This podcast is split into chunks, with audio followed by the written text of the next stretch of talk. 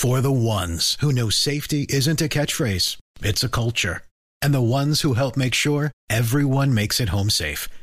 For the safety minded who watch everyone's backs, Granger offers supplies and solutions for every industry, as well as safety assessments and training to keep your facilities safe and your people safer. Call clickgranger.com or just stop by. Granger for the ones who get it done. Llega el amanecer. Sus ojos se abren a una nueva realidad. Las historias y los acontecimientos se han transformado en nuevas noticias. El mundo y los hechos no se detienen. No hay tiempo que perder mientras usted se informa con neutralidad, con transparencia, sin agendas ocultas. Estamos listos para un nuevo día. Aquí comienza Mañanas Blue 4 AM. Bienvenidos.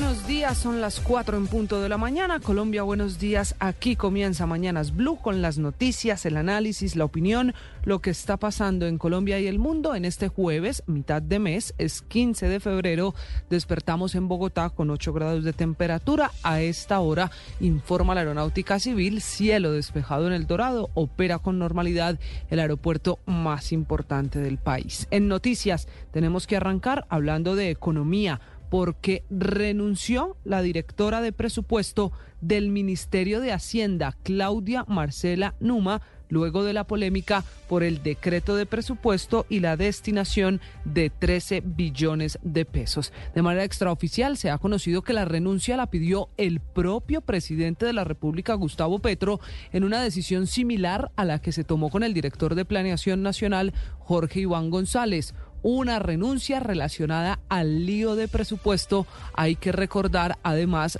que la doctora Numa estaba en el cargo de directora de presupuesto público del Ministerio de Hacienda desde noviembre del 2019. Se había desempeñado como subdirectora de análisis presupuestal, cargo que tenía desde 2006 y había trabajado en el Departamento Nacional de Planeación. Ella, que es ingeniera de profesión y que amanece por fuera del gobierno como consecuencia de la polémica desatada con el presupuesto nacional y la financiación de más de 100 obras que están en vilo producto de haber cambiado la destinación específica de 13 billones de pesos. Con el lío del presupuesto se conoce esta renuncia al tiempo que se dio el cara a cara, el encuentro en la Casa de Nariño entre el ministro de Hacienda, Ricardo Bonilla, y los empresarios del comité intergremial representados en Bruce McMaster y de los constructores de la Cámara Colombiana de Infraestructura. Al final, fueron los empresarios los que aseguran que el gobierno va a expedir actos administrativos en los próximos días para aclarar el fin de esos 13 billones de pesos y con ello aclarar el futuro de las obras como el metro de Bogotá, el metro de Medellín o las vías 4G. Hablando de economía, el DANE reveló que la producción industrial y el comercio en nuestro país siguen con una fuerte caída durante la mayor parte de 2023. Se completaron así 10 meses consecutivos a la baja, según los datos de la entidad. En las últimas horas, el Fondo Monetario Internacional le recomendó al gobierno del presidente Petro recortar los gastos este año. Dice que aún sin que se aprueben las reformas que impulsa el gobierno, hay riesgos de no cumplir las metas fiscales. Ecopetrol, la empresa pública más importante, convocó a una asamblea de accionistas para el 22 de marzo será para una elección de los nuevos miembros de la Junta Directiva para el periodo de 2025. Ya les vamos a contar la polémica que sigue en Medellín, donde ya hay reemplazo. El alcalde Federico Gutiérrez nombró nuevo secretario de Cultura encargado.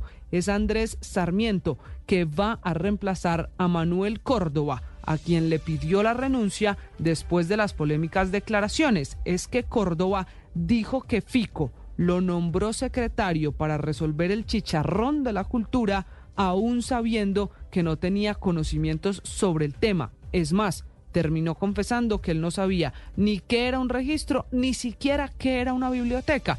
Él, que era el secretario de Cultura, hasta hace unas horas. La Aeronáutica Civil emitió la resolución con la que pretende controlar los precios de etiquetes aéreos ante emergencias en carreteras como derrumbes o cierres viales. Dice la resolución que las aerolíneas tendrán que mantener los precios en las mismas tarifas del día anterior a la emergencia que se registre en carreteras. Amanecemos con nuevos atracos en Bogotá. Primero, un ladrón le quitó celulares y billeteras a los clientes de Tributo Cervecero una cervecería en Teusaquillo. Y en otro hecho, en video quedó grabado el ladrón que se metió a un coworking y se llevó los computadores que están valorados en más de 10 millones de pesos. Hubo reunión entre el canciller encargado de Colombia, Luis Gilberto Murillo, y la embajadora de Colombia en Ecuador, María Antonia Velasco, con la canciller ecuatoriana acordaron los dos gobiernos fortalecer la agenda binacional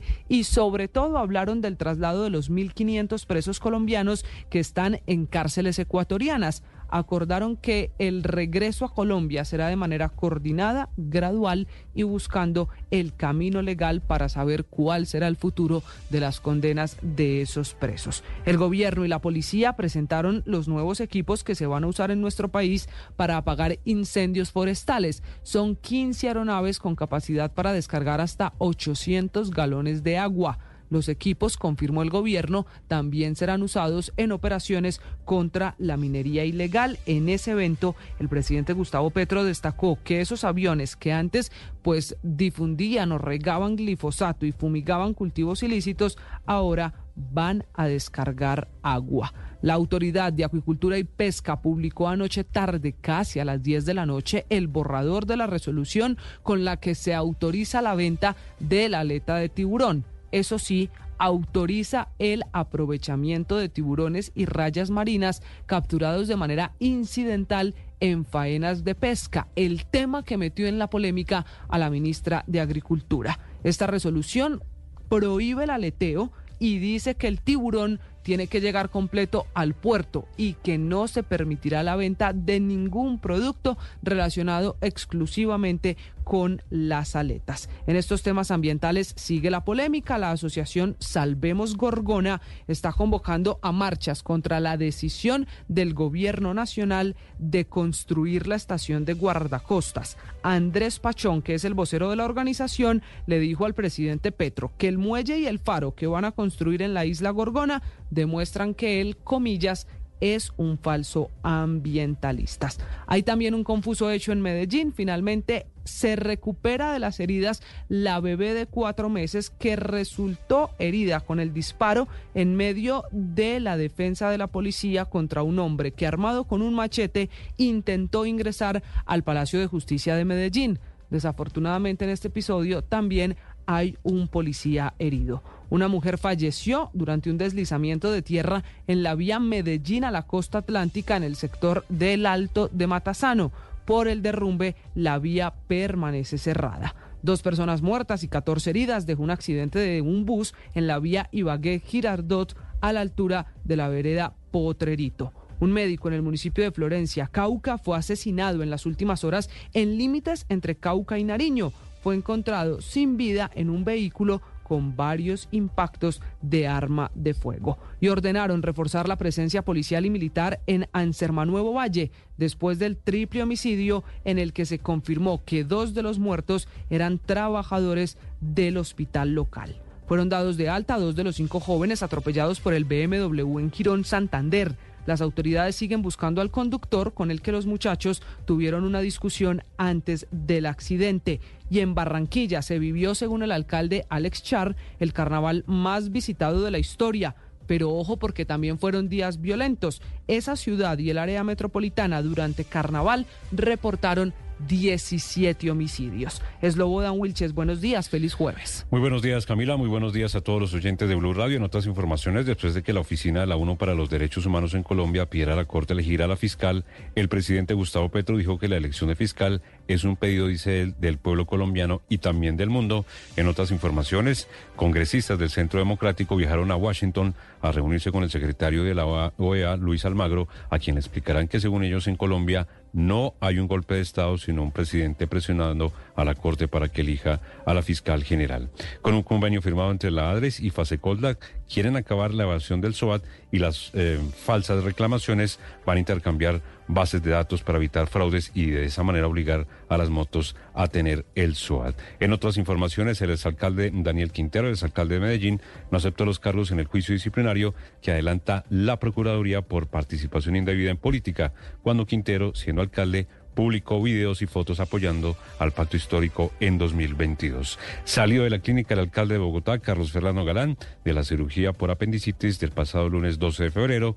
En otras informaciones, por dos fechas prohibieron el ingreso de hinchas de Atlético Nacional a la tribuna sur del estadio Atanasio Girardot, luego de los desmanes donde quemaron más de 50 sillas en el partido frente a los millonarios. El barrista de los del sur, Felipe Muñoz, sale de la banda del rock Paisa 3 de corazón tras conocerse la decisión en segunda instancia que lo responsabiliza del delito de aborto sin consentimiento. En total fueron 4.7 toneladas de cocaína las incautadas en una operación entre la Armada Nacional y las Fuerzas Militares de Ecuador en el Océano Pacífico. La intervención dejó cuatro personas capturadas. Mañana viernes, Dave Vázquez está citada a declarar ante la Fiscalía de Barranquilla por el proceso que avanza en su contra por violación de datos personales, el único delito que no quedó cobijado en el principio de oportunidad que firmó, recordemos, para convertirse en la principal testigo contra su ex esposo Nicolás Petro, el hijo del presidente de la República. La firma de abogados Matallana y Asociados será la encargada de la defensa jurídica de la Cancillería frente al litigio con la firma Thomas Gregan Sons por la polémica licitación de pasaportes. Fue contratada por 420 mil millones de pesos. El gobierno nacional le otorgó la Orden de Boyacá, grado Cruz de Plata, al Liceo Francés, que cumplió 90 años, destacó la relación entre Colombia y Francia. En el evento, el presidente Gustavo Petro dijo que no sabe cuál le emociona más, si los himnos de Francia o el himno de Colombia. Noticias en el mundo, el tiroteo de Kansas durante el desfile de Chief, ganadores del Super Bowl, deja un muerto y 22 heridos, entre ellos al menos ocho niños y tres personas detenidas. El referéndum propuesto por el presidente Daniel Noboa en Ecuador será el próximo 21 de abril en la consulta habrá 10 preguntas sobre temas de seguridad, empleo, justicia, entre otros. Y una embarcación con 25 migrantes naufragó en Puerto Valdía, en Panamá.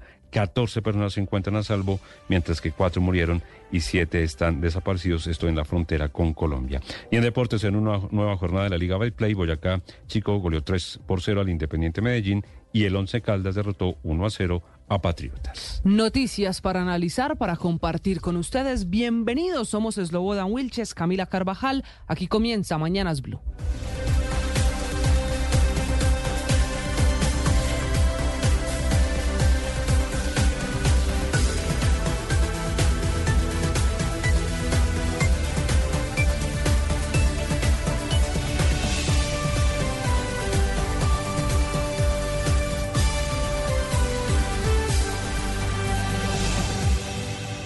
Las noticias en Blue Radio no se detienen. El ojo de la noche nos cuenta lo que sucedió entre la noche y el amanecer. En Colombia a las 4 de la mañana, 12 minutos, vamos a las calles de Bogotá. En la capital del país se registró otro millonario robo. Delincuentes se llevaron 70 millones de pesos de un comerciante que trabaja con material para reciclar. Es una localidad de Fontibón, en el occidente de la ciudad. El hombre había salido de un banco minutos antes. Las noticias del ojo de la noche, como siempre, Eduard Porras. Compañeros, muy buenos días para ustedes, buenos días para todos los oyentes de Blue Radio. Aquí está la información con los hechos más importantes ocurridos en la capital del país mientras que ustedes dormían. Comenzamos con otro millonario robo en Bogotá. Nuevamente los criminales siguiendo a las personas de las entidades bancarias y esta vez se llevaron 70 millones de pesos de uno de los comerciantes que trabaja con material para reciclar. Tiene una bodega repleta de chatarra en Fontibón y hasta allí llegaron los ladrones. Dice él que el dinero lo retiró de una entidad bancaria ubicada dentro del centro comercial de la avenida Boyacá con calle 13. Salió rumbo a su bodega en la localidad de Fontibón y allí estaban los delincuentes en moto que vieron la oportunidad cuando él ingresó con la camioneta a la bodega, ingresaron, los amenazaron con armas de fuego y se le llevaron el paquete con los 70 millones de pesos. Hablamos con la víctima y esto fue lo que le contó a Blue Radio retiré una plata y llegué a la bodega y me abordaron en una moto, eh, me apuntaron, eh, me dieron un cachazo, me rompieron la cabeza. Y la verdad, pues sí, nos alcanzaron a robar. Eh, susto, como pasa todo el mundo. Y pues normal, gracias a Dios, pues estamos acá contando el cuento porque hay mucha gente que no cuenta estos, estas historias. A pesar del esfuerzo de los trabajadores que hasta botellas le lanzaron a estos criminales, los delincuentes se salieron con las suyas y se llevaron todo el botín. Ahora le piden a la policía por favor que les colabore para poner el denuncio porque dicen ellos fueron hasta la estación, hablaron con algunos uniformados y le restaron importancia al robo de 70 millones de pesos. Hablemos ahora de las denuncias, esta vez de los habitantes del barrio Los Laches en el centro de la ciudad, porque hay 15 viviendas en riesgo, dicen ellos por una de las obras que están realizando en la vía principal. Obras que comenzaron en el mes de noviembre, se detuvieron en el mes de diciembre, arrancaron este año en enero, pero infortunadamente las grietas son grandísimas en cada uno de los predios. Hablamos con un habitante del sector y esto fue lo que le contó a Blue Radio. Iniciaron una obra aquí que la representó la alcaldía local de Santa Fe. En noviembre empezó la obra, paró en diciembre, volvió a retomar en enero 15.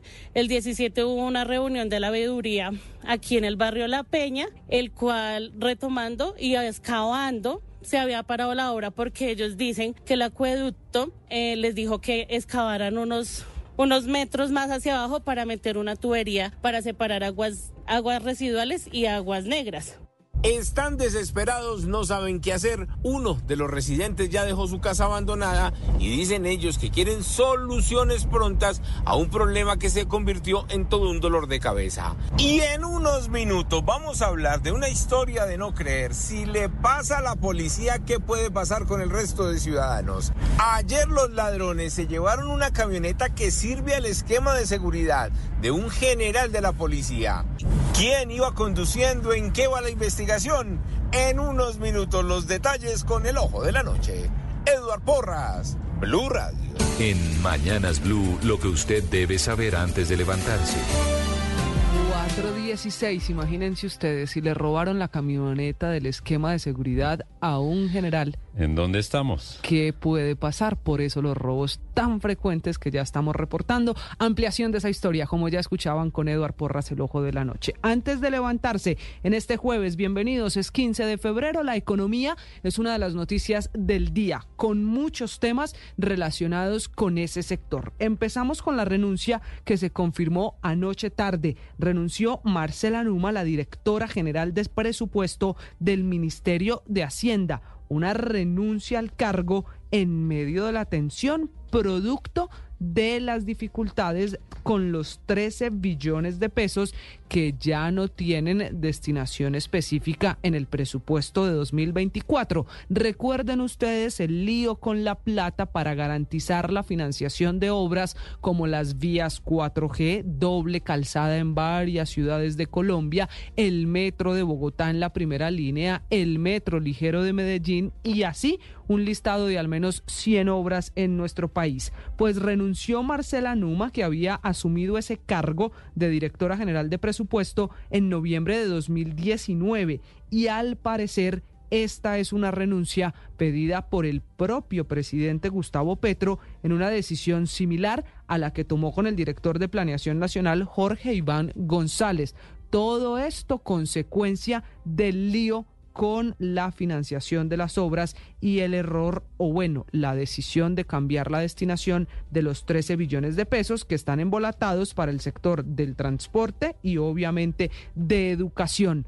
Esta renuncia Slobodan se conoce apenas horas después del cara a cara, la reunión del ministro de Hacienda con empresarios y constructores. Nos lo anticipaba esta reunión Juan Martín Caicedo Ferrer, el presidente de la Cámara Colombiana de Infraestructura, ayer aquí en Blue Radio y finalmente, como usted dice, se reunió también con el presidente del Consejo Gremial, los dos gremios con el ministro de Hacienda Ricardo Bonilla. En esa reunión se discutió el posible efecto sobre los financiadores, los operadores y los constructores y los concesionarios de los diferentes proyectos de infraestructura en términos de sus contratos actuales y de las futuras licitaciones. Esto pues a raíz de ese polémico decreto del presupuesto general de la Nación, se va a establecer una mesa de trabajo para analizar cuáles son los mecanismos que podrían ponerse en marcha para brindarle tranquilidad también a los mercados. Sobre esa reunión habló Bruce McMaster, presidente del Consejo Gremial, sobre los temas más importantes del encuentro. Somos conscientes nosotros de que la capacidad que tenga Colombia, por supuesto, de ofrecerle condiciones certeras y, condiciones confiables a los mercados internacionales serán las que nos permitirán, por supuesto, desarrollar proyectos de infraestructura o proyectos, digamos, de construcción o de obras en donde tengamos involucrados inversionistas, inversionistas locales e internacionales. De manera que esta conversación fue una conversación amplia, abierta. Eh, veremos a ver qué pasa en los próximos días, eh, porque Hacienda está haciendo todos los análisis eh, y nosotros también, y yo diría que eh, hay que esperar a tener los análisis finales. Esperemos qué pasa en los próximos días, porque los empresarios eslobodan salieron con la esperanza de que el gobierno expida actos administrativos para aclarar el futuro de esos 13 billones de pesos y con eso despejar el panorama para las obras de infraestructura que están en curso. Lo cierto es que este lío, el del pasaporte, el del el presupuesto, ya cobra otro cargo, otra cabeza en el Ministerio de Hacienda. Sí, la de Claudia Marcela Numa, como decimos, la directora de presupuesto del Ministerio de Hacienda. Y recordemos lo que dijo el presidente en las últimas horas en Santander, hablando sobre esta polémica que responsabilizó a funcionarios, dijo él, que están en su gobierno, pero que no fueron elegidos, es decir, que venían de otras administraciones, incluso acusó de bloquear el presupuesto nacional. Eso es cierto y no es coincidencia. La doctora Numa estaba en el cargo desde noviembre de 2019. ¿Se referiría a ella al presidente? Esa es la pregunta que queda. Hablando de economía, hay una fuerte caída de la industria y del comercio en Colombia en 2023. El DANE reveló las cifras de producción industrial y del comercio y demuestran esas cifras que ya son 10 meses consecutivos a la baja, lo que prende de nuevo las alarmas para los empresarios. Hace el análisis María Claudia Lajutir, que es la presidenta de la Cámara de Comercio Colomboamericana. La caída en las ventas del comercio minorista en el 2023 que reportó el DANE evidencia el enfriamiento de la demanda por la que atraviesa el país y que se siente en productos de consumo en los hogares colombianos. Estos datos son una alerta para enfrentar el desafío de crecimiento económico que tiene el país, en donde el consumo de los hogares será pilar teniendo en cuenta que representa el 80% de la generación. Menos ventas del comercio, menos producción industrial en nuestro país. Al mismo tiempo, el Fondo Monetario Internacional le recomendó al gobierno nacional que recorte los gastos este año y haga una reorientación de los gastos, sobre todo hacia el sector de infraestructura. Seida Oner es jefe de la misión del Fondo Monetario Internacional para Colombia, le hizo esa sugerencia al gobierno porque dice que de lo contrario de no recortar el gasto, es posible que este año no se cumplan las metas fiscales. La transparencia fiscal desde el punto de vista del fondo es un pilar crítico de, una, de unas instituciones muy fuertes, de política muy fuerte y ayudan a construir la confianza pública en el sistema financiero gubernamental, porque entre más transparencia haya en el presupuesto, la gente puede ver hacia dónde y también se la señora Seida Oner, jefe de la misión del Fondo Monetario para Colombia, advierte que la economía mm, colombiana va a registrar un crecimiento modesto para este año. De cara al 2024, las perspectivas siguen siendo prudentemente optimistas. Se espera que la economía continúe su tendencia de 2023 registrando un crecimiento modesto a medida que las políticas macroeconómicas se normalicen gradualmente y gestionen la transición hacia un futuro más sostenible. Se espera que el consumo privado se suavice, mientras que se espera que la inversión privada se recupere gradualmente, aunque se mantendrá por debajo de los niveles anteriores a la pandemia. Esta es Blue Radio, la alternativa.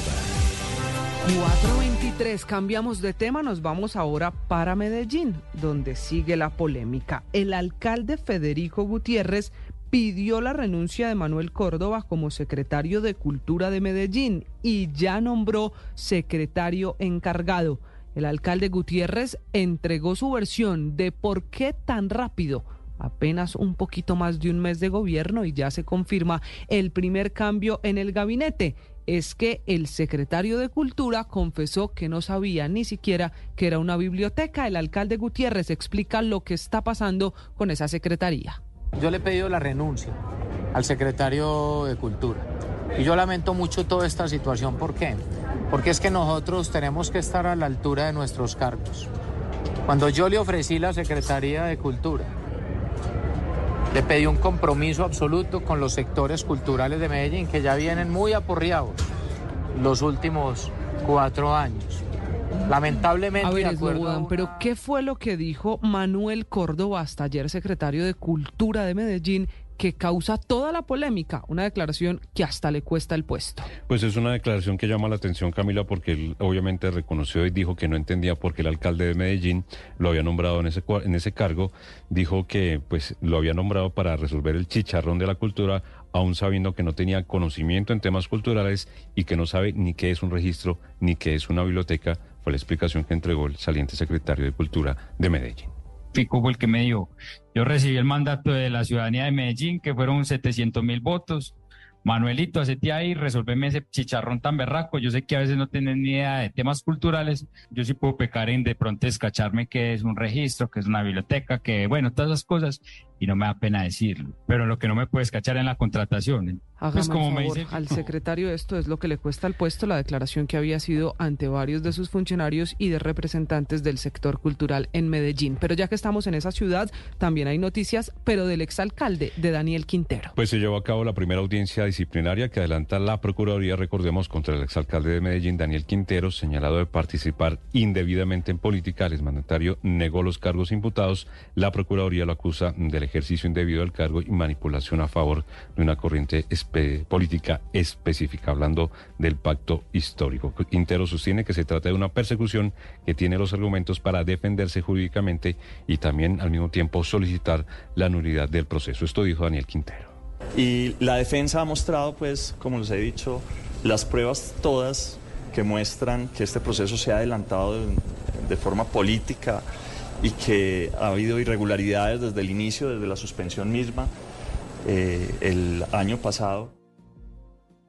426, todo menos la aleta. El gobierno nacional, a través de la Autoridad Nacional de Acuicultura y Pesca, publicó la nueva resolución con la que se autoriza el aprovechamiento de 11 especies de tiburón y cuatro rayas marinas cuando estas especies caigan en las redes de pescadores de forma accidental. Esta nueva resolución, por ahora, se publicó su borrador a través de la Autoridad Nacional de Acuicultura y Pesca, en la que se confirma que todo, menos las aletas, podrán ser aprovechadas en esa pesca que se llama accidental. Lo que ha causado de nuevo la polémica es porque, en otras palabras, las comunidades, los pescadores, podrán consumir o vender carne, aceite y cartílago de tiburón pero jamás la aleta de los tiburones, lo que está encendiendo la polémica en la que ya se había metido la ministra de Agricultura. Este borrador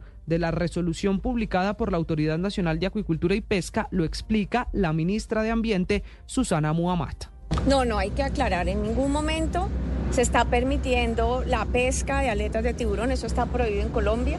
Está también prohibida la pesca eh, de rayas y tiburones.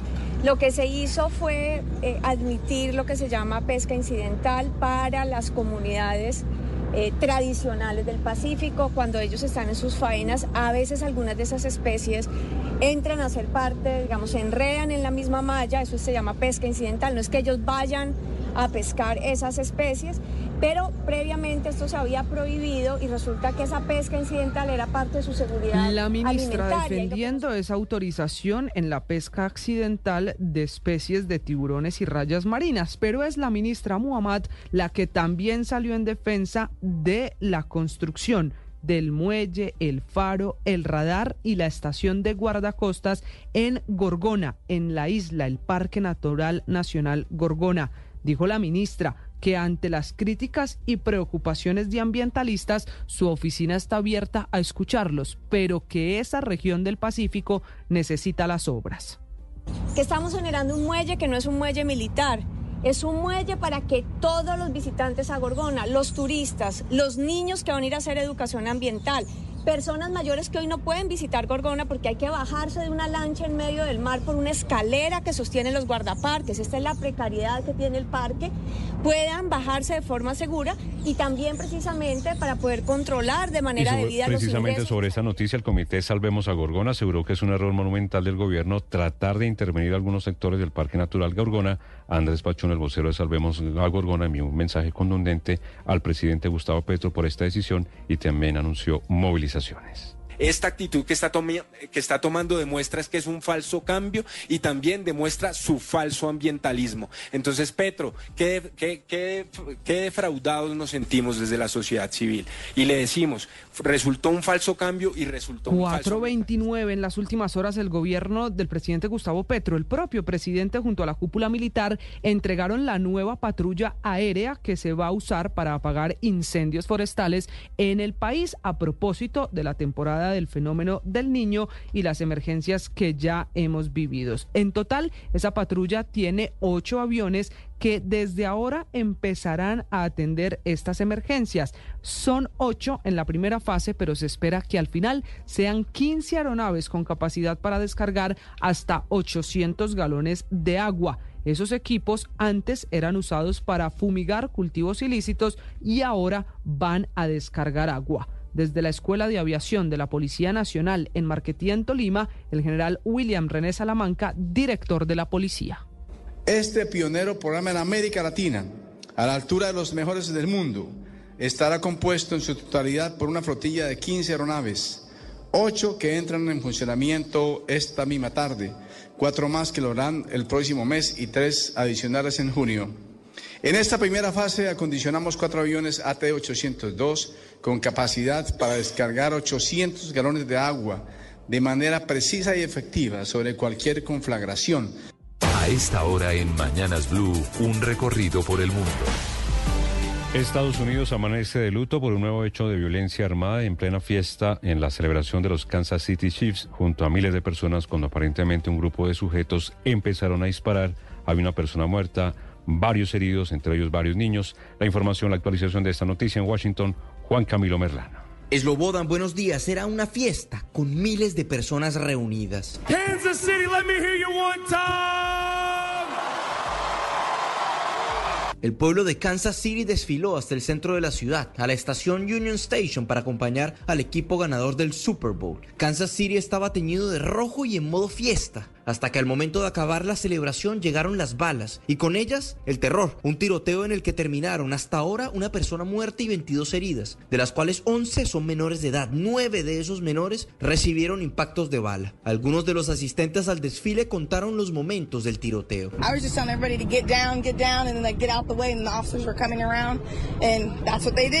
Lo único que le decía a todo el mundo es que se tiraran al piso, que se agacharan, que se quitaran del camino, que los policías estaban rodeando el lugar. Y eso fue lo que hicieron, aseguró una de las asistentes. Tres personas se encuentran bajo custodia de las autoridades. Dos fueron capturados inmediatamente después del tiroteo y estaban armados. Una tercera persona fue capturada posteriormente. El presidente Joe Biden aseguró a través de un comunicado que el hecho de que la felicidad por la victoria del Super Bowl se haya convertido en tragedia desgarra el alma de los Estados Unidos y que es momento de actuar, que el Congreso deba aprobar leyes que restrinjan el porte de armas en el país. Desde Washington, Juan Camilo Merlano, Blue Radio. Volveremos a hablar de este ataque. Juan Camilo, gracias. Hablando de ataques, soldados israelíes asaltaron un hospital ahora en el sur de la franja de Gaza, en la guerra que sigue en Oriente Medio. Enrique Rodríguez. Camila, buenos días. Se llama el Hospital Nasser, está en la localidad de Yan Yunis y según fuentes del Ministerio de Sanidad Gazatí, que está controlado por Hamas, forzaron allí a parte de las personas que aún se hallaban en su interior a abandonarlo. También ordenaron a los equipos médicos el traslado de todos los pacientes, incluidos los de cuidados intensivos y pediatría, a moverse a un edificio concreto del hospital. Tarea casi imposible, dicen, para seis enfermos que requieren respiración asistida. Horas antes, en pleno asedio del centro, un palestino murió y varios resultaron heridos en un ataque israelí contra ese hospital. Enrique, gracias. Mientras tanto, en Caracas, en Venezuela, dio la cara el fiscal general de la Nación, que entregó detalles de por qué ese régimen capturó a la defensora de derechos humanos Rocío San Miguel.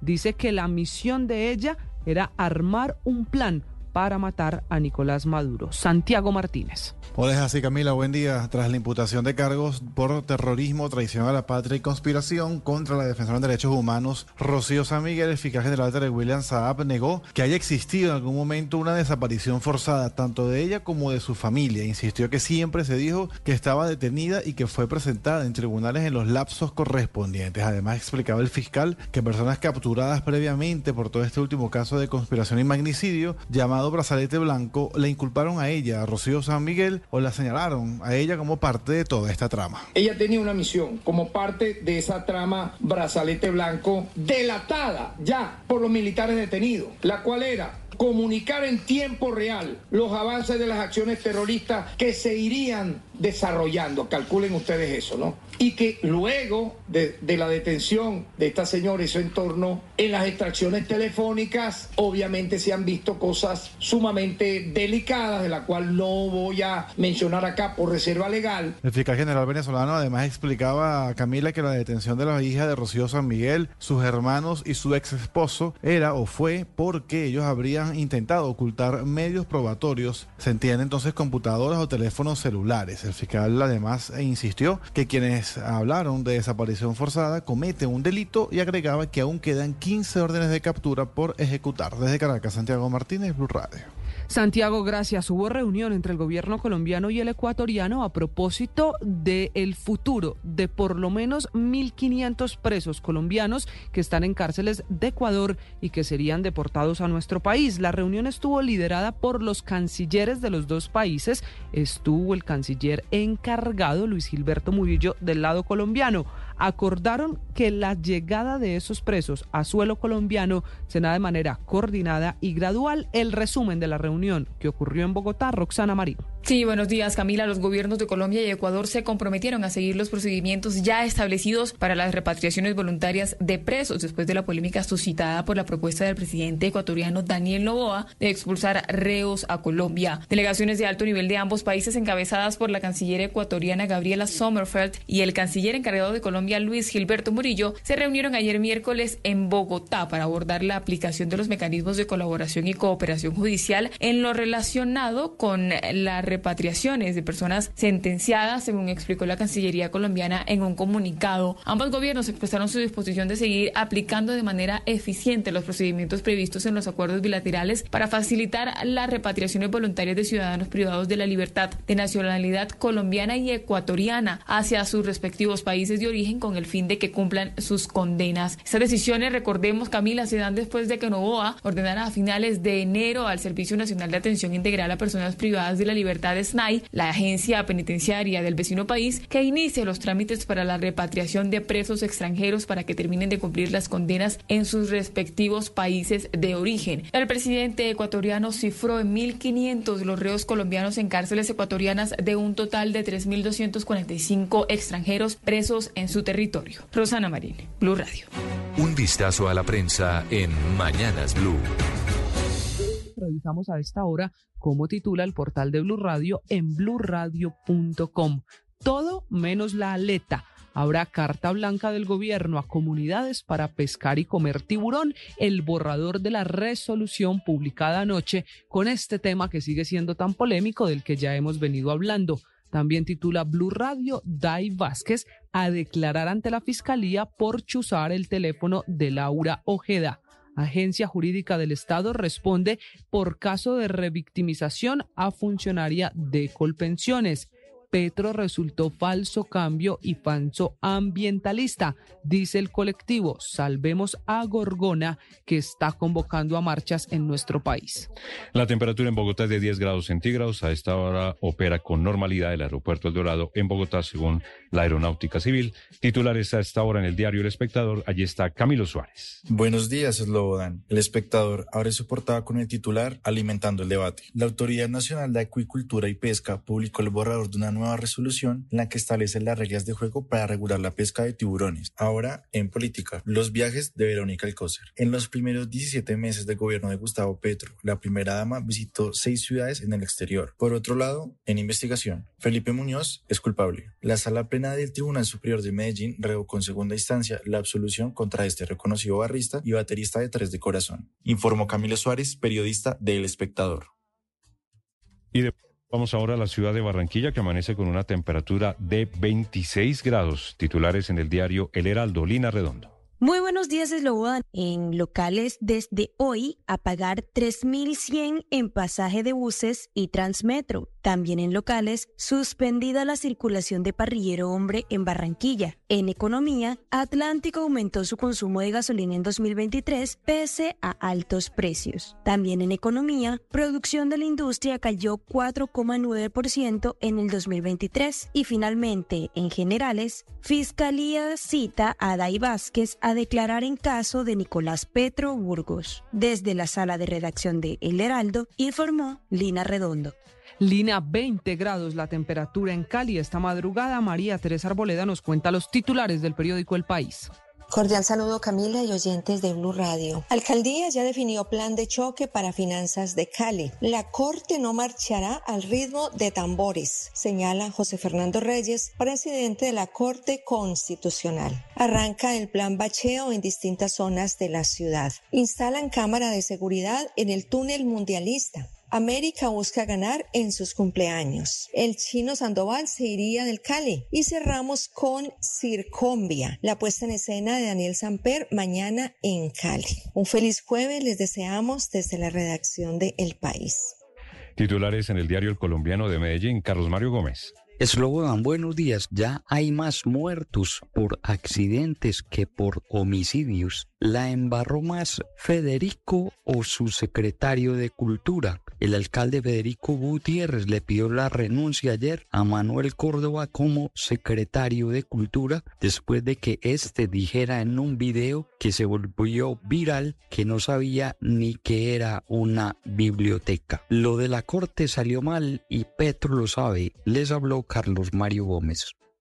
Carlos Mario, feliz día también los titulares del diario Vanguardia en Bucaramanga con Ángela Castro. Así es, un saludo Camila. Tras 12 años de espera, se pondrá al servicio el Hospital Materno Infantil del municipio de Florida Blanca. Y en noticias de economía, sube el precio del cacao. ¿Qué pasará con los dulces? Y por último, una noticia nacional. Colombia sigue consternada por la muerte de Dylan Santiago Castro, un niño de apenas dos años cuyo cuerpo fue encontrado sin vida el pasado 10 de febrero. Desde la sala de redacción de Vanguardia les habló Ángela Castro. Que tengan un feliz día. Feliz día, Ángela. En este jueves 15 de febrero es Caris León a quienes ustedes escuchan porque anuncia concierto en Medellín y en Valledupar el próximo mes de mayo 443. Ya viene el resumen con las noticias más importantes del día. En Mañanas Blue, lo que usted debe saber antes de levantarse.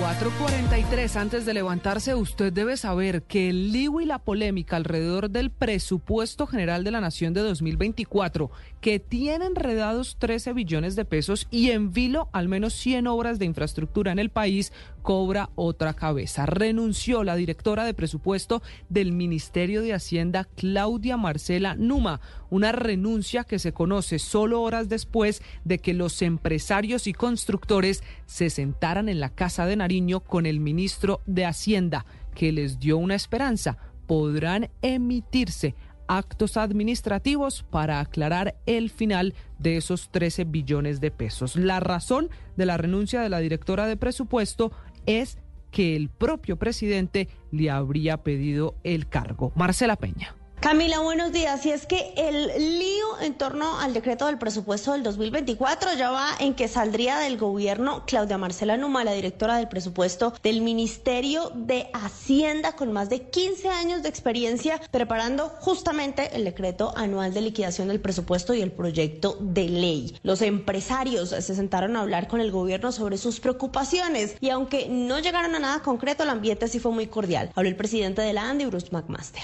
Eh, nos propuso digamos, que estableciéramos como una mesa para que pudiéramos hacer como un análisis de eh, los mecanismos que puedan generarle tranquilidad a los mercados. Incluso el Fondo Monetario Internacional terminó hablando del tema y dijo que en el fondo esta es una discusión sobre la transparencia en el uso de los recursos públicos. Le recordó al gobierno que más transparencia se traduce en una mayor confianza del público. Hablando de presupuesto, el Fondo Monetario le recomendó al gobierno de Gustavo Petro recortar el presupuesto porque hay incertidumbres sobre los ingresos ingresos que puede obtener este año y además reorientar una parte del gasto a la infraestructura y a los proyectos relacionados con la transición energética para tratar de reactivar el crecimiento económico. Marcela Peña, Blue Radio.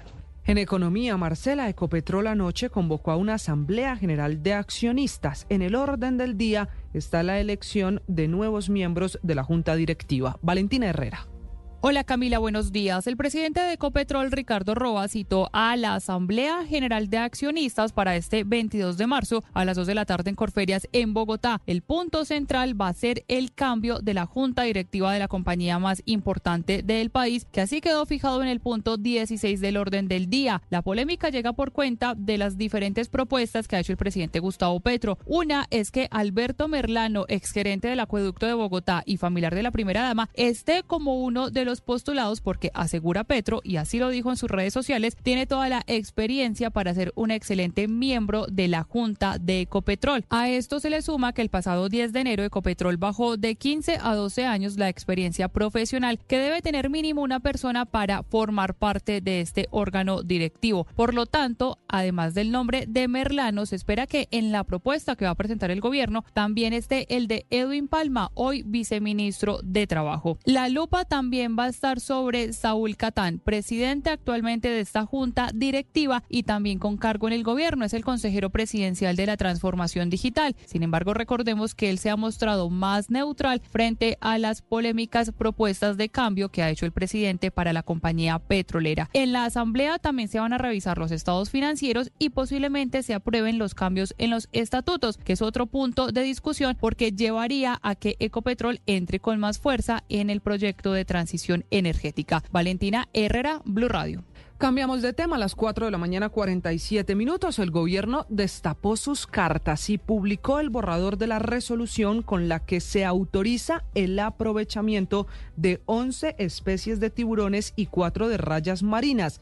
Advierte este borrador que los pescadores podrán consumir o vender carne, aceite y cartílago de esos tiburones siempre y cuando la pesca sea accidental por comunidades costeras se permite todos menos la aleta del tiburón. Viviana Vargas. Buenos días, Camila. El debate sobre la pesca de tiburón volvió a ser noticia por cuenta de las declaraciones de la ministra de Agricultura, Jennifer Mojica, que calificó como una decisión de yupicitos y gomelos la prohibición total de la pesca de este tipo de especies para evitar el aleteo. En medio de la polémica, los movimientos animalistas advirtieron al gobierno que se podría estar fomentando un aprovechamiento indiscriminado de especies que ya hoy están amenazadas y podrían extinguirse. La propuesta señala que las comunidades pueden consumir o vender carne, aceite y cartílago de tiburón, pero jamás las aletas de las cuales deberán ser cortadas única y exclusivamente en el puerto de desembarco o centro de acopio con los cortes que están permitidos. En los puertos de desembarco, las aletas deberán ser entregadas a la autoridad de acuicultura para su disposición, bien sea para su uso en las capacitaciones del personal encargado de la inspección y vigilancia o su incineración. Cabe aclarar que ya el gobierno había declarado las 11 especies de tiburones y las cuatro de rayas como un recurso pesquero, pero no había aclarado que su aprovechamiento estaría limitado a la pesca artesanal. Además de esta propuesta de regulación, el gobierno está adelantando mesas con pescadores y ambientalistas para actualizar las normativas sobre el manejo de las especies de tiburones en el país, un asunto en el que también participará el Ministerio de Ambiente. El gobierno prohibirá la comercialización de cualquier tipo de producto derivado de las rayas y tiburones en el archipiélago de San Andrés. Viviana Vargas, Blue Radio.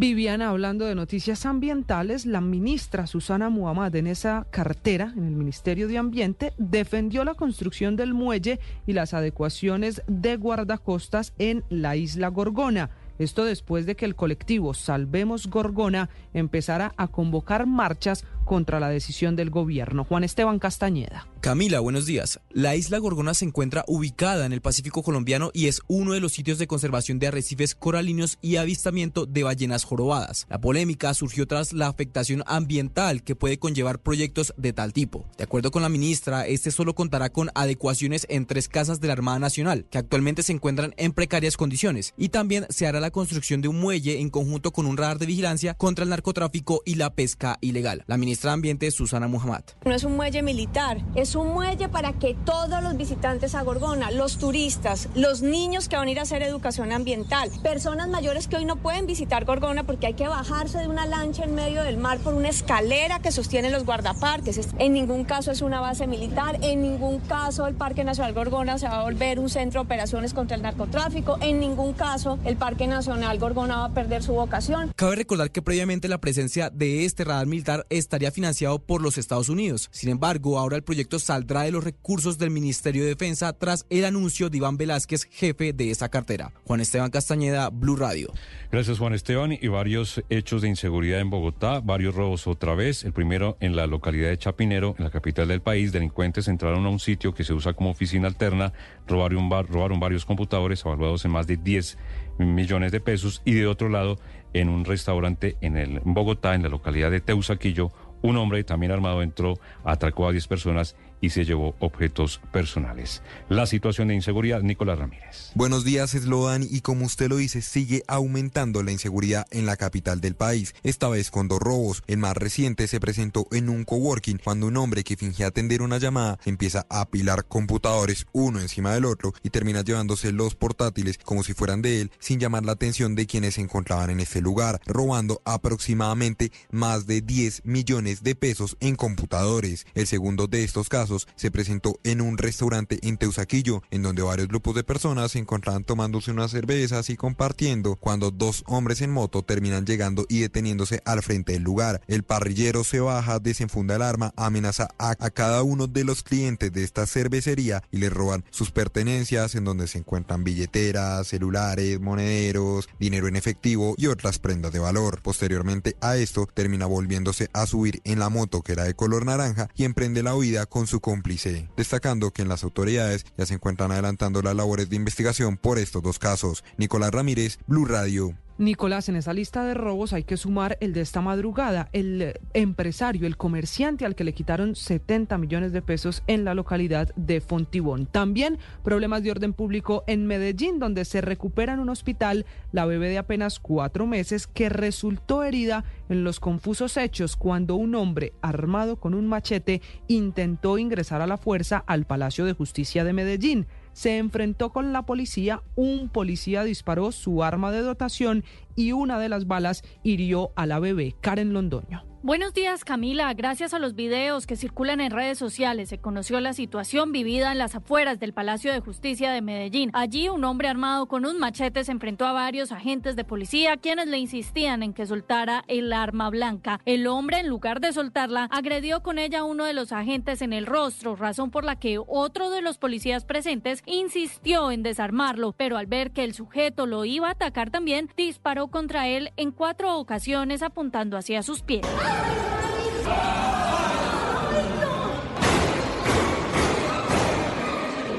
En medio de la confusión, una de las balas pudo rebotar en el suelo y terminó por herir a una bebé de cuatro meses de nacida, quien fue trasladada al Hospital General de Medellín para ser atendida y que está fuera de peligro. Según informó el alcalde de Medellín desde el hospital, el hombre había estado hostigando a otras personas quienes acudieron a la policía. Por su parte, el atacante, quien también resultó herido, se resistió a soltar el machete incluso para ser atendido por los profesionales de la salud. Finalmente fue capturado y llevado para atención en un centro centro asistencial. Karen Londoño, Blue Radio.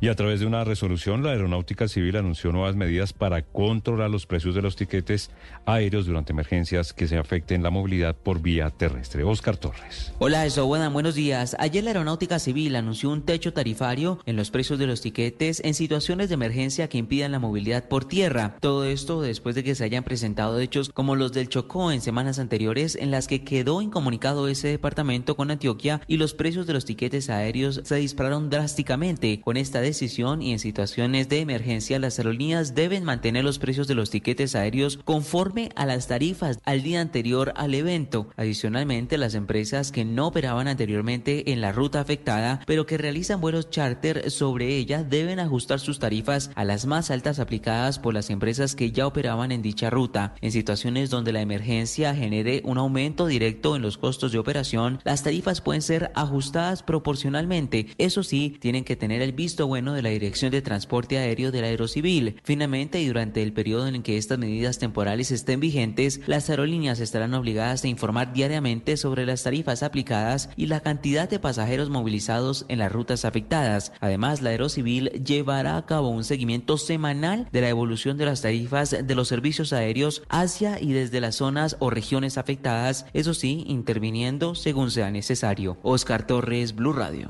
Oscar y el gobierno nacional le otorgó la Orden de Boyacá en grado Cruz Plata al Liceo Francés que cumplió 90 años. Caterina Ávila. Buenos días, Camila. El presidente Gustavo Petro asistió ayer al evento en el que se otorgó la Orden de Boyacá en el grado Cruz de Plata al Liceo Francés Luis Pasteur. A este evento llegó también la primera dama Verónica Alcocer y sus hijos Nicolás y Antonella. El mandatario habló a los invitados sobre educación y valores democráticos y también aprovechó la ocasión para referirse a lo que ocurre en Palestina por el conflicto con Israel. Las bombas de Gaza no solamente matan niños y niñas, por miles. Matan precisamente la libertad, matan precisamente la igualdad humana, matan precisamente la solidaridad.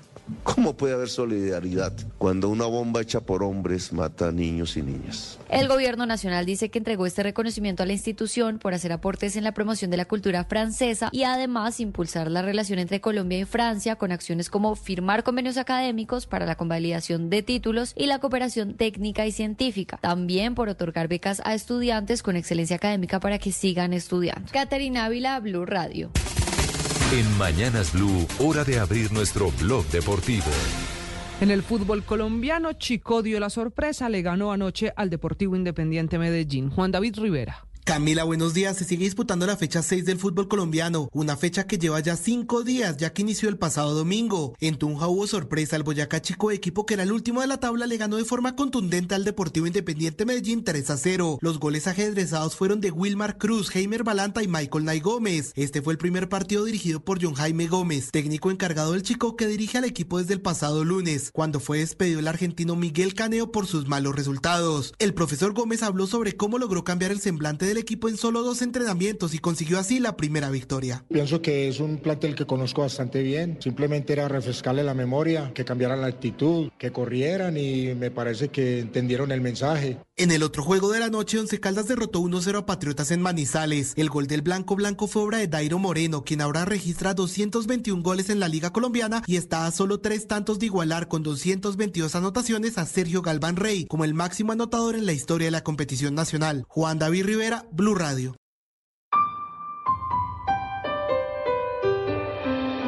Una sociedad con más verdad tiene más poder. Los periodistas se deben a los ciudadanos. La información es de todos. Amanece en Colombia. Y aquí están los hechos más importantes. Arranca Mañanas Blue. Bienvenidos.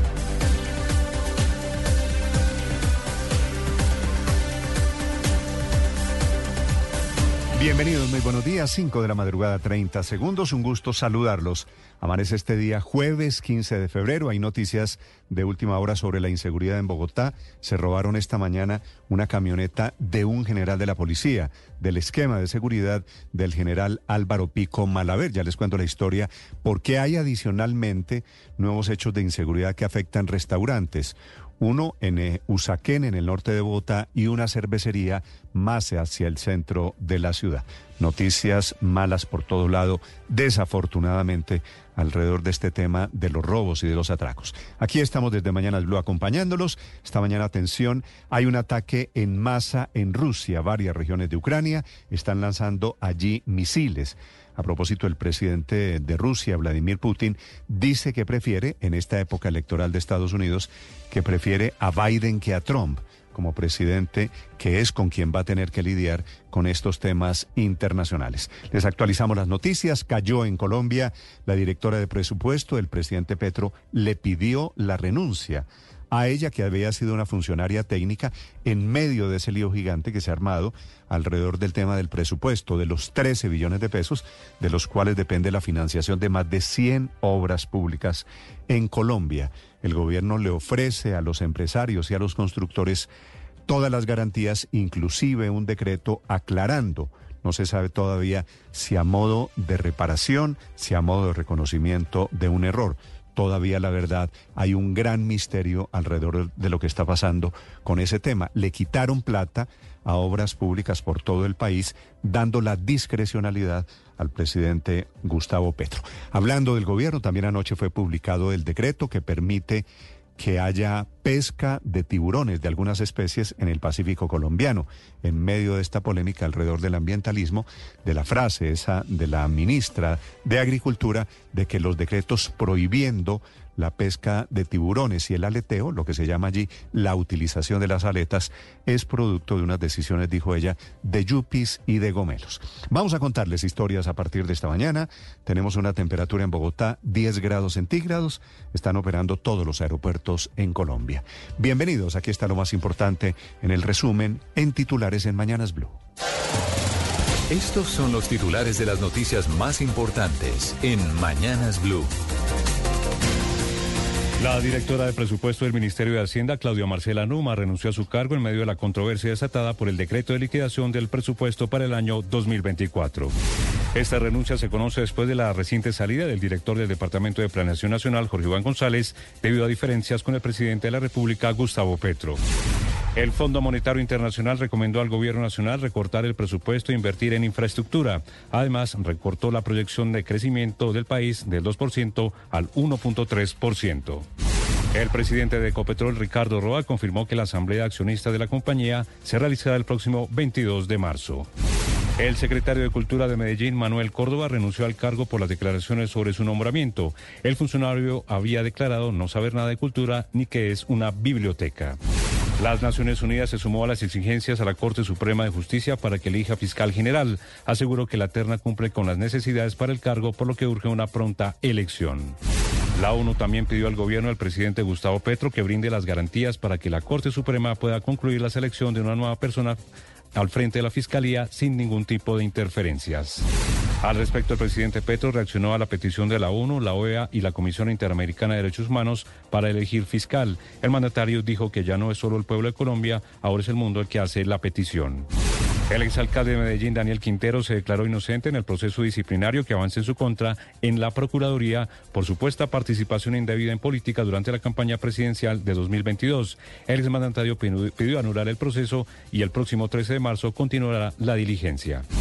El alcalde de Bogotá, Carlos Fernando Galán, fue dado de alta médica en la tarde de ayer en la clínica del Country, luego de una cirugía por apendicitis el pasado lunes 12 de febrero. Al menos tres heridos dejó el intento de un hombre armado con un machete al ingresar al Palacio de Justicia en Medellín. Se enfrentó con la policía y uno de ellos accionó su arma de dotación en legítima defensa. En una de las balas hirió a una bebé y está fuera de peligro. La policía de Bogotá separó de su cargo a un uniformado que sería el responsable de robar un teléfono celular para comercializarlo. Desde la institución rechazaron este tipo de comportamientos.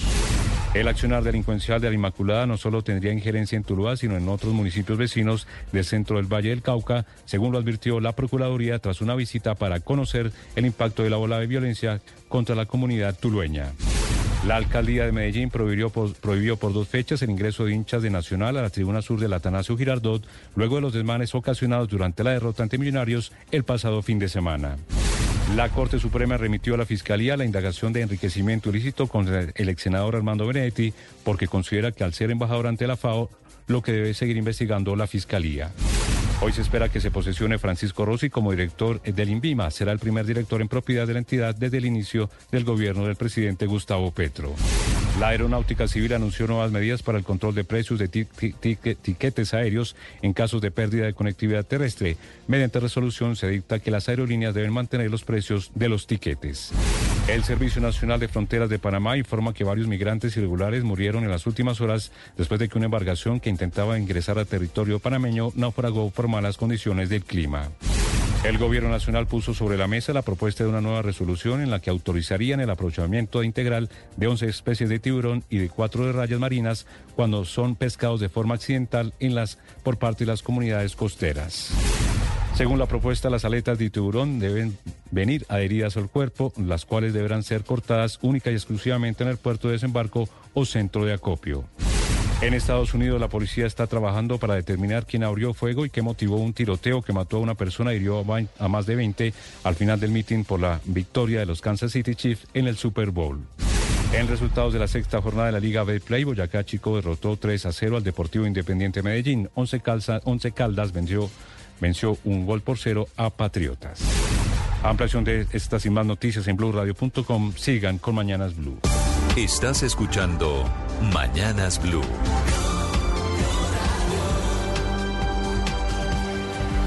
5 de la mañana, 7 minutos. Las noticias a esta hora en la ciudad tienen que ver desafortunadamente con hechos de inseguridad. Recorriendo las calles de Bogotá esta mañana desde el sur. Allí es el robo a la camioneta del general Pico. Allí está el ojo de la noche, Eduard Porras. Néstor, muy buenos días para usted, buenos días para todos los oyentes de Blue Radio. Aquí está la información con los hechos más importantes ocurridos en las últimas horas aquí en la capital del país. Nos encontramos en el barrio Villa del Río. Este es uno de los barrios que limita con la localidad de Kennedy, limita con la localidad de Bosa, pero en realidad pertenece a esta segunda localidad. Ayer, un patrullero de la policía llegó en una camioneta Toyota precisamente a traer una encomienda porque está sirviendo al esquema de seguridad del general Álvaro Pico Malaver de la Policía Nacional. Resulta que mientras esperaban una de las bahías, tres delincuentes lo abordaron, lo amenazaron con armas de fuego, se le llevaron la camioneta de la policía y además el arma de fuego que se encontraba en el interior. Dicen que un dispositivo grandísimo por todo el sur de la ciudad para tratar de recuperarla, pero infortunadamente los ladrones fueron más hábiles como cada noche y volvieron a hacer de las suyas, pero esta vez con una camioneta que pertenece a la Dirección de Protección de la Policía Nacional. No hay derecho.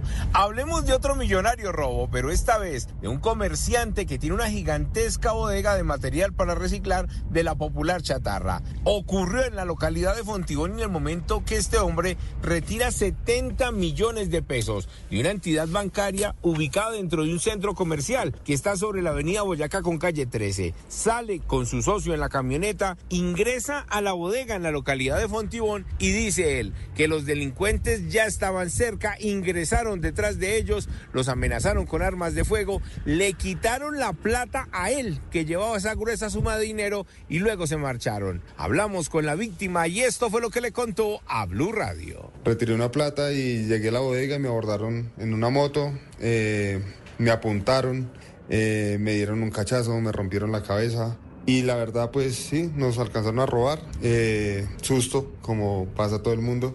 Y pues normal, gracias a Dios, pues estamos acá contando el cuento porque hay mucha gente que no cuenta estos, estas historias.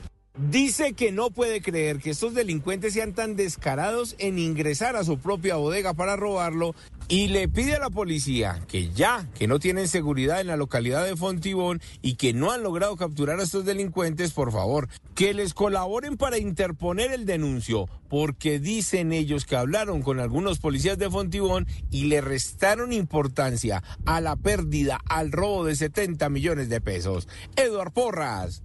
Blue Radio. Eduardo, gracias. 5 de la mañana, 10 minutos. A propósito de inseguridad, este robo a la camioneta del general de la policía no es el único.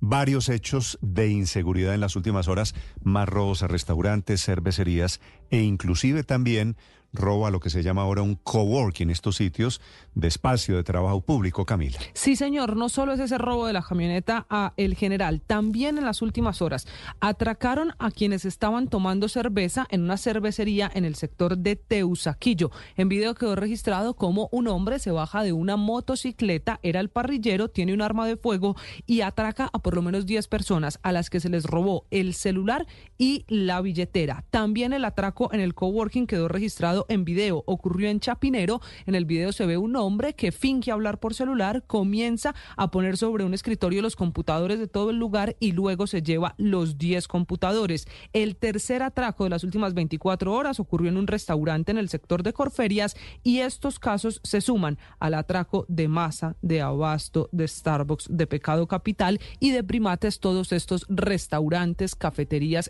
establecimientos públicos con el mismo modus operandi, hombres en moto armados que le quitan todo a los victimarios. Esta es Blue Radio, la alternativa. Estás escuchando Blue Radio. y bluradio.com. Ahora 5 de la mañana, 13 minutos. Esta mañana está circulando en Estados Unidos y en Europa la versión de que Rusia instaló armas nucleares en el espacio y obviamente creando una grave amenaza no solo para Estados Unidos, para el mundo todo. Rusia lo está desmintiendo en momentos en que se produce un nuevo ataque esta mañana con misiles sobre Ucrania. Desde Europa con las noticias del momento, Enrique Rodríguez. ¿Qué tal, Néstor? Buenos días. Es una de esas situaciones o planteamientos que resultan ser ciertamente complicados para la actualidad mundial. Se habla de rumores, se hablan de asuntos que no tienen mucho que ver con la realidad, pero no hay informaciones claras. Todo esto tiene que ver con el presidente del Comité de Inteligencia de la Cámara de Representantes, Mike Turner. En las últimas horas emitió un comunicado tan críptico como inquietante y que ha sembrado la inquietud ya no solo en Washington, sino en todo el mundo. Su comisión ha comunicado a los legisladores en el Congreso información sobre una amenaza de seguridad nacional grave, sin especificar su naturaleza. Sobre eso ha sido preguntado Jake Sullivan, que es el asesor de seguridad nacional de la Casa Blanca. I'm not in a position to say anything further today. Like I said, I look forward to the discussion with him, and obviously from there we will determine how to proceed. But standing here at the podium today, I, can't share anything further. Quien en una rueda de prensa, después de insistir varias veces en que no podía hablar mucho más sobre lo que le estaban preguntando, volvía a insistir en que desde donde se encontraba no podía añadir ninguna información adicional. ¿De qué nuevas capacidades estamos hablando del gobierno ruso o del, mejor dicho, del ejército ruso? No hay información clara ni confirmada al respecto, pero medios estadounidenses señalan a que Rusia tendría capacidades nucleares en el espacio y la posibilidad de destruir desde el espacio con sistemas nucleares no especificados otros artefactos, en este caso satélites de cualquier tipo. Esta mañana, el portavoz del Kremlin, Dmitry Peskov, ha dicho que no va a hacer comentarios sobre el fondo de esos informes hasta que la Casa Blanca revelara los detalles. No ha negado completamente la información, pero sí ha dicho que la advertencia de Washington era claramente un intento de lograr que el Congreso aprobara más dinero. Otra de las palabras que esta mañana resuenan en Rusia son las que se han podido leer sobre el presidente Vladimir Putin. Ha señalado en las últimas horas que prefiere al que dice predecible Joe Biden sobre Donald Trump como dirigente de Estados Unidos, pero ha asegurado, con algo de cinismo seguramente, que el Kremlin está preparado para poder trabajar con cualquiera de los dos. Mientras tanto, la guerra continúa, la guerra que más ocupa y preocupa en Moscú, que es la que está librando con Ucrania. Esta madrugada, un dron enviado por Kiev atacado e incendiado un depósito de combustible en la región rusa de Kursk y llega esto apenas 24 horas después de que el mismo ejército ucraniano con otro dron, en este caso naval, hundiese uno de los principales barcos anfibios de la Armada rusa que se encontraba en la península de Crimea. Ese barco, que tenía 87 pasajeros a bordo, ha sido completamente destruido después del envío de esa unidad de drones del ejército ucraniano que hace muy pocos días ha sido puesta en funcionamiento y que está dejando una gran capacidad de ataque sobre objetivos rusos. Por último, acabamos de conocer también esta mañana que eh, mañana viernes los presidentes de Francia, Emmanuel Macron, y de Ucrania, Volodymyr Zelensky, van a firmar en la capital francesa un acuerdo de seguridad entre ambos países. Dicen que es la continuación de los compromisos acordados en el formato G7 durante la cumbre de la OTAN. Es una información que acaba de facilitar el Palacio del Elíseo, Néstor. Muy bien, gracias, Enrique. 5 de la mañana, 16 minutos. En Colombia, el lío grande de esta semana alrededor del presupuesto cobra otra cabeza. Es la directora del presupuesto en el Ministerio de Hacienda, la mujer, la técnica que distribuye las partidas presupuestales. De eso que al presidente Petro no le gusta, la tecnocracia. Tal vez a ella se refería cuando dijo que había funcionarios de rango medio, y esta pues, es técnica de rango alto, que estaban tomando decisiones sin legitimidad política. El lío del presupuesto pasa por la asignación de 13 billones de pesos que le quitaron con destinación específica para grandes obras públicas, para túneles en Antioquia, para carreteras en el sur del país, para el metro de Bogotá, para proyectos de infraestructura y de transporte público, pero también proyectos de educación que se quedaron sin financiación y especialmente sin lo que se conoce como técnicamente vigencias futuras. El presidente Petro se adjudica esa responsabilidad, será discrecional de él mismo decidir qué obras públicas van a buen ritmo por supuesto creando un golpe de incertidumbre a todas estas obras públicas. Tanta ha sido la crisis que ya cobró la cabeza, esta es la segunda. La directora de presupuesto es, era Marcela Numa, también se fue por esta razón el poderoso director de planeación, el doctor Jorge Iván González, la semana pasada. Así que el lío se está creciendo y se está llevando a buena parte de técnicos de por medio. Fue el tema, este del presupuesto, de la reunión de las últimas horas entre el ministro de Hacienda y los gremios y los constructores del país. Al término del encuentro, el director, el presidente de los gremios de Bruce McMaster. Somos conscientes nosotros de que la capacidad que tenga Colombia, por supuesto, de ofrecerle condiciones certeras y, condiciones confiables a los mercados internacionales serán las que nos permitirán, por supuesto, desarrollar proyectos de infraestructura o proyectos, digamos, de construcción o de obras en donde tengamos involucrados inversionistas, inversionistas locales e internacionales. De manera que esta conversación fue una conversación amplia, abierta.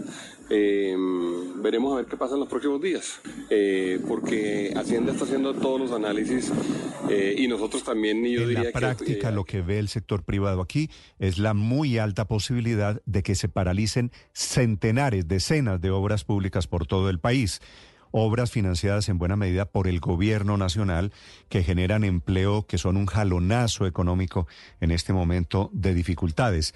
Por eso, y no es por coincidencia, está en Colombia una misión del Fondo Monetario Internacional que entregó recomendaciones, dice que hay riesgos fiscales, sugiriendo al gobierno implementar mecanismos de transparencia este tema del decreto de presupuesto es uno de muy poquita transparencia. La jefa de esa misión del Fondo Monetario para Colombia, Seida Oner. La transparencia fiscal desde el punto de vista del fondo es un pilar crítico de, una, de unas instituciones muy fuertes, de política muy fuerte y ayudan a construir la confianza pública en el sistema financiero gubernamental, porque entre más transparencia haya en el presupuesto, la gente puede ver hacia dónde se dirigen los impuestos que pagan y también, aunque aún hay espacio para mejorar. Es el tema, los nubarrones que se ven por cuenta de estos temas estrictamente políticos. Cuando dicen falta de transparencia en el presupuesto, entre otras cosas, es esto, que los presupuestos no tienen destinación clara, sino que dependen de la política, del ojo del presidente Gustavo Petro. Por eso, la sintomática renuncia de la directora de presupuesto nos informa Marcela Peña. Néstor, buenos días. El presidente Gustavo Petro en su cuenta de X dice que él no ha modificado ni una sola de las partidas que aprobó el Congreso en la ley de presupuesto del año pasado. Sin embargo, su oficina ya le está pidiendo la renuncia a Claudia Marcela Numa, la directora de presupuesto encargada justamente de preparar el polémico decreto sobre cómo funciona el presupuesto del 2024. La situación sigue creciendo como una bola de nieve. Se reunió el gobierno con los empresarios y no llegaron a ningún acuerdo. Eso sí, los empresarios dejaron claro que estaban preocupados por la incertidumbre que está generando este tema a los desarrolladores de proyectos de infraestructura y quedaron en hacer algunas mesas de trabajo Incluso el Fondo Monetario Internacional terminó hablando del tema. Seina Owner, jefe de misión para Colombia, dijo que en el fondo esta es una discusión sobre la transparencia de la plata pública y le recomendó al gobierno justamente eso, ser más transparente con el gasto del presupuesto. También le hizo otra recomendación clave, alistar las tijeras y recortar el gasto, porque no está claro que vayamos a obtener todos los ingresos que dicen hoy las cuentas del Ministerio de Hacienda y también sería buena idea dicen desde el fondo, reorientar los gastos y meterle más platica a sectores clave, justo como la infraestructura. Marcela Peña, Blue Radio. Marcela, gracias. 5 de la mañana, 21 minutos. Está bien, se está recuperando afortunadamente el bebé, apenas cuatro meses de edad que resultó herida. En realidad es una bebé.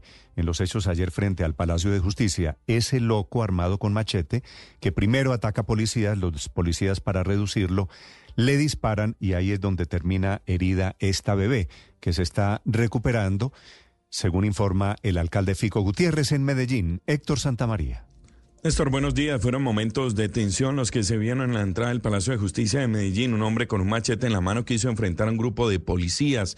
En medio de los tensos minutos, el sujeto hirió con el arma blanca a uno de los policías en su rostro y cuando otro de los agentes quiso desarmarlo, se fue contra él en dos ocasiones, lo que obligó a este a disparar su arma de dotación a los pies del atacante en cuatro oportunidades.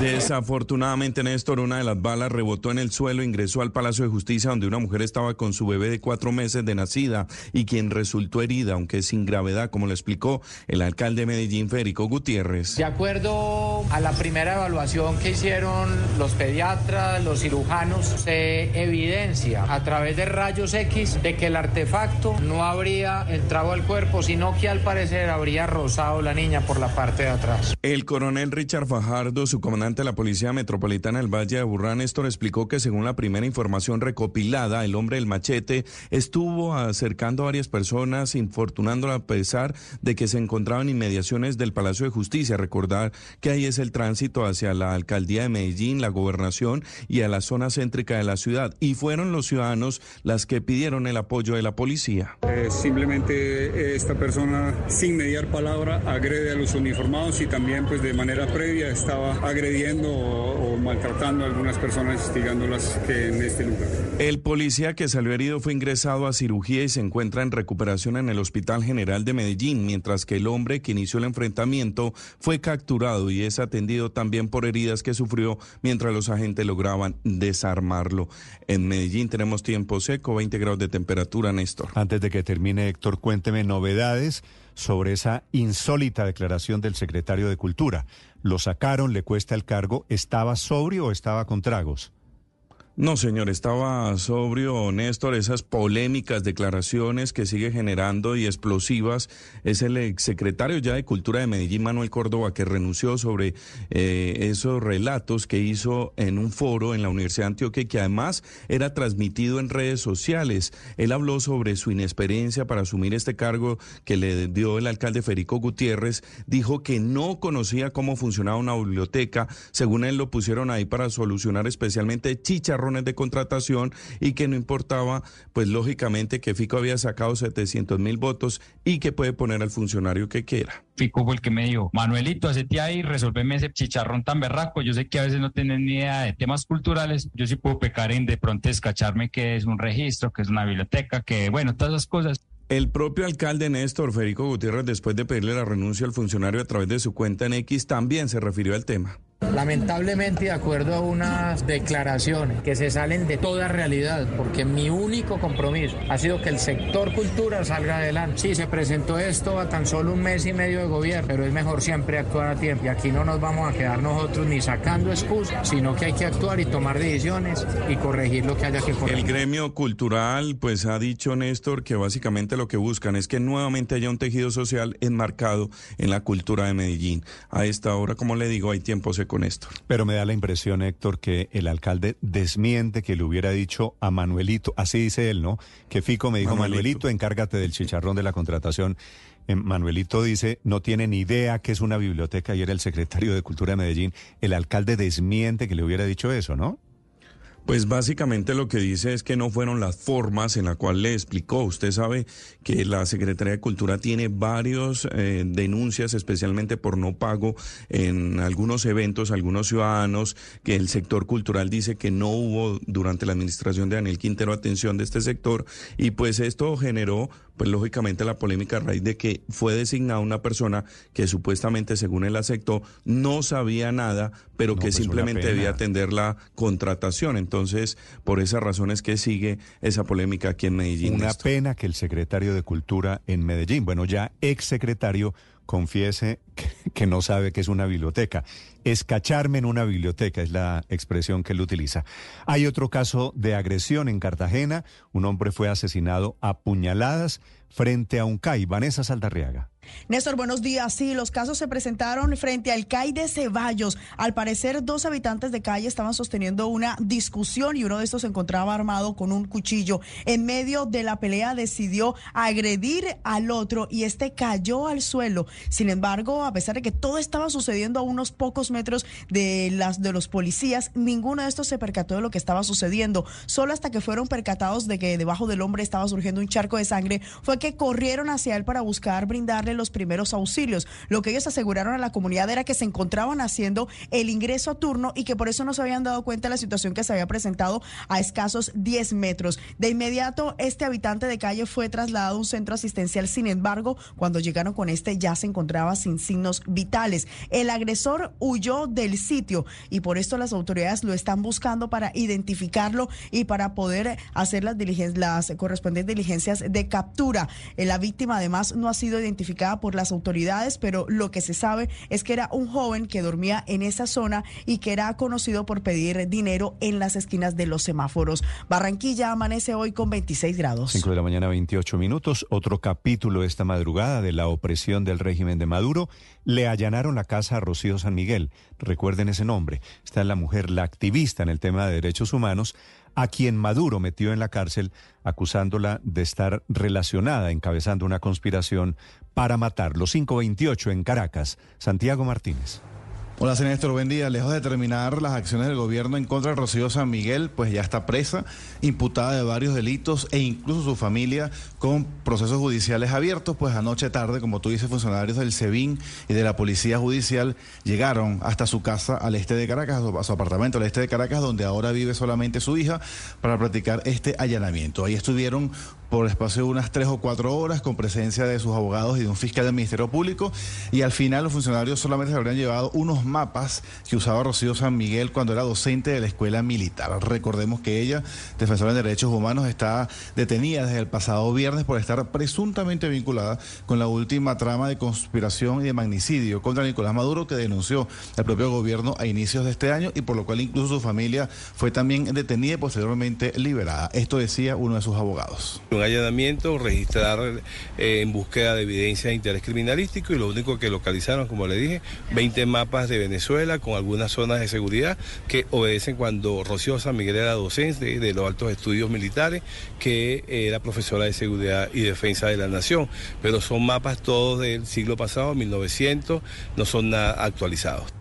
Recordemos que Rocío San Miguel Néstor terminó acusada de terrorismo, traición a la patria y conspiración, delitos muy graves que tienen la pena máxima de 30 años de cárcel según la legislación venezolana. Un caso, por cierto, por el cual María Corina Machado pide mayores acciones de la comunidad internacional más allá de mensajes en redes sociales. Néstor.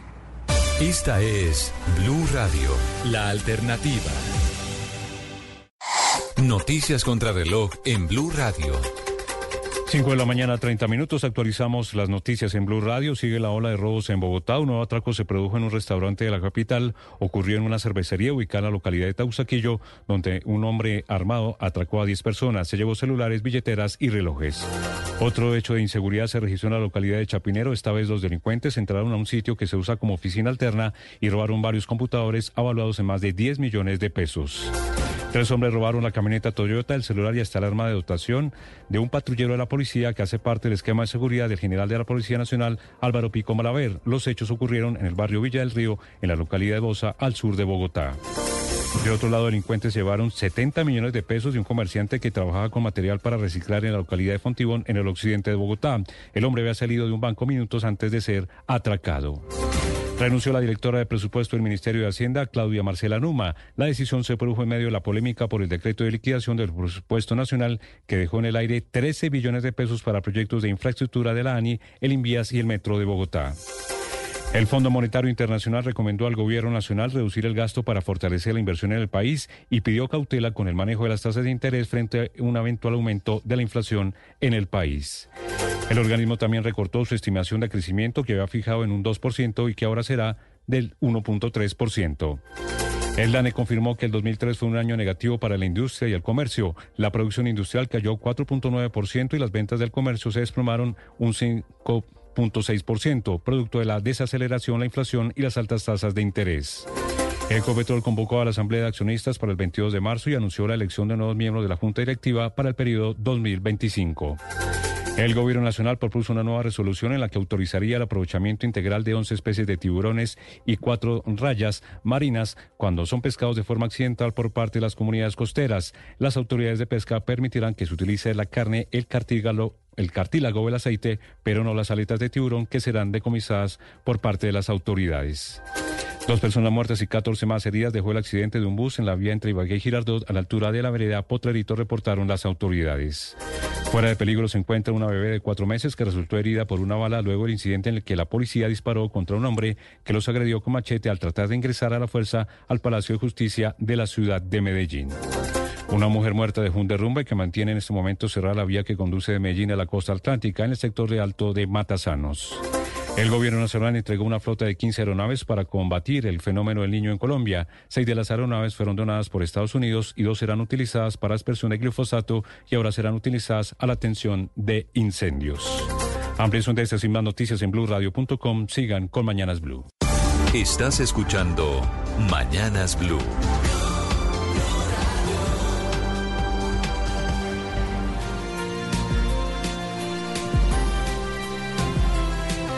Bienvenidos, 5 de la mañana, 34 minutos. Un gusto saludarlos para quienes despiertan a esta hora.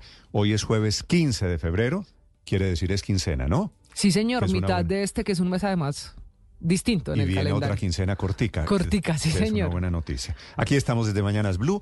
Apenas intenta amanecer en Bogotá, está amaneciendo tarde, también ano- anochece tarde la temperatura. Usted y yo pensando en 15 de febrero por la quincena y en redes sociales todavía pensando en San Valentín o en miércoles de ceniza. Hay muchos que ayer fueron a rezar, se pusieron la Santa Cruz en la frente Mm. y después celebraron San Valentín. Bueno, hoy ya es 15, es otra la historia. Muy bien, aquí estamos, con, le decía, con las noticias de Colombia y el mundo, también a esta hora temas de conversación en las redes sociales. Camila Carvajal. Néstor, o las redes sociales en las que la tendencia es Carol G. Es nuestra Carolina, nuestra bichota, porque ayer estaba de cumpleaños. Usted sabe que hizo transmisión en todas las redes sociales en vivo para que sus seguidores le cantaran el cumpleaños. Pero ese no fue el anuncio. Presentó esta canción que se llama Contigo, que en realidad es una colaboración. Ella con DJ Tiesto, al que trajo por primera vez a Medellín en su festival hace apenas un par de meses en diciembre. Pues es muy polémico esto. video, video atrevido, ¿no? Eso le iba a decir, es muy polémico. La tendencia no es por la canción en sí misma, sino porque la protagonista de la canción es otra vieja conocida de Carol G, que también vino al festival en Medellín, que se llama John Mico. Que recuerde usted, John Mico es una puertorriqueña, tiene 25 años, también ha hecho colaboraciones con Bizarrap y otros muy conocidos en ese mundo del entretenimiento y del reggaetón. El problema es que las dos en el video son las protagonistas, tienen una relación amorosa, son lesbianas. En, y en hay- el video. son- en el video de la canción, sí, en una- el video de Contigo. Una escena lésbica, digamos. Sí, es una, bueno, yo no diría una cena, todo el video, porque es que empieza de ellas en un carro, ellas en la habitación, ellas en la cama, ellas en una discoteca. El cierre en la discoteca con Bueno, DJ Tiesto es quizá lo más polémico. Camila, no se escandalice porque todos estos temas son de mercadeo. Ah, sí. Son para sin provocar duda, esto. Sin duda. Lo que pasa es que usted sabe que Carol G venía de una onda distinta, de mañana será bonito, de un mensaje de empoderamiento. Sí, bueno. Y esto no está mal. Sin duda destaca otra cara. Lo que pasa es que en redes sociales Muy las bien. imágenes causan polémica. De todas maneras, ahí se la presento. Es la nueva canción, se llama Contigo. La otra tendencia o la otra gran conversación en Colombia, Néstor, es el tema ambiental. Numeral tiburones y numeral gorgona.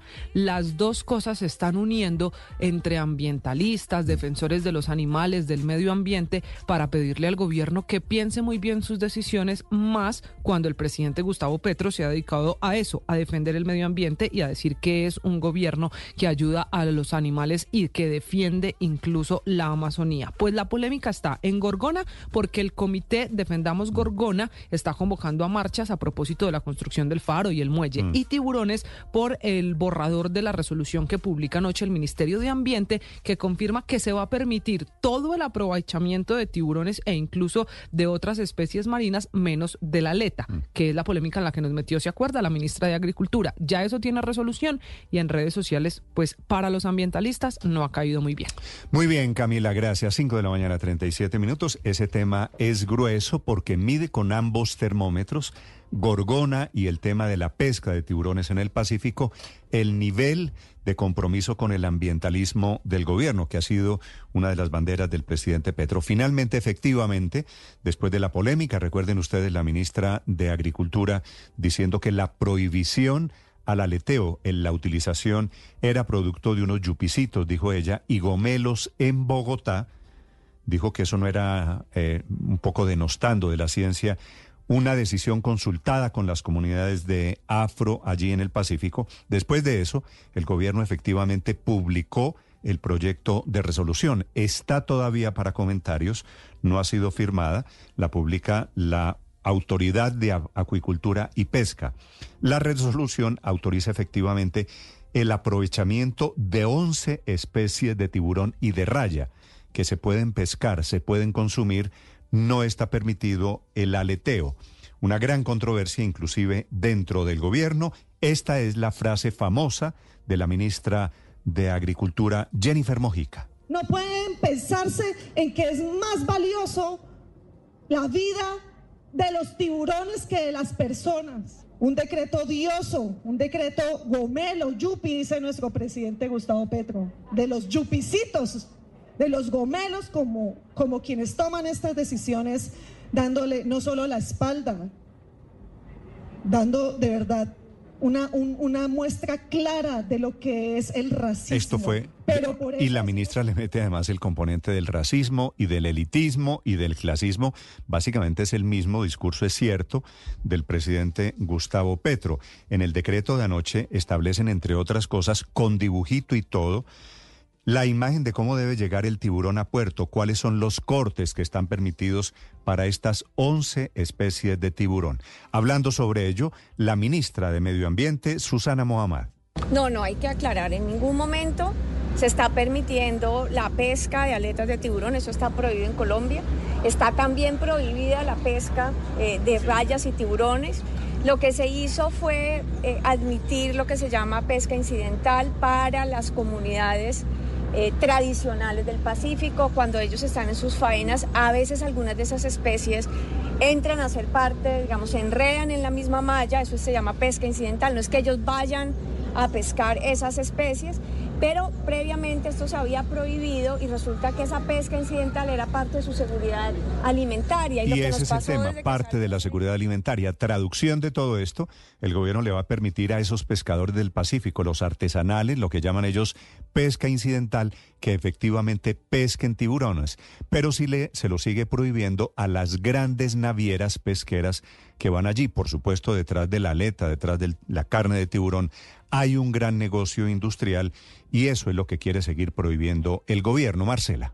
Hola Néstor, la propuesta del gobierno nacional es que si un pescador artesanal se encuentra en medio del mar, un tiburón se va a poder quedar con todo menos con la aleta. Estamos hablando de la carne del tiburón, el aceite del tiburón, los cartílagos y también la piel. El tiburón, sin embargo, tiene que llegar completo al sitio de acopio, al puerto, y es ahí donde le quitan la aleta. ¿Qué va a pasar con la aleta? Según esta propuesta de la Autoridad Nacional de Acuicultura y Pesca, es entidad la que va a decidir si quema esas aletas, si las usa para capacitaciones o si las usa para investigaciones. Lo que no se puede hacer es venderlas, tampoco vender subproductos de la aleta de tiburón, ni exportarlos, ni nada por el estilo. La autorización está simplemente para las comunidades que tradicionalmente viven de la pesca y estaría acompañada, dice el gobierno, de un plan de comanejo. Este es un desarrollo de la decisión que ayer comentó aquí en los micrófonos de Blue Radio la ministra de Agricultura Jennifer Mojica de devolverle el estatus de recurso pesquero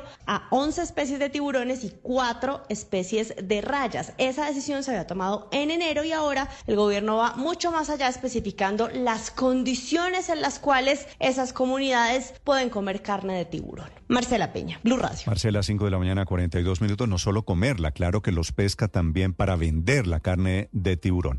Faltan 18 minutos para las 6 de la mañana. En Estados Unidos, esta mañana nuevamente, el efecto de una tragedia por el tiroteo. Estaban en la fiesta con miles de personas presentes que estaban celebrando que los Chiefs en Kansas ganaron el Super Bowl una fiesta que terminó empañada porque un loco apareció disparando decenas de heridos, un muerto. A esta hora desde Washington, Juan Camilo Merlano. Néstor, buenos días. Estados Unidos se levanta luego de vivir una nueva tragedia que comenzó siendo una fiesta. Kansas City, let me hear you one time. Así era el ambiente en Union Station, en Kansas City, junto a su equipo de fútbol americano, luciendo el trofeo del Super Bowl y celebrando ante miles de personas que tiñeron las calles de la ciudad de rojo, el color del equipo. Un ambiente de celebración que minutos después se convirtió en pánico. Las mismas miles de personas que habían estado gritando de felicidad ahora lo hacían de terror. Corrían desesperadamente intentando alejarse de las balas, del tiroteo que alcanzó a varias personas. Una murió, otras, más de 20 resultaron heridas. De esas 11 menores de edad. Algunos de los asistentes contaron detalles de los momentos del tiroteo. I was just telling everybody to get down, get down, and then like get out the way, and the officers were coming around, and that's what they did. Lo único que le decía a todo el mundo es que se tiraran al piso, que se agacharan, que se quitaran del camino, que los policías estaban rodeando el lugar, y eso fue lo que hicieron, aseguró una de las asistentes. Tres personas se encuentran bajo custodia de las autoridades, dos fueron capturados inmediatamente después del tiroteo y estaban armados. Una tercera persona fue capturada posteriormente. El presidente Joe Biden aseguró a través de un comunicado que el hecho de que la felicidad por la victoria del Super Bowl se haya convertido en tragedia desgarre el alma de los Estados Unidos y que es momento de actuar. Le envió un mensaje al Congreso para que apruebe leyes que restrinjan el porte de armas en el país. Pero no se prevé que logren nada. Por ahora, lo único que queda por hacer es lo que pidió el mariscal de campo de los Kansas City Chiefs, Patrick Mahomes, en su cuenta de X. Hay que rezar por Kansas City. Néstor. Gracias, Juan Camilo. 5 de la mañana. Bueno, hay que rezar por todo Estados Unidos. Tiroteos de estos desafortunadamente muy frecuentes allí. Hay una noticia de última hora. Cientos de personas están huyendo esta mañana del hospital en Nasser, que es el último hospital que estaba funcionando en Gaza ante el anuncio israelí de que va a llevar allí operaciones de búsqueda de terroristas. Quiere decir, va a llevar allí su mano dura, la que está intentando aplicar desde los ataques terroristas de hace cuatro meses en Europa. Silvia Carrasco. Sí, Néstor, ¿qué tal? Muy buenos días. Lo que está ocurriendo ahora es en Can Yunis, Néstor. Allí está el Hospital Nasser, como decías tú, uno de los últimos hospitales en funcionamiento. Y lo que dice el ejército israelí, que ya ha confirmado que ha empezado a hacer operaciones dentro del hospital, es que ese hospital estaba siendo utilizado y que tienen información eh, de inteligencia al respecto, estaba siendo utilizado no solo para mantener ahí a los rehenes, sino también los cuerpos de los rehenes que han fallecido durante este periodo.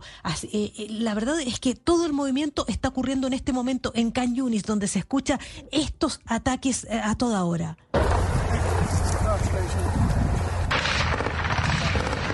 Sin embargo, asegura el ejército israelí que lo que está haciendo en el hospital Nasser son operaciones de precisas de inteligencia. Aún así, la gente está ahí arrancando. Así lo explicaba Daniel Hagari, el, eh, portavoz de las Fuerzas Armadas israelíes. Because Hamas terrorists are likely hiding behind injured civilians inside Nasser Hospital right now. Dice, debido a que los terroristas de Hamas probablemente se están escondiendo detrás de los civiles heridos dentro del hospital Nasser en este momento y parecen haber utilizado el hospital para esconder a nuestros rehenes allí, las Fuerzas Armadas de Israel están llevando a cabo una operación precisa y limitada dentro del hospital Nasser. Dice que están tratando de que allí nadie muera, pero que los médicos en este minuto están informando desde allí que sí, ya hay varios pacientes que han muerto en medio de estas operaciones, Néstor. Gracias, Silvia. A propósito, el presidente Petro está viajando en este momento, va para Europa, Alemania, a una conferencia convocada en Berlín, en donde espera reunirse con gente esta de Palestina,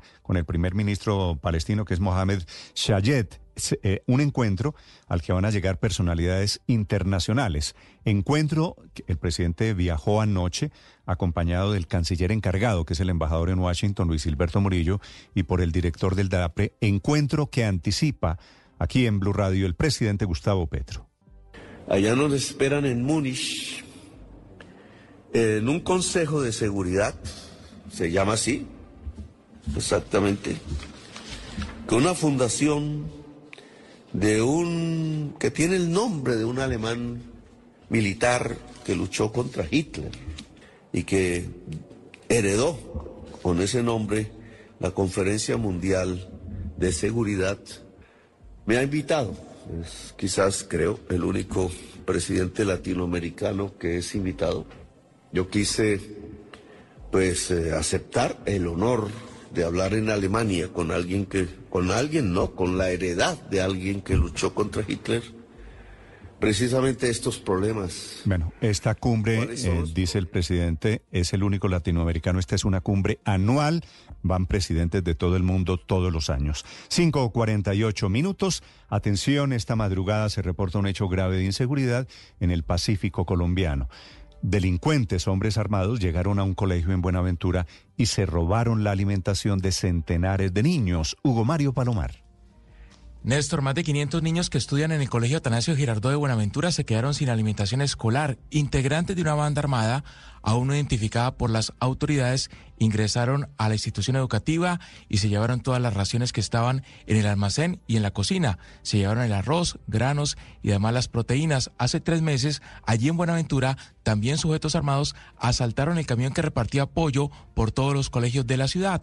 La secretaria de Etnoeducación de Buenaventura, Irlanda Rodríguez, dice que el PA es la única posibilidad que tienen muchos de estos niños para alimentarse diariamente.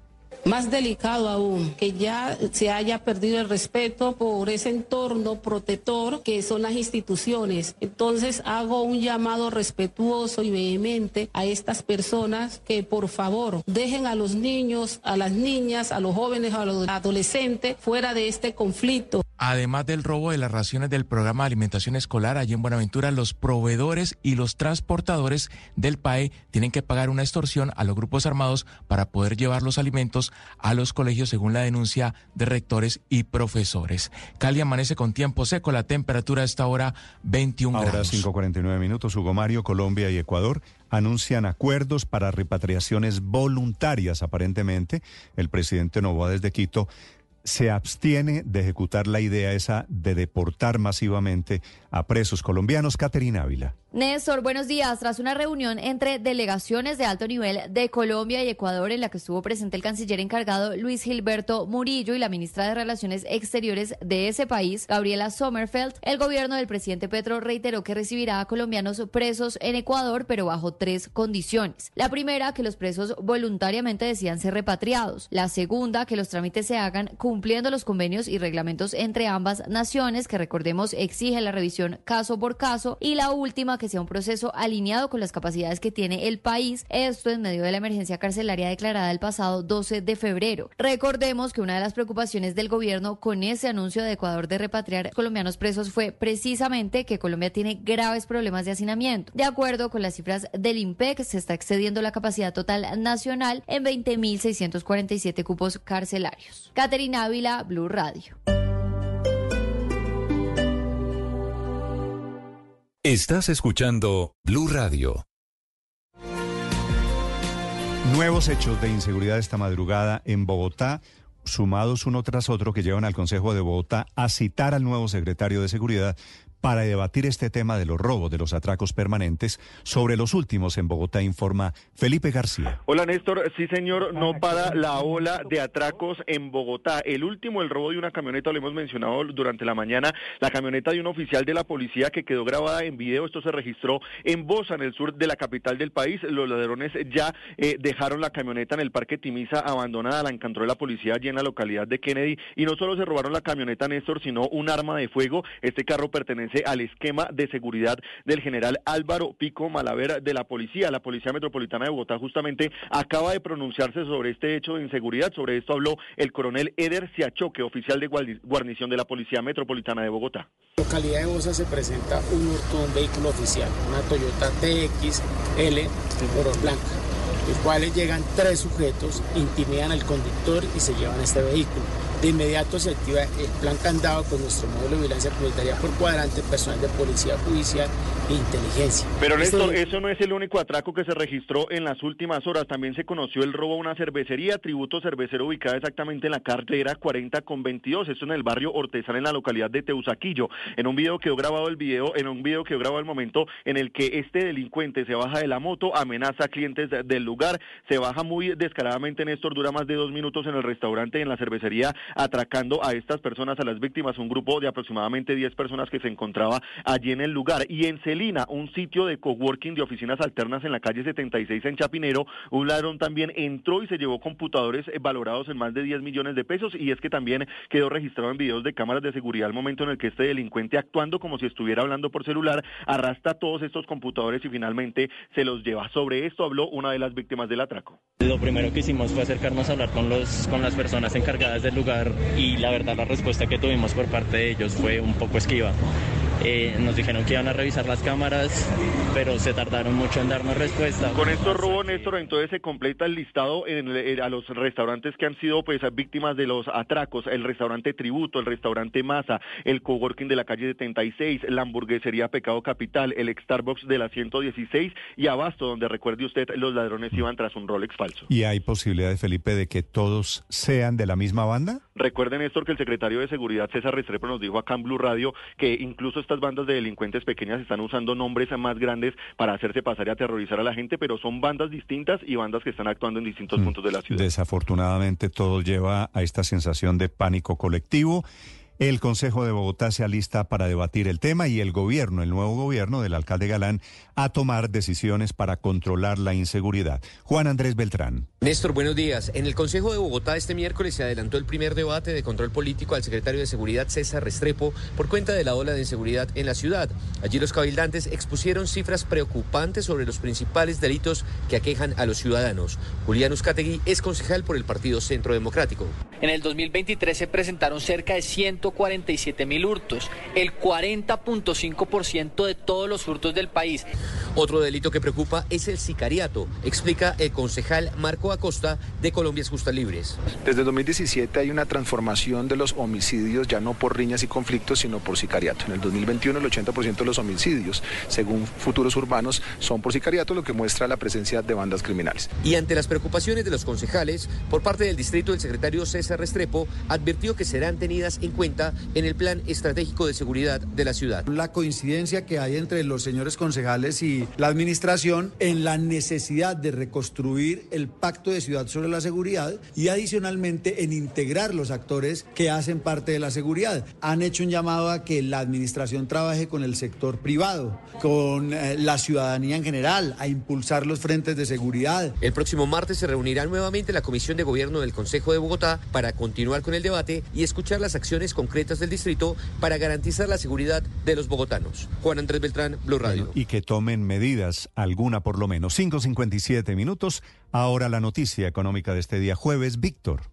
Néstor, buenos días. Terminó la revisión anual que le hace el Fondo Monetario Internacional a Colombia con cambios en las proyecciones económicas, aplausos por un lado y recomendaciones por otro. El FMI rebajó las estimaciones que tiene sobre el crecimiento de nuestra economía. Para el año 2023, balance que aún no conocemos disminuye desde 1,4 hasta 1,2% su proyección y para este 2024 la recorta desde 2 hasta 1,3%. El Fondo Monetario destaca las políticas serias de tipo macroeconómico en el país de los últimos años que han permitido corregir varios de los desbalances provocados por la pandemia. Hacia adelante recomienda cautela para el Banco de la República a la hora de seguir bajando sus tasas de interés y al gobierno cautela a la hora de manejar las finanzas públicas porque recordemos que este año quedamos al límite del déficit fiscal. El Fondo Monetario se mostró muy preocupado por la caída en la inversión y aconseja estimularla desde lo público y lo privado para generar más dinamismo en la economía. A propósito, hoy antes del mediodía el DANE publicará las cifras del PIB de todo el 2023 y los analistas esperan que Colombia haya esquivado la recesión con un crecimiento anual cercano al 1%.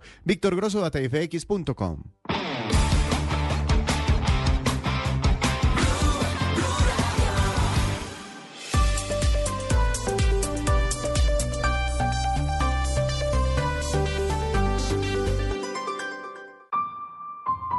El periodismo no tiene apellidos. Es siempre honesto, independiente y comprometido con la verdad. El periodismo no es amigo del poder, lo vigila. Hoy, Mañanas Blue les ofrece periodismo con contexto. Las dos caras de la moneda, sin exageración, sin especulación. A partir de este momento, Mañanas Blue es periodismo en radio. Bienvenidos.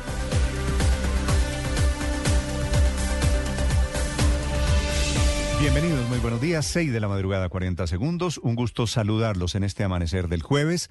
Atención, acaban de recuperar la camioneta que le habían robado esta madrugada a un general de la policía, el general Álvaro Pico, que es el último hecho de la creciente inseguridad en Bogotá. Los ladrones se habían llevado no solo la camioneta, sino también la pistola del escolta del general Pico, ambas ya recuperadas. Desafortunadamente, para efectos de la inseguridad en Bogotá, no es el último hecho. Atracaron también a los clientes de Tributo Cervecero, una cervecería en Teusaquillo, a donde un ladrón con el mismo método en moto llegó armado para quitarle celulares y billeteras a los clientes, a los comensales en ese lugar. Otro ladrón se metió a lo que ahora llaman un coworking, se llama Celina, está en Chapinero, se robó computadores de más de 10 millones de pesos, fingiendo que hablaba por teléfono, iba recogiendo los computadores del lugar. El mismo modus operandi del atraco a la hamburguesería Pecado Capital en Usaquén, o del atraco a Masa hace dos semanas, o a Basto, otro de los restaurantes del norte de Bogotá, donde entraron por un reloj Rolex que resultó ese, recuerden ustedes, una réplica, un reloj falso. También atracaron a los clientes de Starbucks de la 116. Ya les vamos a contar las medidas urgentes que estudia la alcaldía de Bogotá y el debate que preparan los concejales en Bogotá sobre este tema de robos, atracos, casos de sicariato en Bogotá.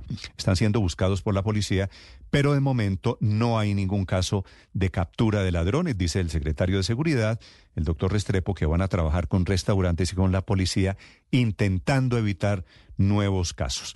Ya vamos a hablarles de este tema, también les hablaré del desenlace sorpresivo del escándalo del lío de esta semana alrededor del presupuesto.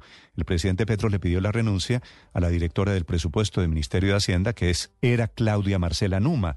Estaba a cargo desde el año 2019 una mujer de eso que el presidente Petro llama tecnocracia sin legitimidad electoral.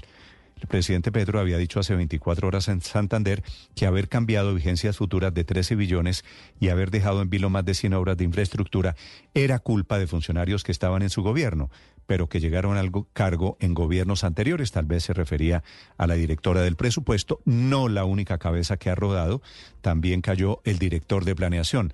Lo que hay en el fondo es quién toma la decisión alrededor de 13 billones de pesos para construir obras públicas, el metro de Bogotá o el túnel del Toyo o carreteras 4G en diferentes regiones del país o inclusive obras relacionadas con el sector educativo.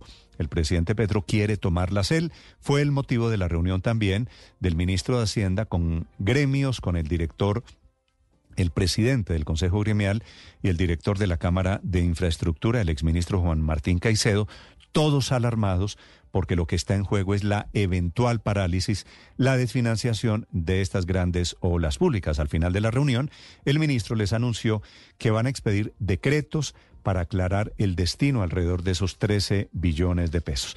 Ya vamos a hablar de estos temas. Bienvenidos. A propósito, el Fondo Monetario Internacional le recomienda al gobierno Petro algo de transparencia en el tema del manejo del gasto público y en el tema este del presupuesto. Dicen que aún sin que se aprueben las reformas hay riesgo de incumplimiento de metas fiscales, una misión del Fondo Monetario Internacional que está en Colombia. La polémica del día corre por cuenta de la resolución que fue publicada anoche, el borrador en realidad autorizando todo menos la venta de aleta de tiburón. Es uno de esos polémicos temas alrededor del compromiso ambiental ecológico del gobierno. La resolución dice que los pescadores del Pacífico podrán consumir, podrán vender carne de 11 especies de tiburón y 4 de rayas marinas que caigan de manera incidental en sus redes prohibiendo la pesca, la industrial, pero permitiendo esta, la de las comunidades del Pacífico colombiano. Explícitamente queda prohibida la comercialización de las aletas, publican la imagen inclusive de cómo deben ser los cortes de la carne de tiburón. La otra polémica ambiental la agita la asociación Salvemos Gorgona, que empezó a convocar marchas contra la decisión del gobierno de construir la estación de guardacostas, el faro, el muelle allí en Gorgona, la organización le dice al presidente Petro que ambos, Muelle y Faro, demuestran que es un falso ambientalista. Finalmente, y en Medellín, esta es la otra polémica, renunció Manuelito. Manuelito era el secretario de Cultura que confesó en público, en un acto transmitido en redes sociales, que no sabe qué es una biblioteca la expresión que él utiliza es que se descachó y que el alcalde Vigo Gutiérrez, sabiendo eso, lo puso como secretario de Cultura solamente para manejar temas relacionados con contratación. Todo, la verdad, una vergüenza. Si es cierto o inclusive si no lo es, es Manuel Córdoba, que era cercano a Vigo Gutiérrez, había trabajado con él en su primera alcaldía, en la Secretaría de Seguridad, lo pusieron ahora de secretario de Cultura y se va de la peor manera confesando una profunda incultura y echándole la culpa a su jefe que no dudó en echarlo a través de las mismas redes sociales. Por fortuna está bien y fuera de peligro. La bebé, a propósito de Medellín, la bebé de apenas cuatro meses y el policía heridos ayer frente al Palacio de Justicia, a donde un hombre armado con machete intentó entrar a la fuerza y terminó causando la balacera. La policía reaccionó disparó una de las balas, hirió a la bebé, se encuentra bien afortunadamente. También en Medellín les voy a contar la historia del señor de la barra de Medellín, se llama Felipe Muñoz, al que sacaron de la banda de rock, se llama Tres de Corazón, después de conocerse que efectivamente la justicia le comprobó que abortó, le dio una píldora abortiva a su novia para hacerla abortar sin su consentimiento. Este es el hombre que posaba de faro moral de los hinchas de Atlético Nacional, de esas barras de delincuentes de Atlético Nacional. Seis de la mañana, seis minutos. Bienvenidos, es un gusto saludarlos. Resultó un colombiano entre los tres artículos, entre los tres autores del artículo de la Universidad de Cambridge que cita el presidente Petro para sostener su tesis de que el COVID fue causado por el cambio climático, modificado por la ruta de murciélagos. Ese colombiano se llama Camilo Mora, lo que dijo antier el presidente en el departamento del Cesar fue que el COVID, con toda la gente que dejó muerta, trastorno completo en la sociedad, el COVID parece tener origen en la crisis climática. La verdad, el estudio habla es de la expansión del COVID. Leído el estudio, se lo recomiendo, está en la página de Blue Radio. Vamos a hablar esta mañana con el colombiano responsable de ese estudio, que cita el presidente Petro, por supuesto, de una manera diferente. Seis, siete minutos, un gusto saludarlos. Es jueves 15 de febrero, es el día de la lucha contra el cáncer infantil. Aquí está lo más importante en el resumen que preparamos en voces y sonidos en Mañanas Blue. Ni la policía se salva de los ladrones en Bogotá. Apareció finalmente la camioneta del esquema de seguridad del general Álvaro Pico Malaver de la policía. Los ladrones la abandonaron en el Parque Timisa de la localidad de Kennedy. Sobre esto, el coronel Eder Siachoque, oficial de guarnición de la Policía Metropolitana de Bogotá. Gracias a la presión que hicieron nuestros cuadrantes, se pudo dar con la recuperación del vehículo y los elementos que tenía en su interior. No frena la ola de atracos en Bogotá. En los últimos días se han registrado robos en restaurantes como Tributo en Teusaquillo. Masa, la hamburguesería Pecado Capital, el Starbucks de la 116 y Abasto donde los delincuentes iban tras un Rolex falso. El último robo fue en un coworking en la calle 76. La directora de presupuesto del Ministerio de Hacienda, Claudia Marcela Numa, renunció a su cargo en medio de la controversia desatada por el decreto de liquidación del presupuesto para 2024. Colombia ya no va a crecer 2% este año, sino 1,3% según el Fondo Monetario Internacional. La entidad le recomendó al gobierno recortar el tamaño del presupuesto y manifestó su preocupación por el hecho de que en las cuentas hay litigios de la DIAN que no pueden ser procesados como necesita el gobierno y eso es un hueco que según los analistas supera los 15 billones de pesos. Habló la jefa de misión, Seida desde conflictos regionales potencialmente exacerbados y que afectan las condiciones financieras mundiales, hasta las incertidumbres que rodean las reformas sociales y la transición energética, Colombia debe navegar por estas aguas con cautela y previsión. Y a propósito, el ministro de Hacienda Ricardo Bonilla recibió en su despacho a Juan Martín Caicedo de la Cámara Colombiana de Infraestructura y al presidente del Consejo Gremial, Bruce McMaster, dos de las voces más preocupadas por las inconsistencias en el decreto del presupuesto para 2024. Somos conscientes nosotros de que la capacidad que tenga Colombia, por supuesto, de ofrecerle condiciones certeras y, condiciones confiables a los mercados internacionales serán las que nos permitirán, por supuesto, desarrollar proyectos de infraestructura. La industria y el comercio tuvieron durante el 2023 uno de sus peores años desde la pandemia. El DANE reportó que la producción de la industria manufacturera decreció 4,9% y las ventas de los comerciantes cayeron 6,5%. Ecopetrol convocó a la Asamblea de Accionistas para el 22 de marzo y anunció la elección de nuevos miembros de la Junta Directiva para el periodo 2025. El gobierno propone autorizar el aprovechamiento de rayas y tiburones para comunidades pesqueras. Se permitirá que utilicen la carne, el cartílago o el aceite, pero aclara que ninguna compañía está autorizada a vender ningún tipo de producto relacionado con las aletas de tiburón. Llegó a la capital de los Estados Unidos una comisión integrada por los congresistas uribistas Miguel Uribe Turbay, Paloma Valencia, María Fernanda Cabal, José Jaime Uzcategui y Hernán Cadavid con el propósito de confrontar la posición del presidente Petro y de la bancada del pacto histórico de que hay una ruptura institucional. El senador Miguel Uribe Turbay. Que la comunidad internacional debe saber lo que realmente está pasando aquí y debe prepararse para evitar que Gustavo Petro llegue finalmente a la ruptura institucional. Fueron momentos de tensión los que se vieron en la entrada del Palacio de Justicia de Medellín. Un hombre con un machete en la mano quiso enfrentar a un grupo de policías. El sujeto hirió con el arma blanca a uno de los policías en su rostro y cuando otro de los agentes quiso desarmarlo, se fue contra él en dos ocasiones, lo que obligó a este a disparar su arma de dotación a los pies del atacante en cuatro oportunidades. Desafortunadamente, una de las balas rebotó en el suelo e ingresó al Palacio de Justicia. El alcalde de Medellín, Federico Gutiérrez. Y al parecer, uno de los disparos una de las balas impacta a una bebé de cuatro meses. Y debo decir que la niña está fuera de peligro. El secretario de Cultura de Medellín fue sacado de su cargo tras comentarios comprometedores sobre su idoneidad para ocupar el cargo y las razones de su designación por parte del alcalde Federico Gutiérrez mientras asistía a un encuentro académico en la Universidad de Antioquia. Manuelito, hacete ahí, resolveme ese chicharrón tan berraco. Yo sé que a veces no tienen ni idea de temas culturales. Yo sí puedo pecar en de pronto escacharme que es un registro, que es una biblioteca, que bueno, todas cosas. El alcalde de Medellín, Federico Gutiérrez. Y yo lamento mucho toda esta situación. ¿Por qué? Porque es que nosotros tenemos que estar a la altura de nuestros cargos. El gobierno del presidente Petro reiteró que recibirá a colombianos presos en Ecuador, pero bajo tres condiciones. La primera, que los presos voluntariamente decidan ser repatriados. La segunda, que los trámites se hagan cumpliendo los convenios y reglamentos entre ambas naciones. Y la última, que sea un proceso alineado con las capacidades que tiene el país. El presidente Gustavo Petro confirmó que viajará a Múnich para un consejo seguridad con la fundación Eva Mankleis, nombre de un militar alemán que fue miembro de la resistencia contra Adolf Hitler. Me ha invitado, quizás creo, el único presidente latinoamericano que es invitado. Yo quise pues eh, aceptar el honor de hablar en Alemania con alguien que, con alguien no, con la heredad de alguien que luchó contra Hitler.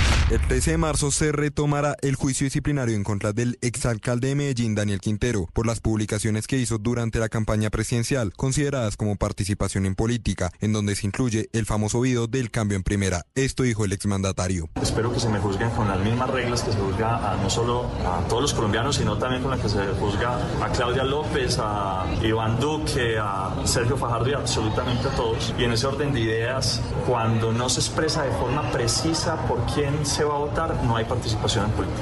La Corte Suprema de Justicia condenó a Luis Alberto Monsalve Géneco por graves irregularidades en un contrato del PAE mientras fue gobernador del Cesar. Ya es el cuarto miembro del poderoso clan de Valledupar envuelto en líos judiciales. José Luis Barceló, abogado de Luis Alberto Géneco. No se hace necesario su reclusión intramural o su traslado a un centro penitenciario, pues, insisto, siempre estará atento y cumplidor de lo que la justicia resuelva. Fuentes cercanas a la investigación confirmaron que en efecto Dylan Santiago Castro fue asesinado por asfixia mecánica. Sin embargo, los detalles de cómo encontraron el cuerpo del menor son bastante alarmantes. Dylan Santiago estaba muerto desde aproximadamente dos días antes de que lo encontrara el trabajador de la zona, que fue el que finalmente dio alerta a las autoridades. La persona responsable de la muerte habría movido el cuerpo del niño en varias oportunidades para evitar que las autoridades lo encontraran.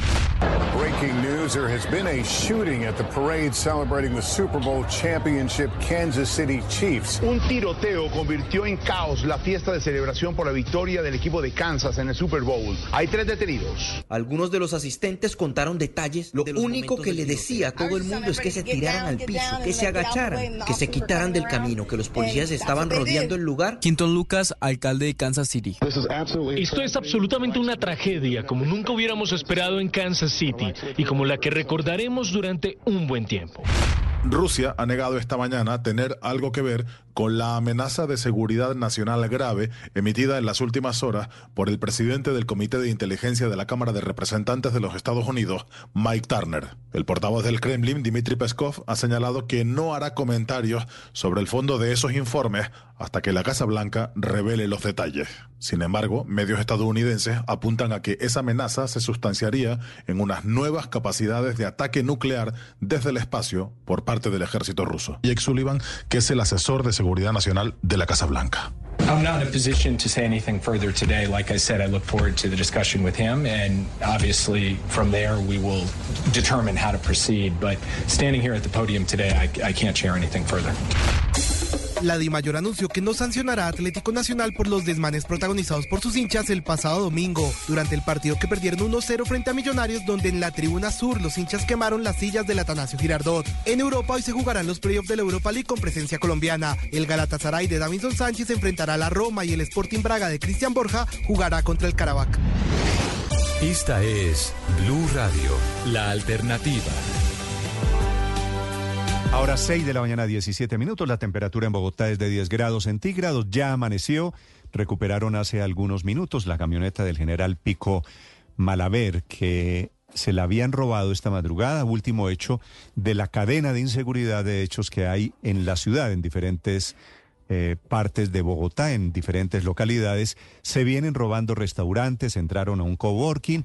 El hecho de la camioneta del general Pico y su pistola, la de su escolta, es el último. Felipe García. Hola Néstor, sí señor, los ladrones están haciendo prácticamente lo que quieren en Bogotá y hasta el momento no han capturado a ninguno de ellos. Ni la policía se salva ya de los delincuentes. Anoche le robaron, como usted mencionaba, la camioneta a un general, puntualmente al general Álvaro Pico Malaver. Un grupo de ladrones en Bosa abordó al conductor del vehículo, lo golpeó y le quitó también el arma de fuego de dotación. La camioneta Néstor, que pertenece al esquema de seguridad del general, la dejaron abandonada horas después en el sector de Timisa, esto es una localidad de Kennedy, al sur de Bogotá, muy cerca, y esto es curioso, al sitio del robo. Sobre esto habló el coronel Eder Siachoque, oficial de guarnición de la Policía de Bogotá. En localidad de Bosa se presenta un hurto un vehículo oficial, una Toyota TXL oro blanca, los cuales llegan tres sujetos, intimidan al conductor y se llevan este vehículo.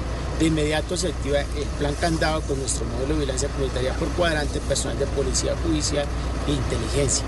Este vehículo fue dejado en el sector de esa localidad. Los robos también a sitios de comercio. Esta ola de inseguridad, los últimos dos eh, de una amplia lista de atracos se registraron. El primero en una cervecería, en Tributo Cervecero, ubicada exactamente en la carrera 40 con 22. Esto es en el barrio Hortezal de la localidad de Teusaquillo. Y es el mismo modus operandi, Néstor, de los atracos que hemos visto en los últimos días en varias partes de la ciudad. Llegan los ladrones en moto, el parrillero de la moto se baja, desenfunda un arma de fuego y amenaza al grupo de personas que están justamente allí compartiendo, en este caso tomándose unas cervezas. El segundo segundo caso se registró en Celina, un sitio de coworking de oficinas alternas en la calle 76 en Chapinero. Un ladrón entra al sitio y se lleva computadores eh, valorados en más de 10 millones de pesos. Este delincuente, actuando como si estuviera hablando por celular, arrastra varios de los equipos por una mesa para finalmente llevárselos y desaparecer con los equipos como si nada. Sobre esto nos habló aquí en Blue Radio una de las víctimas. Lo primero que hicimos fue acercarnos a hablar con, los, con las personas encargadas del lugar y la verdad la respuesta que tuvimos por parte de ellos fue un poco esquiva. Eh, nos dijeron que iban a revisar las cámaras, pero se tardaron mucho en darnos respuesta hasta que bueno llegó la policía y nos como Un listado rápido, Néstor, de los atracos que se han registrado en los últimos días, el de tributo que acaso que le acabo de mencionar en la cervecería, el de restaurante Masa en Chapinero, este del coworking en Celina en la calle 76, en la hamburguesería Pecado Capital, recordemos en Usaquén, el del Starbucks de la 116 y el otro en Abasto, donde los delincuentes se llevaron un Rolex que era de imitación, Néstor. Gracias, Felipe. Ya se pierde la cuenta. 6 de la mañana, 20 minutos. Y como una bola de nieve se está creciendo el tema y la incertidumbre alrededor del presupuesto con las vigencias futuras, con los compromisos económicos alrededor de grandes obras de infraestructura. En las últimas horas rodó la cabeza de quien era la directora de presupuesto, la directora Numa pedida la renuncia por el presidente Gustavo Petro. Tal vez se refería a ella cuando culpó al técnico del Ministerio de Hacienda de todo este desorden. Ya por el mismo tema, divergencias alrededor del manejo del presupuesto, había caído el director de planeación, ahora la directora de presupuesto, gremios, constructores, todo el sector de infraestructura pidiéndole al gobierno nacional que no desfinancie más de 100 obras, no solo carreteras, no solo túneles, no solo el metro de Bogotá o el metro de Medellín, también obras que tienen que ver con el sector de la educación. Marcela Peña. Néstor, buenos días. Crece la bola de nieve por cuenta de los 13 billones de pesos del presupuesto de este año que eran para proyectos de infraestructura, pero que no aparecieron nunca en el decreto oficial. El presidente Gustavo Petro escribió en su cuenta de X que no ha cambiado una sola partida del presupuesto que aprobó el Congreso, pero por otro lado su oficina le pidió la renuncia a Claudia Marcela Numa, la directora de presupuesto del Ministerio de Hacienda, es decir, la encargada de redactar ese decreto. Numa ha tratado de buscar una solución al problema y ha propuesto varias versiones de un decreto de corrección. Sin embargo, no ha logrado convencer a Presidencia de la República. Hablando de soluciones, los empresarios liderados por el presidente del Consejo Gremial Nacional, Bruce McMaster, se reunieron con el ministro de Hacienda, Ricardo Bonilla, a pedirle que envíe señales de tranquilidad a los inversionistas. Y aunque el ambiente fue cordial, no hubo ningún acuerdo concreto más allá de una mesa de trabajo. Eh, o nos propuso, digamos, que estableciéramos como una mesa para que hacer como un análisis de eh, los mecanismos que puedan generarle tranquilidad a los mercados. Según McMaster, el gobierno es consciente de que se está generando una falta de confianza y que la confianza es fundamental para la inversión en un momento en que se necesita reactivar la economía. Y es que la economía no le está yendo bien. De hecho, ayer el DAN informó que 2023 fue un año negativo para la industria y también para el comercio. Hoy va a revelar el panorama completo de lo que fue el 2023 y conoceremos el dato de crecimiento. Desde varios lugares están pidiendo al gobierno que se mueva y busque la reactivación, incluso desde el Fondo Monetario Internacional, que en medio de esta coyuntura le sugirió al gobierno recortar el presupuesto de este 2024 porque hay incertidumbre sobre sus ingresos y también invertir más precisamente en infraestructura. Habló la jefe de misión del FMI para Colombia, Seida Ubner analistas han indicado que hay cierta incertidumbre sobre las proyecciones de ingresos, de otras partes de la proyección de ingresos.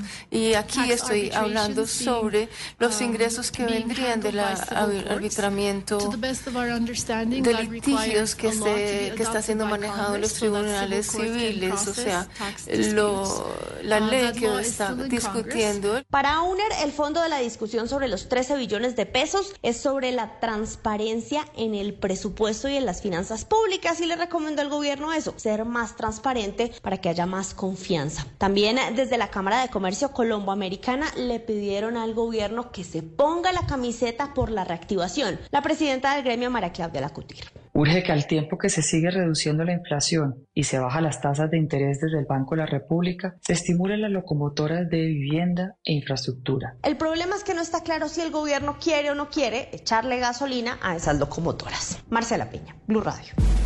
Paola Ochoa es periodista. Está en Mañanas Blue. 6 de la mañana, 24 minutos. Crisis del presupuesto que cobra pues otra cabeza, la de Claudia Marcela Numa, directora general de presupuesto, funcionaria técnica con más de 15 años de experiencia y a quien despidió el propio presidente Gustavo Petro por cuenta del polémico decreto de liquidación del mismo de este año 2024 por la falta de detalle, por la falta de destinación específica sobre 12.5 billones de pesos del presupuesto de inversión en transporte que tiene en vilo la ejecución presupuestal del gobierno en Ascuas un centenar de proyectos como el Metro de Bogotá, el Metro Ligero de Medellín, Transmilenio de Suacha, el Túnel del Toyo en Antioquia, la vía Popayanisnos y docenas de vías no concesionadas en el país, es decir, donde ni siquiera está la mano de privados en sitios tan remotos como Guaviare, Catatumbo, Mocoa o la Alta Guajira. 13 billones atrapados en la dimensión desconocida, de los cuales 7 billones y medio son para la ANI, 3.2 billones para el Invías y 2 billones para sistemas masivos de transporte. Pero que de todas maneras siguen allí atrapados y sin poder girarse a nadie y por eso también cobra la cabeza de la directora de presupuesto. Renuncia que se suma también a la del exdirector de Planeación Nacional, Jorge Iván González, así como también a la de otros dos funcionarios más del DNP cuatro cabezas que han rodado por estos líos con el presupuesto de inversión para infraestructura y más exactamente con la plata de las vigencias futuras o contratos de deuda a largo plazo que asume la nación para financiar vías y para financiar carreteras y que son el CASE que pone y que ha puesto siempre el Estado colombiano cuando se construyen obras de infraestructura. Falta de claridad en las asignaciones del presupuesto que intentó incluso calmar ayer el propio ministro de Hacienda, Ricardo Bonilla, quien estuvo reunido con empresarios con inversionistas, con el Consejo Gremial, la ANDI, la Cámara Colombiana de Infraestructura, y les dijo que en los próximos días saldrá el decreto el decreto de hierros que corrige todo este lío que se armó con el presupuesto. Falta de claridad en el presupuesto, que incluso valió el comentario del Fondo Monetario Internacional en las últimas horas, que terminó hablando del tema y recomendando una mayor transparencia con las cuentas, invitando también al gobierno a que aliste tijeras, a que recorte gastos por cuenta de las cuentas alegres de Hacienda sobre ingresos que podrían no materializarse, como los 15 billones que entrarían por cuenta de los litigios de la DIAN. Ricardo Ospina es periodista. Está en Mañanas Blue. Son las 6 de la mañana y 26 minutos. De manera poco usual, varios organismos internacionales, en particular vinculados a la defensa de los derechos humanos, han hecho pronunciamientos en los últimos días en torno al proceso de elección de fiscal general de la Nación. El pronunciamiento más reciente es el de la oficina en Colombia del Alto Comisionado de las Naciones Unidas para los Derechos Humanos, en el que, y esto lo leo textual, alienta a la Corte Suprema a concluir el proceso de selección de fiscal en el menor tiempo posible, argumentando que la selección de una persona titular de la Fiscalía asegura la independencia, la autonomía y la transición oportuna en esta entidad y previene el debilitamiento de la justicia.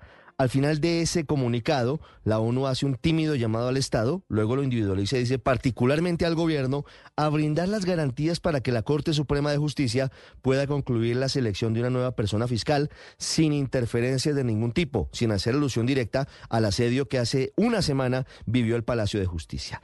Este comunicado se suma a los emitidos recientemente por la Comisión Interamericana de Derechos Humanos y por la OEA, en los que también le piden a la Corte Suprema que elija con prontitud fiscal general, además con varios detalles imprecisos.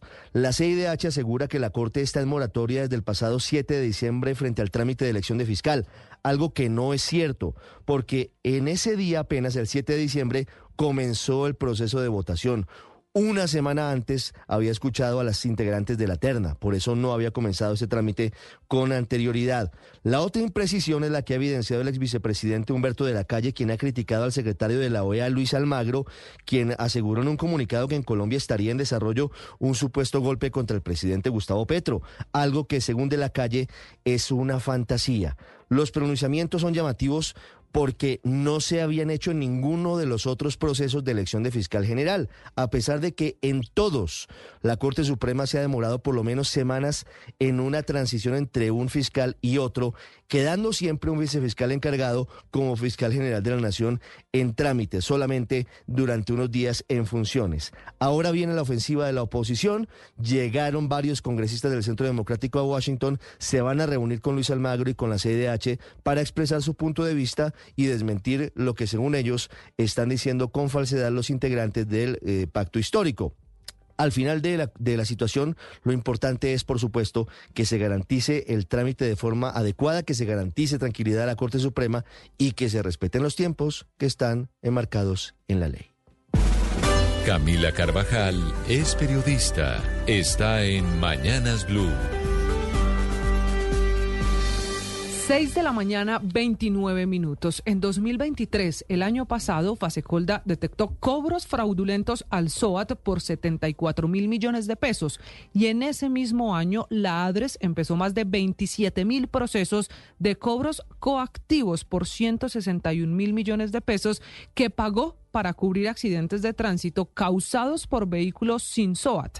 De ahí la campaña No tener SOAT es un mal negocio. Ahora, empezando 2024, se unieron Fasecolda y Adres para el mismo objetivo, evitar que unos vivos en las vías de Colombia sigan causando accidentes de tránsito sin tener SOAT o les sigan cobrando al SOAT accidentes y emergencias que no son causadas por problemas en las carreteras. La alianza quedó pactada con un convenio de cooperación e intercambio de información, que lo que significa es que van a cruzar las bases de datos y las alertas sobre esas irregularidades, sumado a la identificación y a la prevención de las operaciones que de manera fraudulenta le están cobrando al sistema de salud, como son los dobles cobros, las IPS fantasma o fachada. Al final, todas las estrategias que sirven para engañar al sistema y cobrarle al SOAT lo que no debería pagar, que es otra razón por la que se sigue desangrando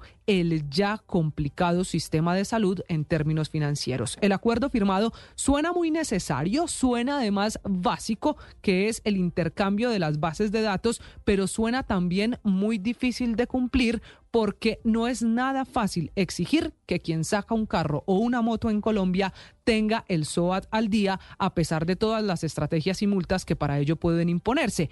El parque automotor de Colombia lo componen 18.9 millones de vehículos, de esos 11.5 millones son motos y solo el 39% de ellas cuentan con la póliza de SOAT vigente. Y lo que es peor, las motos representan uno de los actores viales más vulnerables porque su participación es del 88% en los accidentes de tránsito que al final le cobran al SOAT. Traducción, intentarán Fasecolda y la ADRES que no se siga desangrando la plata de la salud con vehículos sin SOAT, aunque suene necesario, cada vez es más difícil de cumplir.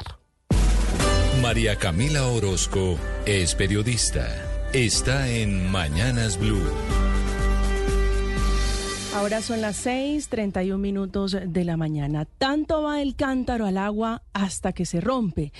Esa es la historia de Luis Alberto Monsalvo Géneco, electo dos veces gobernador del departamento del Cesar y ahora condenado por la Corte Suprema de Justicia por corrupto.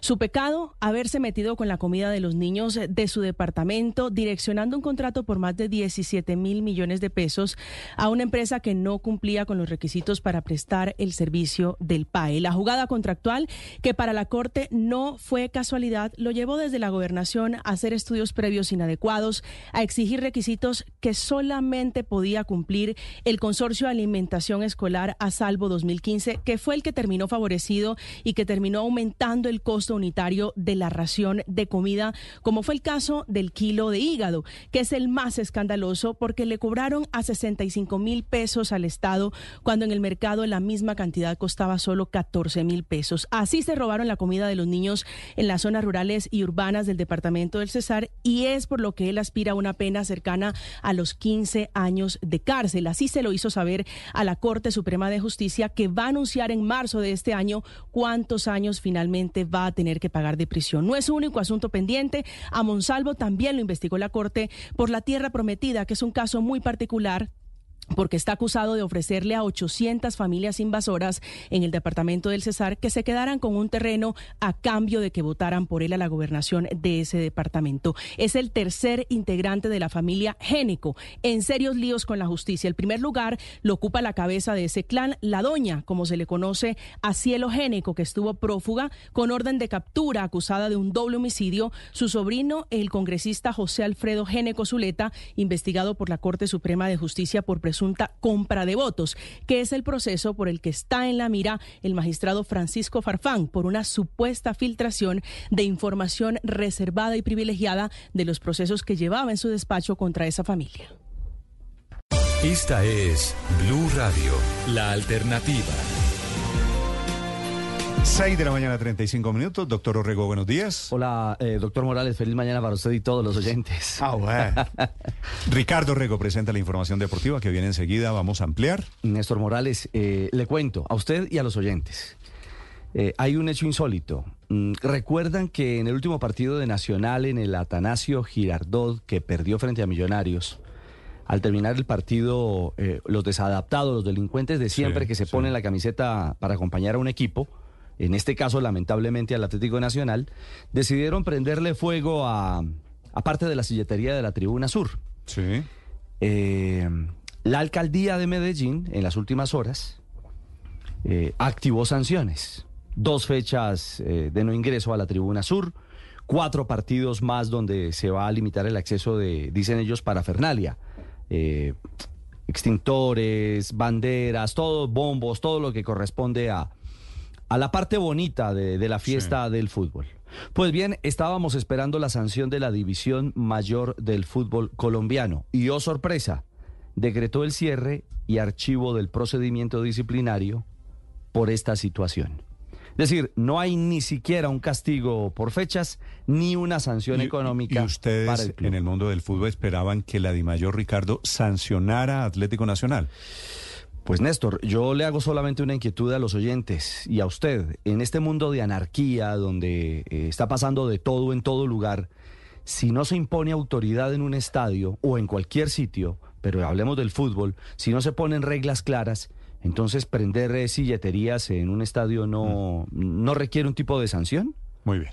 Ya viene Ricardo Rego con la información deportiva y con la sanción o la falta de sanciones por los hechos en el Atanasio Girardot. Padre, buenos días. Buen día, Néstor. Como siempre, con ánimo, con fuerza, con ganas, iniciamos la jornada confiando, creyendo que todo va a salir bien en medio de todas las batallas que cada persona tiene.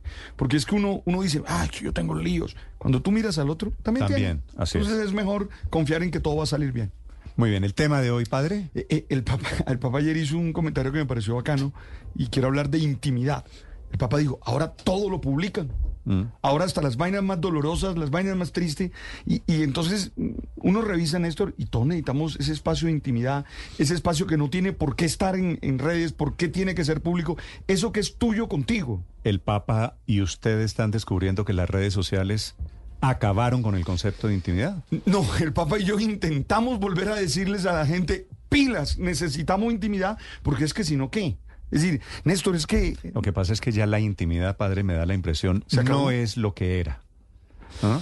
Mire, mire, mire, a mí me impresiona, por ejemplo, me impresiona que se filtre un video de unas personas teniendo sexo, por ejemplo. Sí. En una experiencia íntima. O sea, esa vaina a quién le interesa, o sea, con todo respeto se los digo, ¿a quién? O me impresiona que alguien está muriendo, tiene un problema, mira, me pasa esto, o sea, con todo cariño, eh, hay cosas que solo te pertenecen a ti Mm. y que te ayudan a ser feliz en la medida en que tienes esa intimidad. Me da la impresión, padre, de que usted y el Papa están luchando contra los molinos de viento de los que hablaba Cervantes en el Quijote. Es que la gente, la gente eh, cambió el concepto de intimidad. Lo que a usted le parece que es intimidad y que debería ser respetable, a la gente le parece.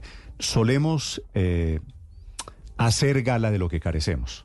¿No es Mm, verdad? Sí, eso es cierto. Entonces la gente cuando, cuando muestra lo que sea, el sexo, lo que usted defina como intimidad, me da la impresión a mí siempre, yo veo, y, ah, esto es lo que, esto es lo que hace falta.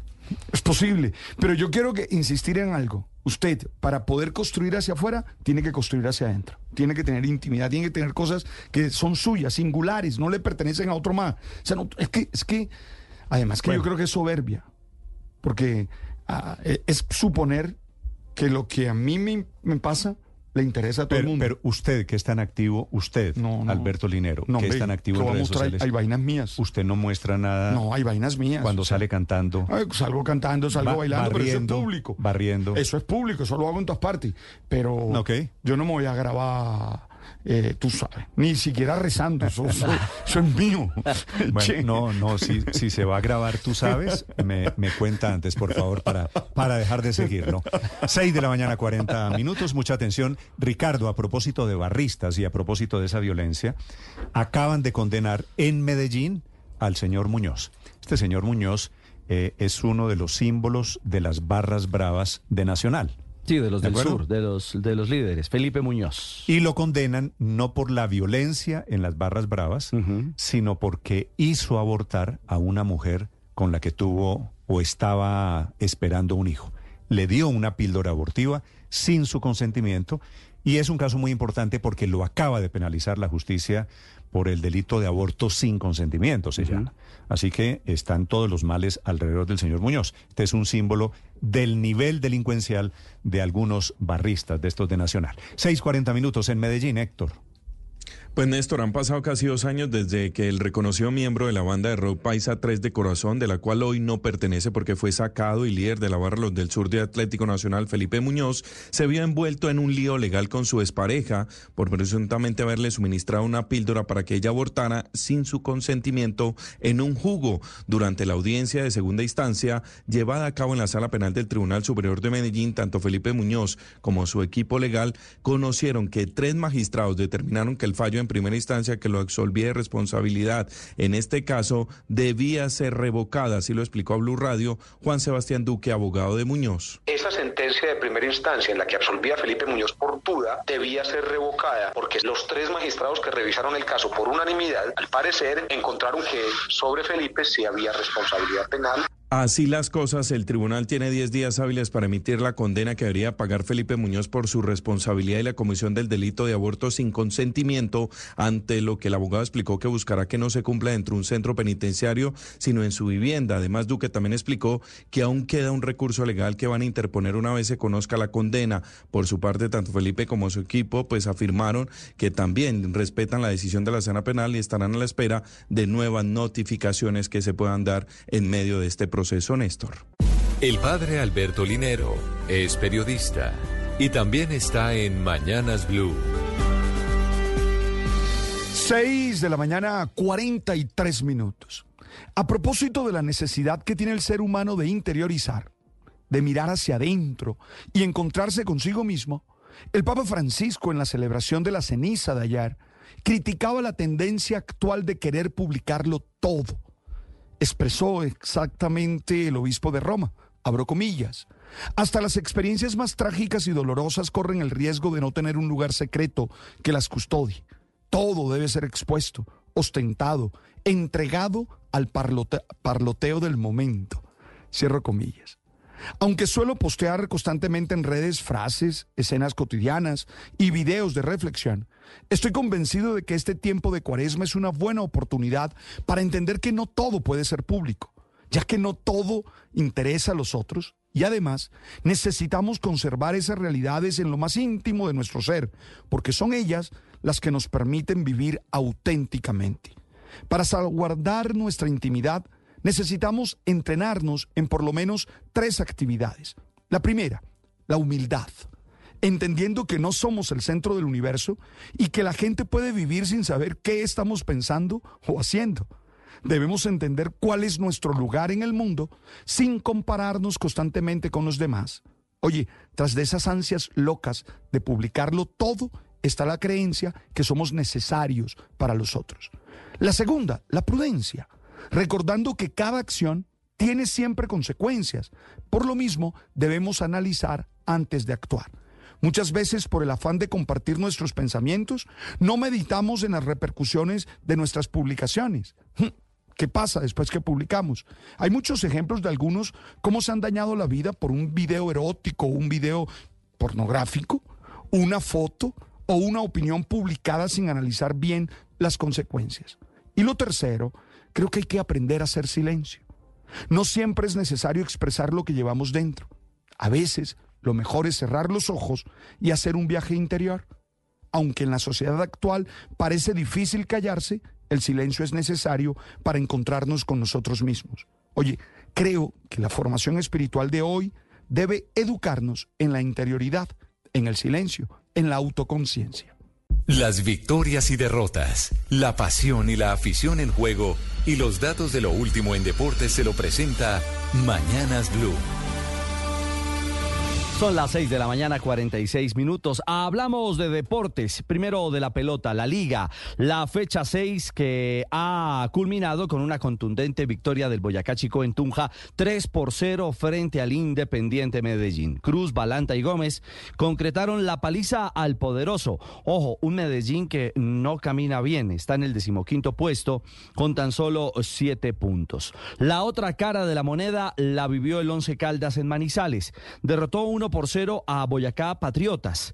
Lo relevante del gol, bueno, primero es que vuelve a meter al blanco blanco entre los ocho primeros de la liga, pero además el autor, Dairo Moreno. Ahora Dairo, el hijo de Chicoral en el Tolima, está a cuatro goles de superar la marca del goleador histórico del fútbol profesional colombiano, Sergio Alejandro Galván Rey. Bueno, las cuentas empiezan a hacerse y el conteo regresivo mm, se mantiene en la ciudad de Manizales. El Boyacá eh, Patriotas es último con tan solo dos puntos y además lo acosa profundamente el tema del descenso en Colombia. Es decir, con esta nueva eh, doble confrontación de equipos, el decorado de los ocho vuelve y cambia. Junior líder 13, Millo segundo con 11, con 10 están tercero Tolima, Pereira, Santa Fe, Fortaleza, que es sexto. Ahora séptimo 11 Caldas con 9 unidades y octavo el Deportivo Cali con 8. Pero cuidado, la fecha no termina aún. Hoy se cierra con los juegos entre Tolima y Jaguares, será en Ibagué, y América Bucaramanga en el Pascual Guerrero donde además seguro habrá conmemoración, celebración por los 97 años de la mechita que se están celebrando esta semana.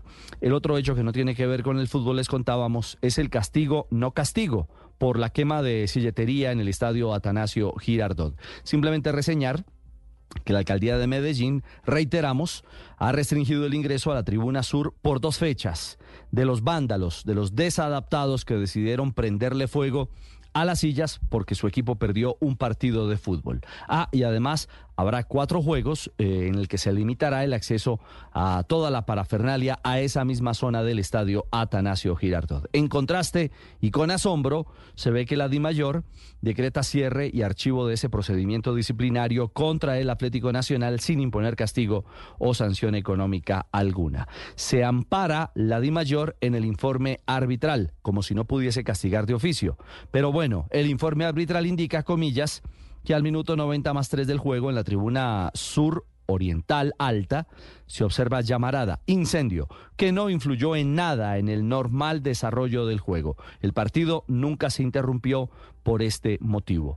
pero había personas, había aficionados que sí pudieron haber corrido algún tipo de riesgo. Bueno, Copa de la Liga Profesional en Argentina empató River Plate. Esta vez el colibrí Miguel Borja no marcó se lesionó. Fue 0-0 el partido frente a Atlético Tucumán. Al minuto 9 se retiró el colombiano. Hay preocupación en River, es porque dentro de 10 días se viene el clásico frente a Boca Juniors. Así que ahora a esperar y establecer en las próximas horas el parte médico de Miguelito Borja, si está o no en condición de competir o si es una lesión grave en cuanto a tiempo de recuperación se refiere. Boca Juniors ganó 2-0 a Central Córdoba, fue Campuzano el colombiano titular, con nueve puntos está en la tabla, a mitad de tabla Boca, Godoy Cruz es líder de su grupo con 13 unidades. Y en el radar de jugadores colombianos en el continente, ya pasamos de Argentina, vamos a Brasil, Campeonato Paulista. Sao Paulo, sin James Rodríguez, sigue la novela. Santos, el histórico Santos, 1 a 0 derrotó al Sao Paulo. ¿Gol de quién? De Alfredo Morelos, el Búfalo. Penalti al minuto 68 por la jornada 8. Y en el Carioca, en el Fluminense, fue titular John Arias, el motorcito que es el gran extranjero del balompié en Brasil, 0 a 0 frente a Vasco da Gama. El Flu es líder del Carioca con 18 puntos. Ah, y en México hubo CONCACAF Champions Chief, eh, la popular eh, Conca Champions. Tigres de México goleó 3-0 al Vancouver Whitecaps y Luis Quiñones, el colombiano, marcó el 1-0. Avanzó su equipo. El panorama de lo que pasa con los colombianos en el fútbol mundial a esta hora, 6:51, en Mañanas Blue.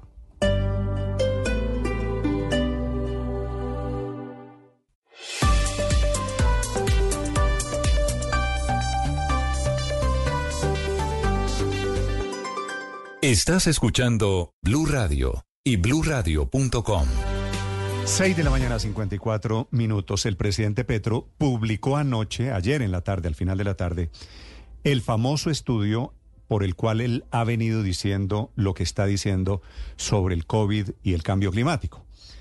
Eh, ¿Se acuerda, Ricardo, que él lo había dicho en campaña aquí? Claro, ¿no? estuvo ahí al lado suyo explicando por qué Que él el COVID- decía que el COVID estaba vinculado con el cambio climático. Claro. No, noviembre del año 2021 lo volvió a repetir esta semana en el departamento de Cesar. Y el presidente Petro, digamos, como, como una cosa es que lo diga en plan de candidato en campaña y otra cosa es que lo diga como jefe de Estado, el presidente Petro publica ayer en la tarde, digo, el informe científico de la Universidad de Cambridge diciendo, aquí está, y lo publica con el siguiente texto. Porque lo había dicho también en el paso Cesar en la inauguración de Ya, ya le voy a... una cantidad de ya- ya paneles solares. Pero, pero el estudio lo apoya. Ya, el ya. estudio... A ver, padre, vamos por partes. Quiero contarles lo que dice el estudio y lo que dice el, pe- el presidente Petro. ¿De acuerdo? Y usted al final me dice, el presidente Petro estaba en lo cierto o no estaba en lo cierto. Dice el presidente Petro, Héctor, publicando el estudio. Este es el resumen del estudio del equipo de la Universidad de Cambridge que establece la hipótesis del cambio de ruta de los murciélagos por el cambio de las zonas de sus alimentos por la crisis climática. Oiga esta parte, por la crisis climática y su articulación con ganaderías de carne para humanos en China y la posible expansión del virus COVID-19. Es decir, el presidente Petro en su teoría está metiendo COVID, murciélagos, Y- ganadería y cambio climático. ¿De acuerdo? Sí. Y entonces dice el 21. presidente Petro, a modo de recriminación, lo siguiente. Es una hipótesis científica que leí hace tiempos y que ahora a cierta prensa le parece escandaloso.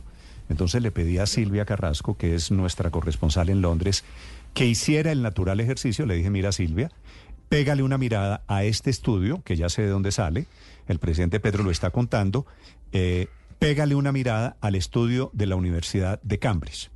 Y entonces Silvia está descubriendo esta mañana varias cosas que me parecen interesantes, Héctor.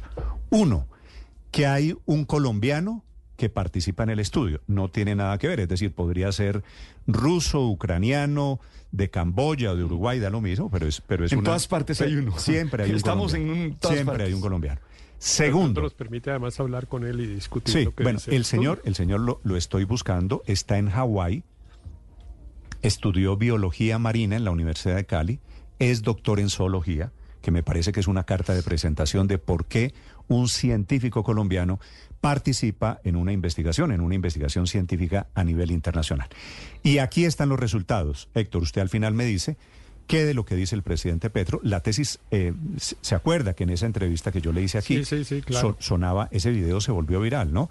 ¿Y qué tiene que ver el cambio climático con el COVID?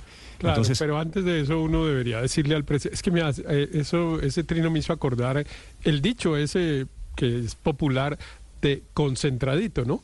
Uno debería pedirle al presidente que se concentrara, que se concentrara en gobernar y no estar inventando teorías ahora sobre el origen del COVID, que no es propiamente una tarea que a él le corresponda, pero bueno, en fin. Bueno, pero como el presidente Héctor es el mismo el que nos mete en esto, porque cita el estudio científico a modo de prueba, y entonces aquí y dice pues regañando a quienes se han atrevido, a quienes nos hemos atrevido a preguntar por qué o qué, o qué tiene que ver el rigor científico aquí con la tesis política alrededor del cambio climático. Entonces aquí está la respuesta. Silvia Carrasco nos amplía. Sí, sí, Néstor, es interesante el estudio, pero hay que decir primero que nada que no es un estudio nuevo, es un estudio realizado durante la pandemia, o sea, fue publicado en el año 2021, por lo tanto, hay cosas que pueden haber cambiado, pero también hay eh, es un estudio a modo de hipótesis, o sea, en el fondo dice la existe la probabilidad de que ¿qué plantea el estudio? Son tres los autores, Robert Bayer, eh, que es británico de la Universidad de Cambridge, Andrea Manica, que es eh, italiano también de la Universidad de Cambridge, y Camilo Mora, que es este colombiano que trabaja en la Universidad de Hawái. Y ellos lo que dicen, eh, su hipótesis es que cambios en el cambio climático está haciendo que la diversidad de murciélagos en distintos lugares del mundo cambie, porque están, claro, el cambio climático elimina algunas zonas de alimento, entonces se concentran en otras. Y ellos dicen que han visto que los murciélagos se están concentrando en tres partes del mundo. Una es en Yunnan, en la provincia de Yunnan, en el sur de China, que colinda con Laos y con Myanmar que también están en centro eh, y, centro en Centroamérica y que también están en el este de África. Esas son las zonas donde se han concentrado los, eh, los murciélagos en este último tiempo. Y lo que dice él es que los murciélagos son los principales transmisores de virus históricamente. En toda la historia se sabe que ellos en sus eh, traslados llevan muchísimos, muchísimos virus.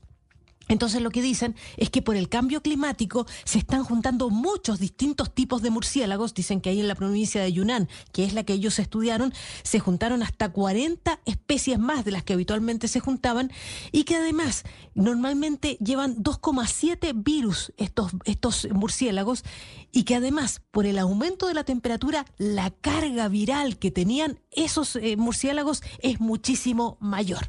Hasta ahí lo que dicen que es lo que han descubierto. Ahora, lo que dice este artículo y, que difiere ya con lo que dice el presidente, porque la primera parte del tuit del presidente Petro es lo que dice el artículo, pero lo que difiere el artículo respecto del tuit del presidente es que él asegura que la articulación eh, se hace entre los murciélagos y la ganadería de carne para humanos en China. No es lo que dice el artículo. El artículo lo que dice es que el traspaso de los murciélagos se produce a dos especies silvestres. Una es la civeta de las palmeras enmascarada, que es un animalito que anda en los árboles que es parecido al mapache, o sea, que tiene mascarilla, pero que es un animal absolutamente silvestre de esa zona. Y también se transmitió a otro animalito silvestre que se llama el pangolín malayo, que, que parece un armadillo, que también es solamente de Malasia, ese, ese animalito. Y lo que ocurre es que en China estos dos animales silvestres se cazan para el consumo humano, o sea, no hay contacto con la ganadería domesticada por los seres humanos, sino que es la cacería de animales silvestres a los cuales eh, se les ha traspasado este virus por, virus por parte de las por parte de los murciélagos. Y la otra diferencia también es que, bueno, eh, lo que dice el artículo no es que es, esos, esos murciélagos estuvieran transmitiendo el COVID-19 a los armadillos y a los mapaches estos eh, locales, sino que lo que le dice es que lo que transmite es un virus antecesor no es el virus exacto de la pandemia, sino que es un virus antecesor, pero que al pasar a través de otras especies puede evolucionar hasta el COVID-19. Por lo tanto, no tendría directamente una relación con la expansión mundial del COVID-19, como establece el presidente Petro en su tuit.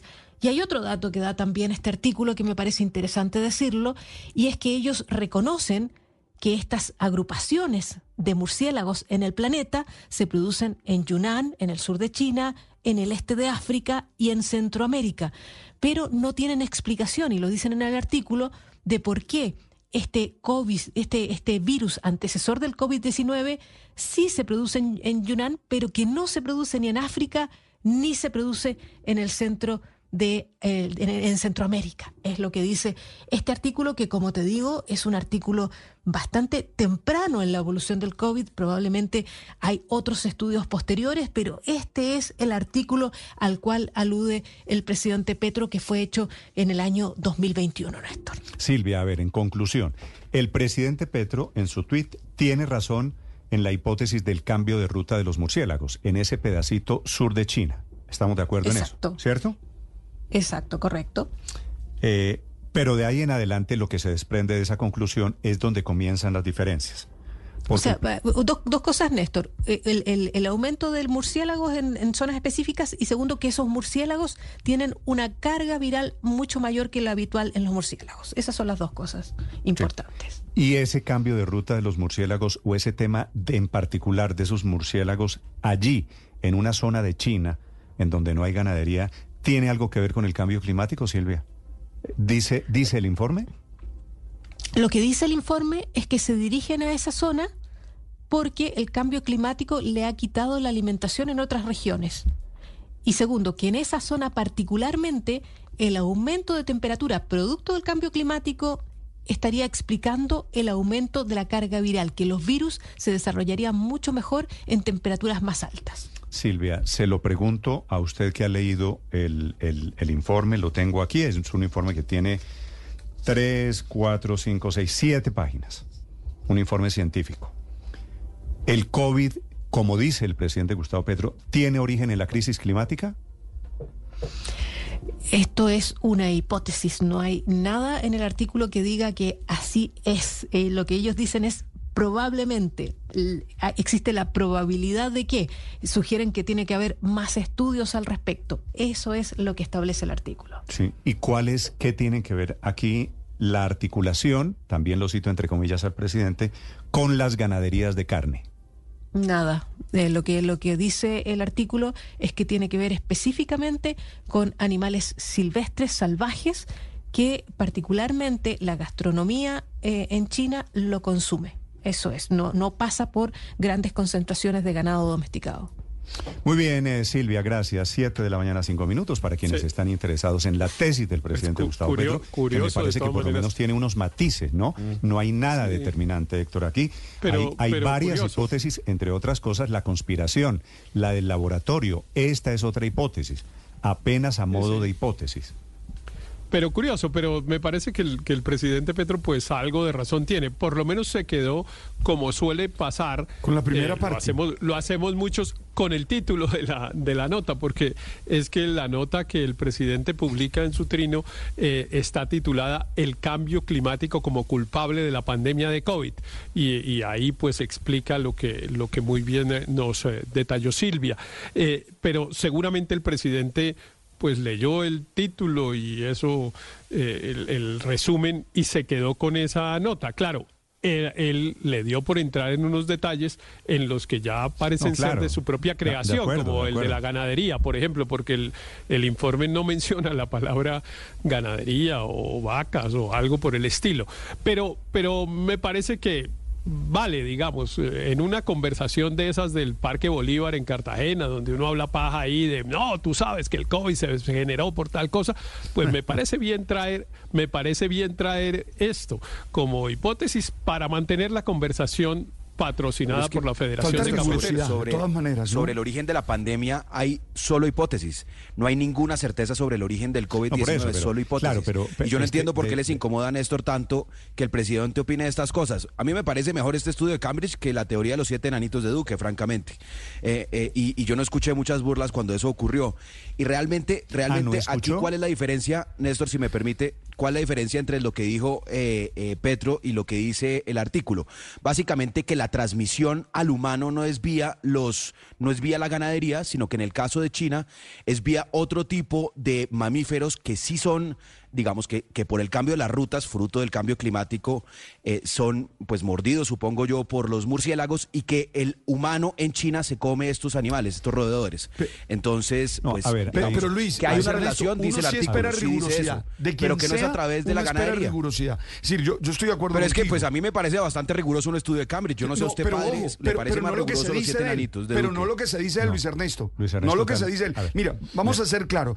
Eh, primero, el estudio no afirma, sino que propone. Es decir, dice, es posible que. En eso hay que ser preciso.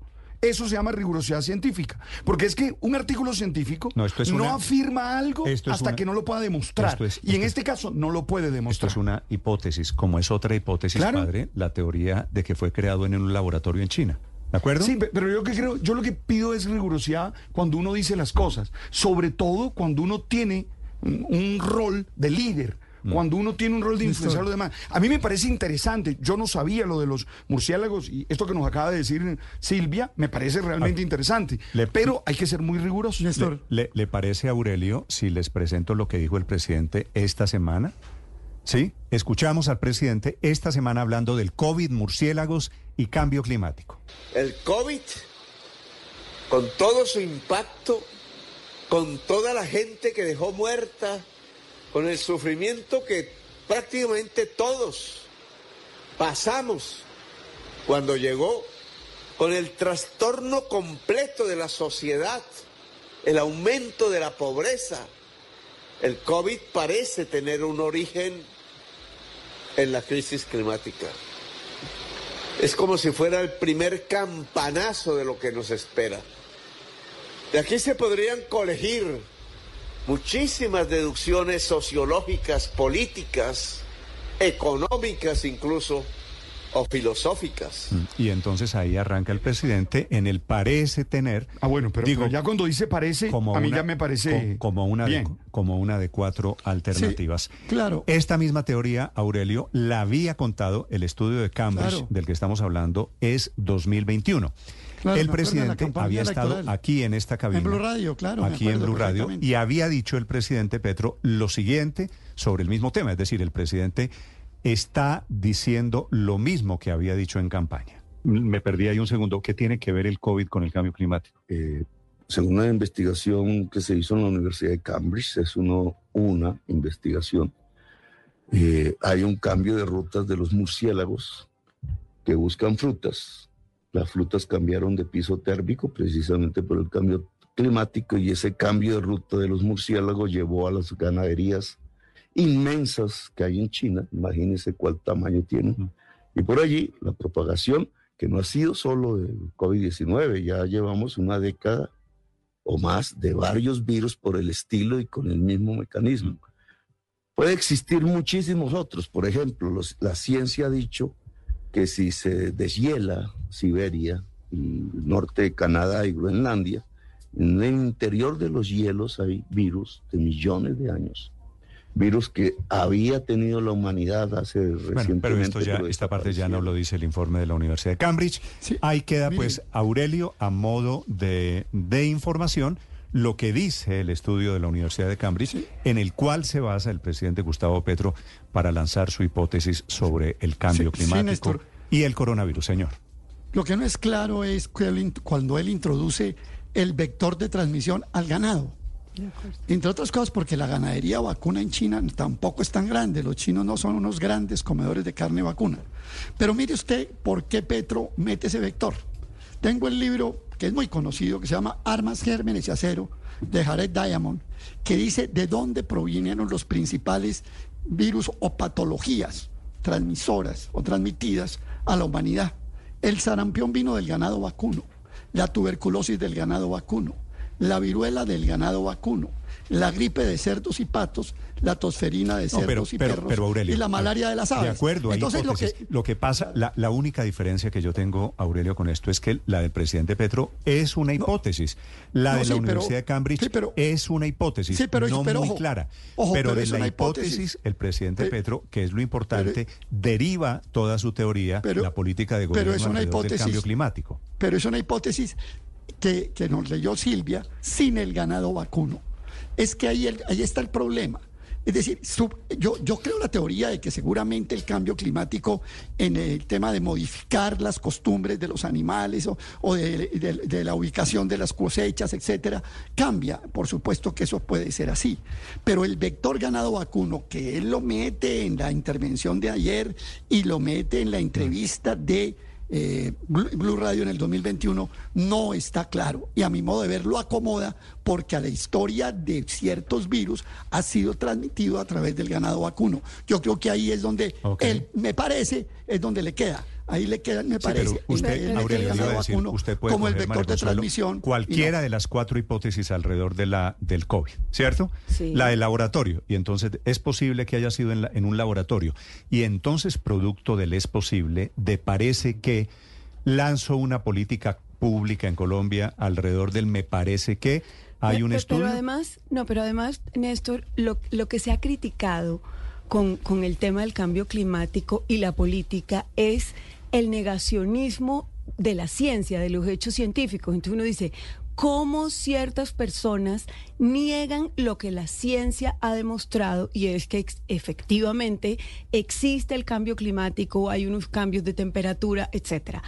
El presidente supuestamente está del lado de los que defienden la ciencia. Mm. Y en un trino lo que hace es esbozar una tesis en la que el 50% es totalmente falso, inventado por él, o sea, sin demostración científica, y la otra mitad sí tiene un sustento en un estudio de Cambridge. ¿Y qué es lo que pasa?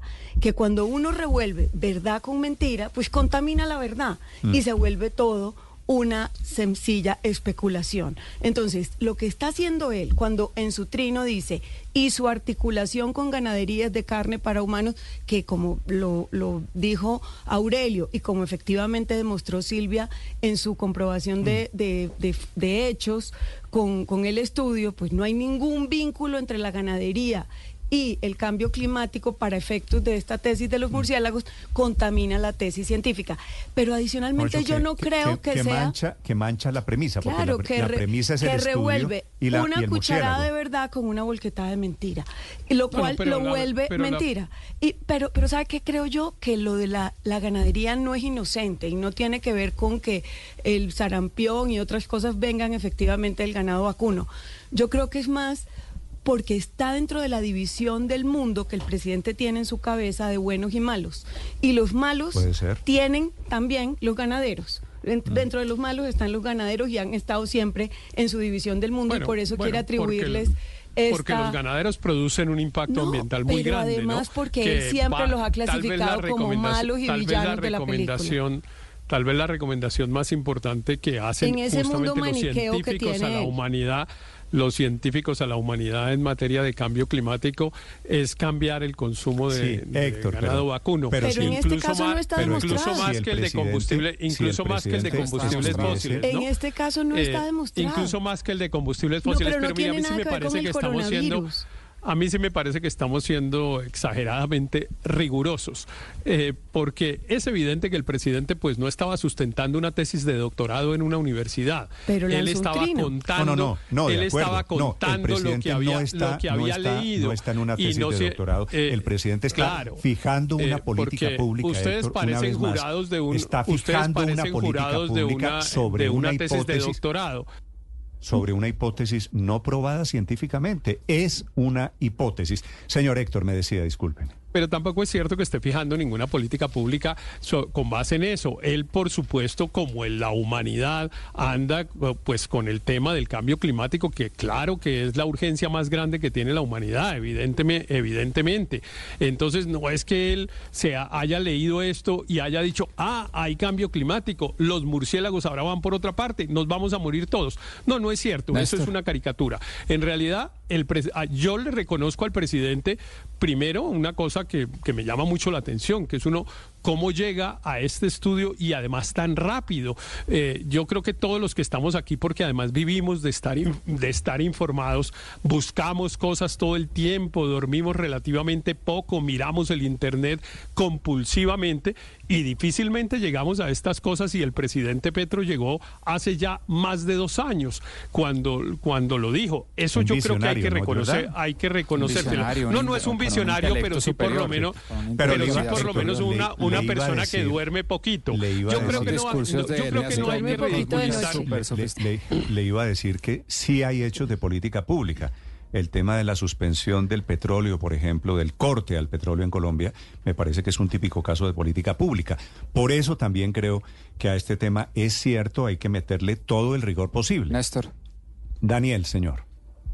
Néstor, a mí me parece peor aún que lo que plantea María Consuelo. Ayer escuchábamos una ministra de Agricultura con un discurso anticiencia, eh, criticando, digamos, los estudios académicos, las tesis doctorales, etcétera.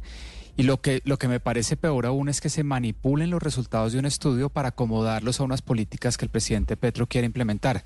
En estudios científicos de este estilo, lo crucial es establecer una relación causal. Y lo como nos, bien nos explicaba Silvia y usted lo comentaba, el estudio establece una relación causal entre el cambio climático y la localización de los murciélagos, pero no entre la localización de los murciélagos y la aparición del COVID, del, del virus del COVID-19, que es el salto que el presidente Petro da, manipulando los resultados del estudio sin habérselo leído completo y habiéndose quedado solo con el título, para argumentar no solo lo que decía María Consuelo contra los tenedores de tierra, contra los ganaderos, contra el a, favor del cambio de las políticas contra el cambio climático, sino que también mete unos discursos que la gente termina creyéndose porque lo como Héctor nos decía parece parece muy científico, pero cuando uno va un poquito y lee dos o tres párrafos del estudio, el resumen del estudio, se da cuenta que es una manipulación burda del estudio. De un momento a otro, de un momento a, otro, estudios elaborados por la Universidad de Cambridge nos parecen chimbos Voy a publicar este estudio de la Universidad de Cambridge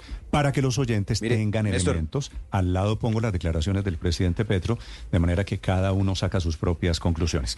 Eh, para de un momento a otro, estudios de la Universidad de Cambridge eh, eh, con colaboración del de el Centro de Impacto Climático de Potsdam y demás en Alemania nos parecen chimbos. Y nos parecen chimbos porque el deporte favorito en esta mesa pareciera criticar todo lo que hace Petro o diga Petro, no importa si tiene o no sustento. Yo creo que si hay que criticar al presidente por algo, permíteme Daniel, si se quiere criticar al presidente por algo, que se le critique, Daniel, permíteme que yo te escuché con atención, escúchalo también. Se debe es criticar por divagar, porque esta es una divagación más, que no sé qué le aporta, digamos, al debate concreto de las problemáticas concretas de Colombia, lo que ha pasado en Yunnan con los murciélagos. Em, que sí, que claro que el cambio climático es importante, ya lo sabemos, él lo repite con insistencia, pero si quieren criticar al presidente, no por citar informes científicos de una universidad seria y reputada como Cambridge, que es una hipótesis más, porque es que la, la ciencia se construye con hipótesis, quería María Consuelo. Hipótesis que se van validando. Usted me está, diciendo, usted me está diciendo lo mismo. Es una divagación. Es una hipótesis, estoy plenamente de acuerdo. Entró deporte. Estoy plenamente es que el problema no es deportista también. Sí, sí, el problema estamos, no es que... estamos en el deporte, sí, seguramente de la divagación. De eso se trata, de entenderlo, que es una buena expresión. Eh, Néstor, no señor. no, estamos criticando el estudio, estamos criticando el acomodamiento que Petro le hace al estudio, que es distinto. Hábleme en singular, mucha pena. por favor. ¿Perdón? En singular, si es tan amable. Bueno, o bueno, que, yo no estoy criticando el estudio de Cambridge, corrijo, sino el acomodamiento que Petro le hace, e insisto porque le mete ese factor de ganado vacuno, y me da pena con Héctor eh, contradecirlo, pero mire, Néstor, el problema del ganado vacuno en el cambio climático no es el que está diciendo Petro ni el que reproduce Héctor. El problema del cambio climático, el, del ganado en el cambio climático es la producción de gas metano a través de los gases que produce la ingesta excesiva de vegetales, que, que, es contaminante como gas metano. Pero nada tiene que ver con esto que estamos hablando de virus, ni de nada de eso, ni de cambio climático. Sí, el ganado es productor importantísimo de gases de efecto invernadero, específicamente el gas metano, por los gases que produce, especialmente por la ingesta de vegetales. Ese punto hay que dejarlo claro. Es, que fíjese usted que el tema del ganado vacuno se vuelve un lío. Ahora, y falta una cosita. Colombia empezó a exportar carne a China. Entonces también podemos llegar de hipótesis en hipótesis a que se debe a que las vacas que Colombia exportó entonces fueron las que se picaron. Bueno, y hay para cualquier cosa. Ahora, una, una, una precisión, Aurelio, en este informe habla de ganado de carne, no necesariamente el ganado vacuno. ganado de carne puede ser. Porque ahí. Pues, no, ganado. hay ganadería pequeños. Cerdo, cerdo que es muy alto en China, ¿no? El consumo de cerdo en China es altísimo. Realmente los chinos comen mucha carne de cerdo. Por eso le hago, le hago la precisión de que no dice ganado vacuno sino ganado de carne, que me parece que hay, señor, un matiz diferente. Estamos, para quienes quieran opinar, criticando una eh, hipótesis. para quienes quieran opinar, la cuenta Blue Radio Com y cuentan esto. Solamente un dato, un dato que no es menor. Señor Ricardo. ¿Sabe cuántas cabezas de ganado vacuno hay en el año 2023 o había el año pasado en China? ¿Cuántas? 52 millones 575 mil. Eso es poquito. No sé si es poquito o es mucho. Para pues, la población de China. Para una población de mil y pico millones de habitantes. Pero, no es tan menor como, digamos, no es residual tampoco. Siete, señor Álvaro. Pero, Néstor, estamos criticando una hipótesis en un tema que solo hay hipótesis. Y si usted mira, eh, es una hipótesis con una base científica de una universidad seria. Y la tendencia en estas discusiones de cambio climático es que quienes están preocupados por el cambio climático ofrecen eh, hipótesis científicamente serias. Y quienes rechazan eh, el cambio climático, como Trump y, tantos, eh, dicen que eso no está probado, que es una simple teoría, eh, y se limitan a crear la duda. Entonces, realmente en esta discusión, quienes alegan que el cambio climático se está produciendo, tienen más razón que los que simplemente se hacen los locos y tratan de contradecir con otras teorías. pero no he mencionado. Petro habla de la ganadería porque odia a los ganaderos. No, no veo, Eso es una teoría no, no veo, puede también ser. No veo que en eh, esta mesa haya negacionistas del cambio climático. Es que simplemente lo que le estoy diciendo es el estudio del que estamos hablando, del que habla el presidente Petro, no vincula COVID con ganado. Es simplemente eso. No quedar del lado de los negacionistas. No, bueno, usted, a usted le parece que el rigor es negacionista. Le estoy diciendo, el informe que menciona el presidente Petro no, vincula. Yo lo que digo es que al revés. No, el rigor está del lado de quienes denuncian el cambio climático. Los negacionistas simplemente se limitan a decir que no, que no está aprobado del todo. No, está bien, pero es que yo creo francamente que el, corazón del, trino no es eh, no me su doy, asociación no me doy por el cambio climático. Álvaro, al tema del eh, negacionismo. No sé quién es negacionista, pero bueno, omito, digo, Néstor que, omito el tema, señor. Digo, Néstor, que el corazón del, del trino del presidente Petro no es el tema de la ganadería. El corazón es que atribuye y y pues bueno, se sustenta en un estudio de la Universidad de Cambridge, que es que el cambio climático eh, pues efectivamente estuvo, o por lo menos hay una hipótesis eh, estudiada por unos científicos que le puede atribuir el origen del COVID. Eh, ese, es el, ese es el corazón del trino. El estudio le lo, demás, lo demás son unas cosas que él le, mete y no nos podemos, no, nos, no, no tiene ninguna importancia, digamos, quedarse en esa relación, en esa relación, pues porque, porque realmente es una cosa menor. Hubiera sido carreta y realmente debo decir que yo pues tenía dudas y cuando lo oí al presidente Petro dos veces sin conocer este estudio, eh, sin haber oído el detalle que hace eh, Silvia, eh, pues francamente yo decía, carreta de Petro. Pero después de oír la conversación y después de oír leer esto y de ver el trabajo juicioso que hizo Silvia, digo, bueno, Petro tenía un punto Petro que era importante. Hay una hipótesis científica Que, que, supone que puede haber una relación entre el cambio climático y, el COVID. Eh, que, hay una relación entre murciélagos y el cambio climático. Y hay, y hay unas conclusiones que no son exactamente rigurosas. Son las 7 de la mañana, 25 minutos ahora en Mañanas Blue. Esta es Blue Radio, la alternativa. Ahora son las 7 de la mañana, 27 minutos. La sacada del secretario de Cultura de Medellín es muy interesante, porque el secretario de Cultura dice que Fico le dijo, Fico refiriéndose al alcalde de Medellín, Manuelito, el secretario de Cultura, se llamaba Manuel Córdoba, ¿cierto? Sí, así es. Manuelito Hacete ahí, resolveme ese chicharrón tan berraco. Yo sé que a veces no tenés ni idea de temas culturales. Y después confiesa que no, tiene ni idea que es una biblioteca.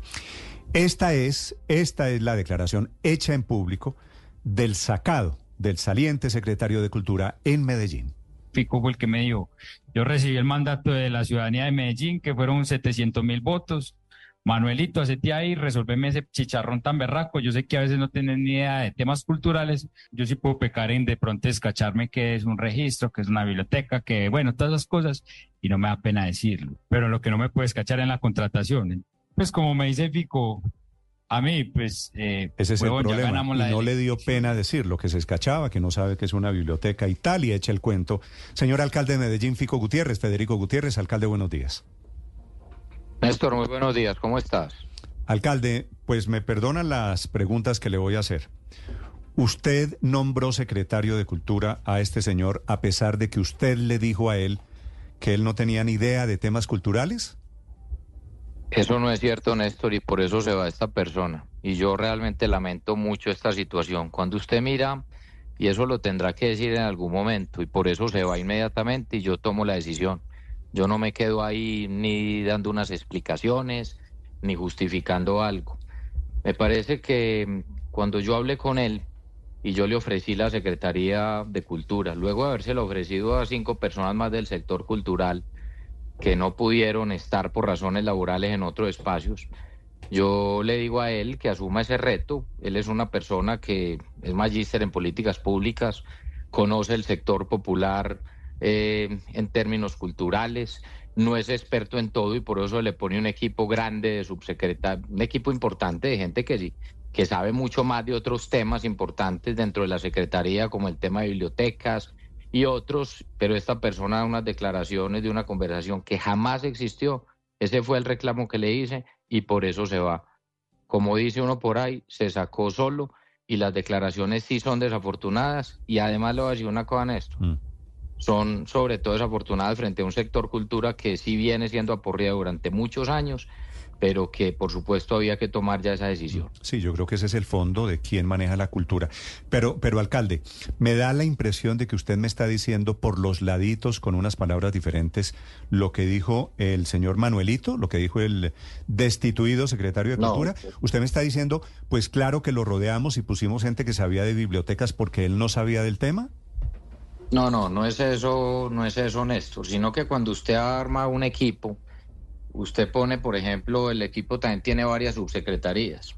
El tema sector cultura es muy amplio en la ciudad. Está el tema de museos, está el tema de arte popular, está el tema de agremiaciones culturales de toda la vida que han construido en la ciudad, está el tema de actividad cultural, está el tema de bibliotecas, está el tema de museos, como ya te lo dije, y está todo el tema que tiene que ver con cultura ciudadana como tal y es el comportamiento frente al otro. Este es un equipo que cuando se armó se ponen, por supuesto, personas que tienen que llevar todos esos procesos, pero cuando una persona de estas, que es secretario de Cultura, va y dice, creyéndose muy gracioso en un escenario público, que es que él no sabe nada, ni siquiera que no sabe ni que una biblioteca, pues la decisión es muy sencilla, Néstor, en ese momento, y es que se tiene que ir. Pero vean esto, yo le digo una cosa. Cuando yo, eh, cuando yo esta grabación, alcalde, ¿usted lo llamó a este señor Manuelito? Inmediatamente, inmediatamente. Además le dije esa conversación. esa no fue ni una llamada. ¿Cómo fue, esa conversación? Fue un mensaje. Sí, no, no fue ni llamada. Yo inmediatamente le mando el video que me mandan a mí el día de ayer. Le digo, Manuel, esa conversación usted sabe que nunca existió. Eso no fue así.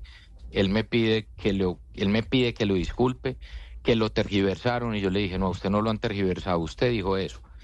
Y ya después de su otra respuesta le pedí que me pasara su carta de renuncia.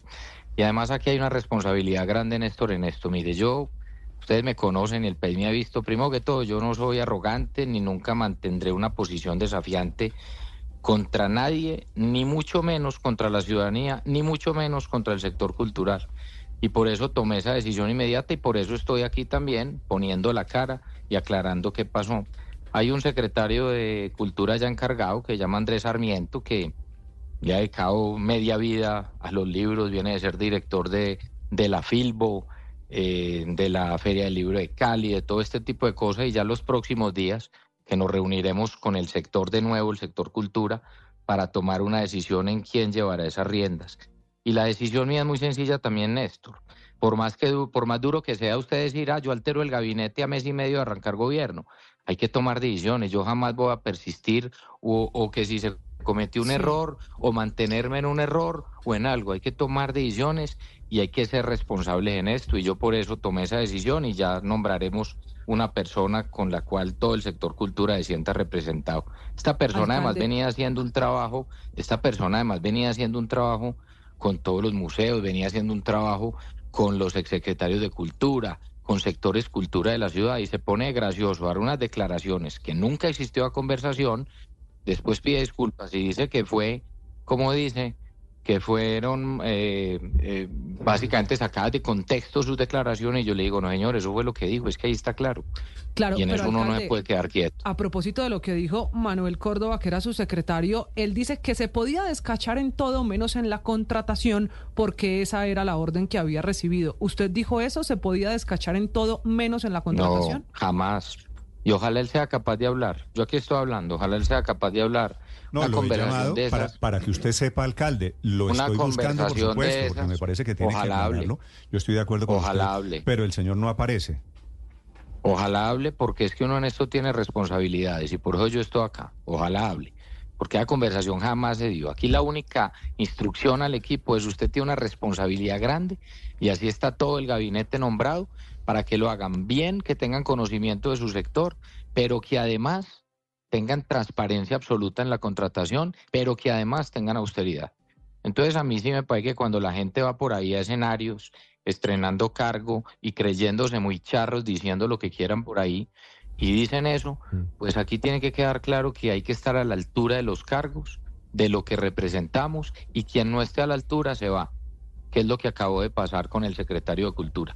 Pero solo él puede decirlo, y él sabe que esa conversación nunca se dio él mismo lo tiene que decir, pero por eso se va también. Por eso se va. Me parece una falta de respeto absoluto. Alcalde, ¿por qué termina usted ofreciéndole a Manuel Córdoba la Secretaría de Cultura? Ricardo, miren, así lo vean de chavetado como lo ven o diciendo cosas que decía en su estilo, magíster en políticas públicas, 10 años de experiencia en el sector público y sectores sociales, conoce la ciudad. Es que él se hace el charro tratando de decir, yo aquí no hay nada, entonces mire, pero, pero mire, es una persona mm. que conoce los sectores populares culturales, que para mí es muy importante en los barrios, que conoce bien todo el entorno cultural alrededor de la Comuna 13, alrededor de lo que está ocurriendo allá. nunca, alcalde, nunca había trabajado temas culturales.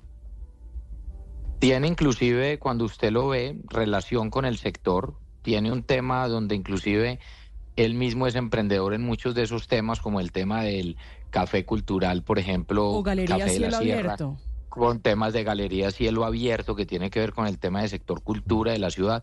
Es que mire, yo también tengo que decírselos, cuando yo escucho las declaraciones de ayer, a mí no solo me da rabia, sino que me da pesar, porque si es una persona que venía haciendo una tarea, inclusive con los sectores culturales, entonces claro, en medio de su irreverencia, como dice serlo, eh, dice cuánta barbaridad se le ocurre y cree que las cosas no tienen consecuencias, ¿no? En lo público y en todas partes esto debería tener consecuencias. Y yo por eso estoy aquí hoy cuando ustedes me llaman y a explicar y a dar la cara primero, porque yo, yo aquí no me creo ni dueño de nada, yo aquí lo que tengo es una responsabilidad inmensa con la ciudad y siempre aclararé cualquier decisión. Pero también, si yo tengo que tomar decisiones como la que tomé ayer sobre cualquier funcionario, las voy a tomar. Acláreme, acláreme una expresión que usted ha utilizado que yo conozco, que es muy paisa, pero yo quisiera, no en todo el país se la entienden. Usted dice él por hacerse el charro. El charro para ustedes el, es por hacerse el, chistosito, ¿no? Por hacerse el chistoso, el gracioso. Ahí sale en una declaración que da y cree que, que, que en un escenario cerrado vaya unas declaraciones y no pasa nada haciendo el gracioso. Mire, esto de gracioso no tiene nada. Primero tengo una responsabilidad. Él, es así, él es, él es eh, graciosín. Sí.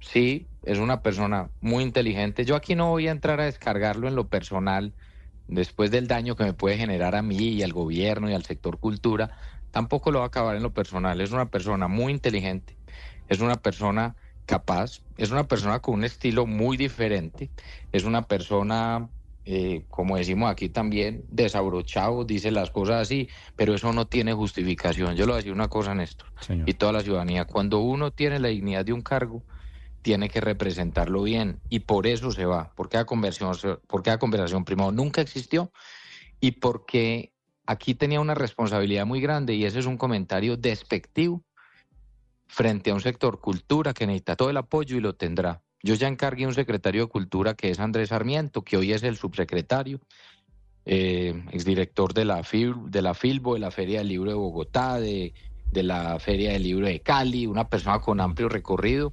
En los próximos días nombraré una persona. ¿Y por qué no lo nombró, a, no lo nombró a él y nombró a este señor Manuel Córdoba, que tiene menos antecedentes en la cultura? Néstor, le voy a decir una cosa que sonará, sonará raro, pero a veces es más fácil ser historiador que adivino. ¿Usted cree que si yo supiera que esto iba a pasar, yo lo hubiera nombrado? Claro que no, Néstor, pero además yo le digo una cosa a Néstor. No, nadie, nadie podía saber que esto iba a pasar. No, no, yo te entiendo. Yo te entiendo, pero uno, pero uno, yo entiendo tu pregunta, pero déjame, yo digo algo. Primero que todo, si es una situación, si es una situación desafortunada, muy desafortunada, y a mí me duele y me da tristeza, y por eso tomo la decisión y asumo esa responsabilidad. Yo aquí no vengo con arrogancias a, hacerme el loco ni a echarle culpa a otro. Venía haciendo un buen trabajo venía reuniendo con todos los sectores culturales, veníamos en la construcción del plan de desarrollo en términos de la cultura y con todos los sectores con el que me reunían, todo el mundo me decía, hombre, ahí me reuní con Manuel, cuando hablaba con la gente, por ejemplo, de Confama que articula temas de cultura, hablamos con Manuel, vamos muy bien, con los directores de museos, vamos bien con Manuel, y sale con una bobada de estas, hombre. Sí, pero uno se puede reunir, alcalde, uno se puede reunir con Manolito o Manuelito las veces que quiera, pero no ser efectivo. Fíjese que usted, quiero volver a la frase suya, usted ha dicho en repetidas oportunidades aquí que Manuel conoce la ciudad y la conoce doctor Federico, alcalde Fico, porque él era el fundador de Cielo Abierto, Galería Cielo Abierto, que era una oficina que se dedicaba a hacer recorridos turísticos en Medellín, y Café La Sierra, que era un proyecto donde él era socio. ¿Eso lo hizo meritorio o hay algo más que lo llevó usted a pensar que era idóneo para el cargo de secretario de Cultura en Medellín? No, claro que sí, que era capaz de articular el sector cultural en la ciudad que es tan diverso a través del tema de museos, a través del tema de las diferentes expresiones culturales que hay en la ciudad. Es que yo no hubiera creído, no lo hubiera nombrado, por supuesto que sí. Y claro que también le decía, articule, lidere y también es importante que se rodee bien dentro del equipo y que lo haga bien. Es que mira, el tema de la articulación cultural este mes y medio no venía mal. Veníamos en la construcción de un proceso frente al tema del plan de desarrollo, que va a continuar. Yo lo primero que quiero decirle al sector cultura, que he hablado con muchos de ellos desde el día de ayer, es ese proceso va a continuar y va a quedar una persona al frente de la Secretaría que sienta bien todo el sector cultura. Y ya en los próximos días diré cuál es ese nombre y ya avanzaremos en lo que viene. Pero yo vuelvo, insisto en algo, mire, yo, yo cuando veo lo que pasó estos cuatro años en la ciudad, los cuatro años anteriores, donde se estigmatizaba a todo el mundo y que quien criticara al gobierno era enemigo, no. Aquí la gente que critica y frente a este hecho puntual tiene todo el derecho de criticar y yo aquí no me voy a poner entonces a, estigmatizar de que es la oposición, no, eso fue un tema que salió además de adentro y claro que hay gente que aprovecha, pero el sector cultura tiene que estar preocupado, expresa una preocupación y yo les digo, tienen toda la razón y lo que se tenga que reorientarse o a reorientar. Yo aquí no vengo ni a sacar excusas, ni vengo con una posición arrogante de decir, a ah, esta persona salió por eso o me lo llevo después para otro cargo. No, yo no estoy en esa posición. Primero tengo una ventaja y es que a mí ningún sector político me puede imponer un cargo, me pueden hacer una recomendación. Esta persona ha trabajado con diferentes sectores, inclusive en su momento en sectores ciudadanos de Medellín, la gente lo conoce. Pero aquí lo que sigue es reorientar y tomar esas decisiones. Pero jamás va a actuar pues con una situación de... ¿A quién representaba eh, políticamente este señor Manuel Cordo? No, no, no representa a nadie políticamente. De, alguien? No, no, no, no, jamás Néstor, porque es una persona justamente que yo conozco y por eso creí en su momento en sus capacidades y yo mismo lo pongo. Cuando te digo es que pudo haber llegado a trabajar inclusive cercano a otros gobiernos en su momento, de gente buena que ha trabajado también por la ciudad, tuvo en su momento también una cercanía, por ejemplo, eh, entiendo en algún momento con grupos cercanos a, Sergio Fajardo, a otra gente. Esta es una persona buena, esta es una persona que cometió un error, que se descachó y no es ni una persona política. Esta, esta persona en nada es político, en nada. Entonces eso es importante también dejarlo claro. Pero es una persona que yo, por más dolor, por más dolor o rabia que pueda tener yo hoy, Tampoco la voy a descargar en lo personal contra alguien y decir que es una mala persona, no. Se equivocó, cometió un error y ahí están las consecuencias. Y se convierte en el primer secretario en salir de su gabinete. Alcalde, a propósito de lo que hizo él como secretario de Cultura en este mes y medio de trabajo, lo que más seco había generado en la ciudadanía es que contó que había un déficit en el sector cultural de por lo menos 80 mil millones de pesos y que incluso faltaba plata para la próxima Feria de las Flores. ¿Esa evaluación que él hizo como secretario de Cultura es real? ¿Ese déficit Esa existe? evaluación esa evaluación es real, eso es parte del proceso y eso hizo parte de una declaración que se dio la semana pasada en el Consejo en el análisis del sector cultura. Es un déficit que, por supuesto, se tienen que encontrar las fuentes de financiación. Es lo mismo en muchos otros sectores. Recuerda que el déficit en los programas sociales para este año son 2.8 billones de pesos que por eso tiene que haber una administración bien de los recursos. Lo mismo en muchas otras entidades y hace parte del ejercicio que se ha hecho donde cada secretario va al Consejo de Medellín, muestra cómo recibe la ciudad y hacia dónde va. Eso fue inclusive la semana pasada, Camila, donde se dio esa cifra. Así es. ¿Y por qué le, sí, alcalde, pero por qué le preocupa usted tanto el tema de la contratación? ¿Acaso qué ha encontrado ahí? ¿Cuánta plata maneja la Secretaría de Cultura? No, mira, una Secretaría de Cultura eh, en cuatro años la inversión puede ser cercana a los 450 mil, 500 mil millones de pesos. Tiene que haber transparencia absoluta en temas de contratación. ¿Por qué? ¿Por qué lo digo? Porque no es un misterio lo que nosotros recibimos en la ciudad. No es un misterio las investigaciones que hoy lleva la Fiscalía, la Procuraduría y la Contraloría. La instrucción mía al equipo es austeridad absoluta y transparencia absoluta. Y eso también es uno de los temas pues más importantes que tienen que marcar la agenda también en la ciudad, sobre todo después de los cuatro años en los que vinimos, en los que venimos. Yo, yo además hago ahí una reflexión, mire, esta conversación con ustedes, que es una conversación franca, puede ser dura, pero es franca. Ustedes su labor es hacer las preguntas, las mías responder siempre. Así lo he hecho siempre, hasta en situaciones más duras. Y la ciudad, yo, yo vuelvo y digo, mire, yo hago un llamado, yo no voy a estigmatizar a quien critique. A quien critique, todo el respeto. A quien se considere oposición, todo el respeto. A quien me haya apoyado y critique, todo el respeto. Tenemos que buscar unir y trabajar juntos para que esto salga adelante, no estigmatizar sectores. Ahorita lo que viene es una tarea grande y aquí lo único que tiene que pasar es que haya transparencia, austeridad absoluta y por supuesto trabajar en todos estos temas que vienen, que los retos son muy grandes. Sí, y, y, y, y poner a alguien capaz que tenga alguna clase de manejo en el sector cultural. Alcalde, le quiero agradecer pues la, la, franqueza y le quiero agradecer que ponga la cara, pero antes de despedirlo quisiera preguntarle de otro hecho muy grave ayer en Medellín. La bebé esa que está herida, vi al loco con el machete frente al Palacio de Justicia. Eh, tengo entendido que usted fue a visitar a la niña, a la bebé, ¿no? Tiene cuatro meses a la clínica. Sí, Néstor, vea, yo le cuento qué fue lo que pasó. ¿Por qué resulta herida la bebé? Mira, Néstor, les cuento qué fue lo que pasó. En el sector del Palacio de Justicia, donde están pues los juzgados, eh, se da una persona, como lo dice realmente, un loco, desadaptado, eh, un tipo que estaba con machete.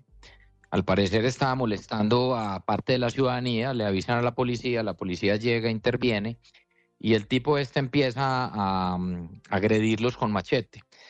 Uno de los policías inclusive recibe una herida muy delicada, recibe pues, un machetazo y tiene una herida grande en la cara. Ayer, fue ayer fue intervenido quirúrgicamente, yo ahora voy a la clínica, ayer hablé con su hermana, se está recuperando, es una herida grande y hay que estar también pendiente de él. Cuando a mí me informan inmediatamente el caso y que hay una niña además herida de cuatro meses, yo mismo me voy para el hospital general, allá hablo por supuesto con la mamá, con la abuela, con los especialistas, eh, con el cirujano pediátrico y inmediatamente me dicen, no, la niña está fuera de peligro, la bala al parecer no entró, se le hacen todos los exámenes, rayos X, TAC.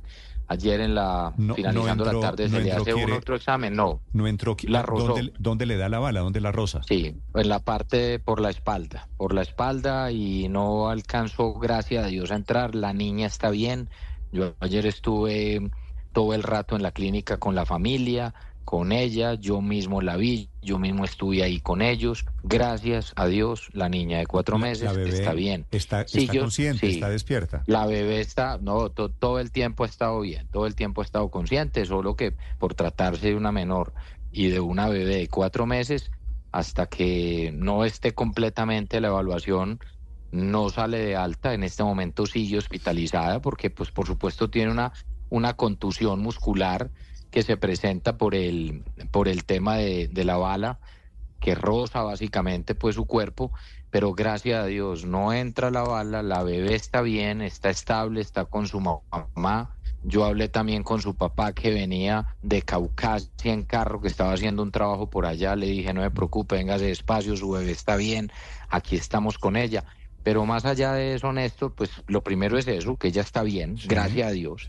Pero, pero lo otro también es, eh, estas situaciones de alteración de orden público son muy complejas y también yo quiero resaltar, pues, hombre, la, la valentía de nuestros policías. Antes usted me preguntaba una cosa, ¿por qué resulta herida?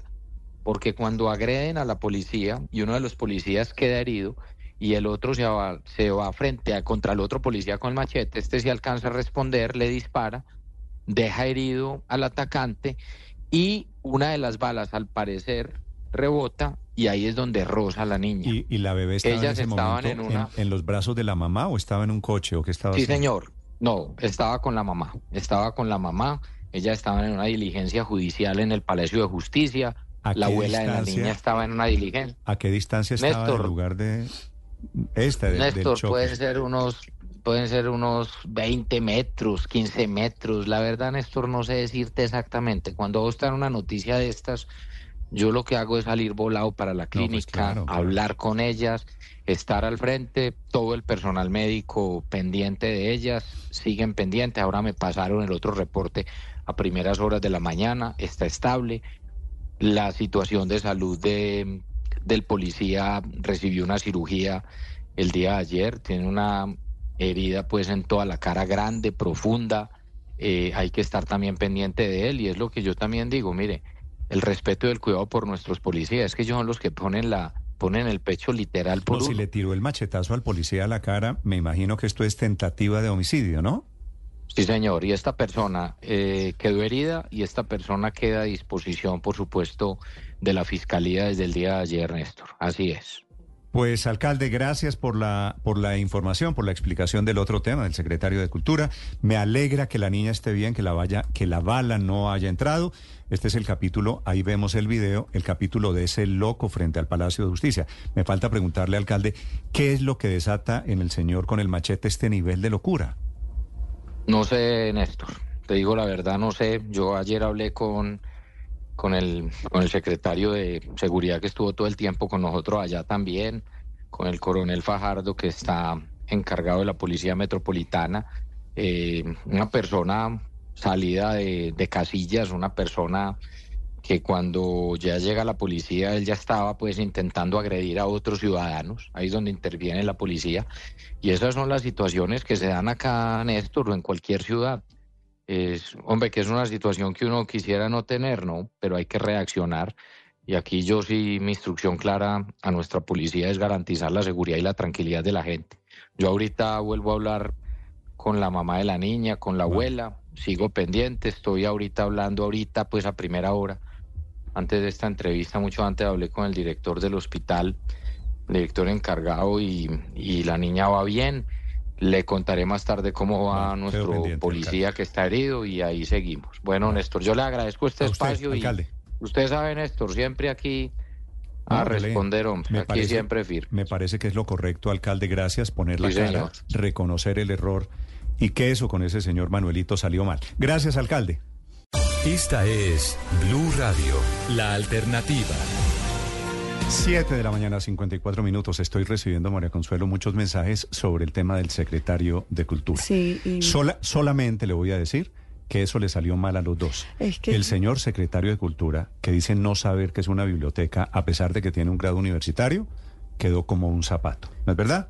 Sí, sí, sí. Y el alcalde de Medellín, que tiene mucho valor, yo le reconozco que salga a poner la cara, pues también quedó, quedó mal por cuenta, de poner ahí al señor que no tiene ni idea que es una biblioteca.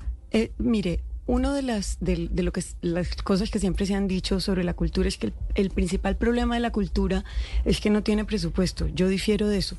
Yo creo que lo que se evidencia con este caso y con muchos casos, porque no es la primera vez que pasa, es que los gobernantes creen que la cultura es un tema accesorio, ornamental, secundario, de relleno, que pues, pasa solamente por los espectáculos. Y resulta que la cultura es sociedad, no es espectáculo, es sociedad. Entonces, desafortunadamente, además, en este caso, en Medellín, cuando la ciudad viene tan fracturada, donde el empresariado había quedado por un lado de enemigo de, de, la cultura y de enemigo de la función pública, tratar de reconstruir eso con una persona que no entienda esa premisa de que la cultura construye esa amalgama eh, en torno a la diversidad y a la sociedad, eh, es muy lamentable. Yo, yo sí creo que este problema de hoy lo que evidencia es que no le han dado en la historia de Colombia el lugar a la cultura. Muy desafortunado, muy desafortunado. Creo que lo, lo, lo, lo, bueno de, de esto es que se corrigió rápido, pero, pero eso no excusa el error grande que cometió el alcalde. Le firmo, todo, le firmo lo, que acaba, lo que acaba, de decir Héctor, solamente voy a agregar que María Consuelo... Aquí me quedó grabado y yo lo voy a repetir ahorita porque fue extraordinaria la explicación. Sí, yo también estoy de acuerdo. Eh, pero, solo, solo le falta, solo me parece, María Consuelo, solo, solo le falta decir una cosa. Esta mirada no es de Fico Gutiérrez de, poner, de poner en la Secretaría en o la en izquierda, en la derecha. Estos son... El mismo error lo cometió el presidente Petro con la primera ministra que puso. Pensar que una persona que venía del teatro iba a ser idónea para manejar un sector tan diverso y, el mismo error del gobierno Duque. Y muchos gobiernos locales y nacionales ven la cultura Allí hay una platica, hagamos unas obras de teatro, un tema relativo. tres conciertos y ya. Sí, muy menor. Eh, y ojo con la contratación, ¿no? Ojo con la frase que da el señor. Ojo con la contratación que es lo que nos interesa. Pero así como es extraordinario el comentario de María Consuelo, me parecieron charras las explicaciones del alcalde, ¿no? Más bien, más bien charrita la, pues la, manera como se quería excusar y en fin, no, no, no, no dio una explicación suficientemente clara de por qué había escogido a esta persona que confiesa que no sabe nada del sector. Entonces eso me pareció, como diríamos en Bogotá, bastante charro. 7.50. Sí, pero el charro, el charro, el charro de Medellín es diferente al charro de Bogotá, ¿no es verdad? Sí, sí, y al de México también. Es distinto a todo. ah, no, es una pifia. No, el charro de México, dícese de, del cantante de rancheras, ¿no? Sí, sí. No, no estamos hablando, no estamos hablando del señor Charro en Bogotano y Charro en Medellín. Señor Aurelio. Sí, es que decir que Charro le baja, a mi modo de ver, el nivel un poco al error. Es un error de Federico Gutiérrez. Fue una pifia, si quiere que se la ponga en términos que podría decirse charros. Es una pifia de Federico Gutiérrez. Nombra a una persona que, que, develó una cantidad de falencias en su nombramiento. Y, fíjese usted que la defensa que hace Federico Gutiérrez tampoco es muy buena aquí en la entrevista. Por lo que yo era que era como amigo de Fajardo, que había trabajado con Fajardo, eh, pues yo estuve buscando ahora, ha sido un, sí, el colombiano, un contratista, el colombiano, lo tiene había trabajado con Fajardo manejando temas de paz de Fajardo, lo, cual, lo cual demuestra que su experiencia no era una no, pero cero. ¿no? Ahora, cero, Néstor, pero es que aquí hay, de verdad deben revisarse esos gabinetes distritales o municipales, porque muchos no tienen realmente explicaciones desde el punto de vista de la experticia, desde el punto de vista del conocimiento del funcionario que se nombra. Pareciera que hubiera otros elementos de cuota política. Usted le preguntó lo de cuota política y Fico dijo, no, pues es amigo, fue amigo, fue, funcionario de Fajardo. En fin, un enredo esto de verdad. No fue transparente ni fue acertado. Para mi modo de ver, eso es así se equivocó Felipe reveló en transparencia el alcalde y en Gutiérrez sí reveló por qué, por qué terminó contratando a este señor porque aquí en la entrevista nos dijo que cinco personas más del sector cultura le habían dicho que no, que habían declinado, supuestamente por, pues eso es lo que uno dice cuando no quiere estar en un gobierno, uno dice, no, muchas gracias, tengo unos compromisos laborales, eh, y él mismo reveló que había hecho cinco ofrecimientos, entonces este es el sexto tipo que, que de suerte le dijo que sí, y ahí lo que demuestra es que pues la cultura no es uno de los fuertes del alcalde Gutiérrez, eh, pero sí me parece loable que ponga la cara, que corrija el error rápidamente mm. em, y pues esperar que obviamente esta situación que es, muy lamentable para voy Medellín. a suponer que aquí hubo cierto menosprecio al tema cultural. Es que, es que Néstor, Suponga, supongamos que, es cierto. ¿Sabe, ¿Sabe qué es lo que corresponde en este momento?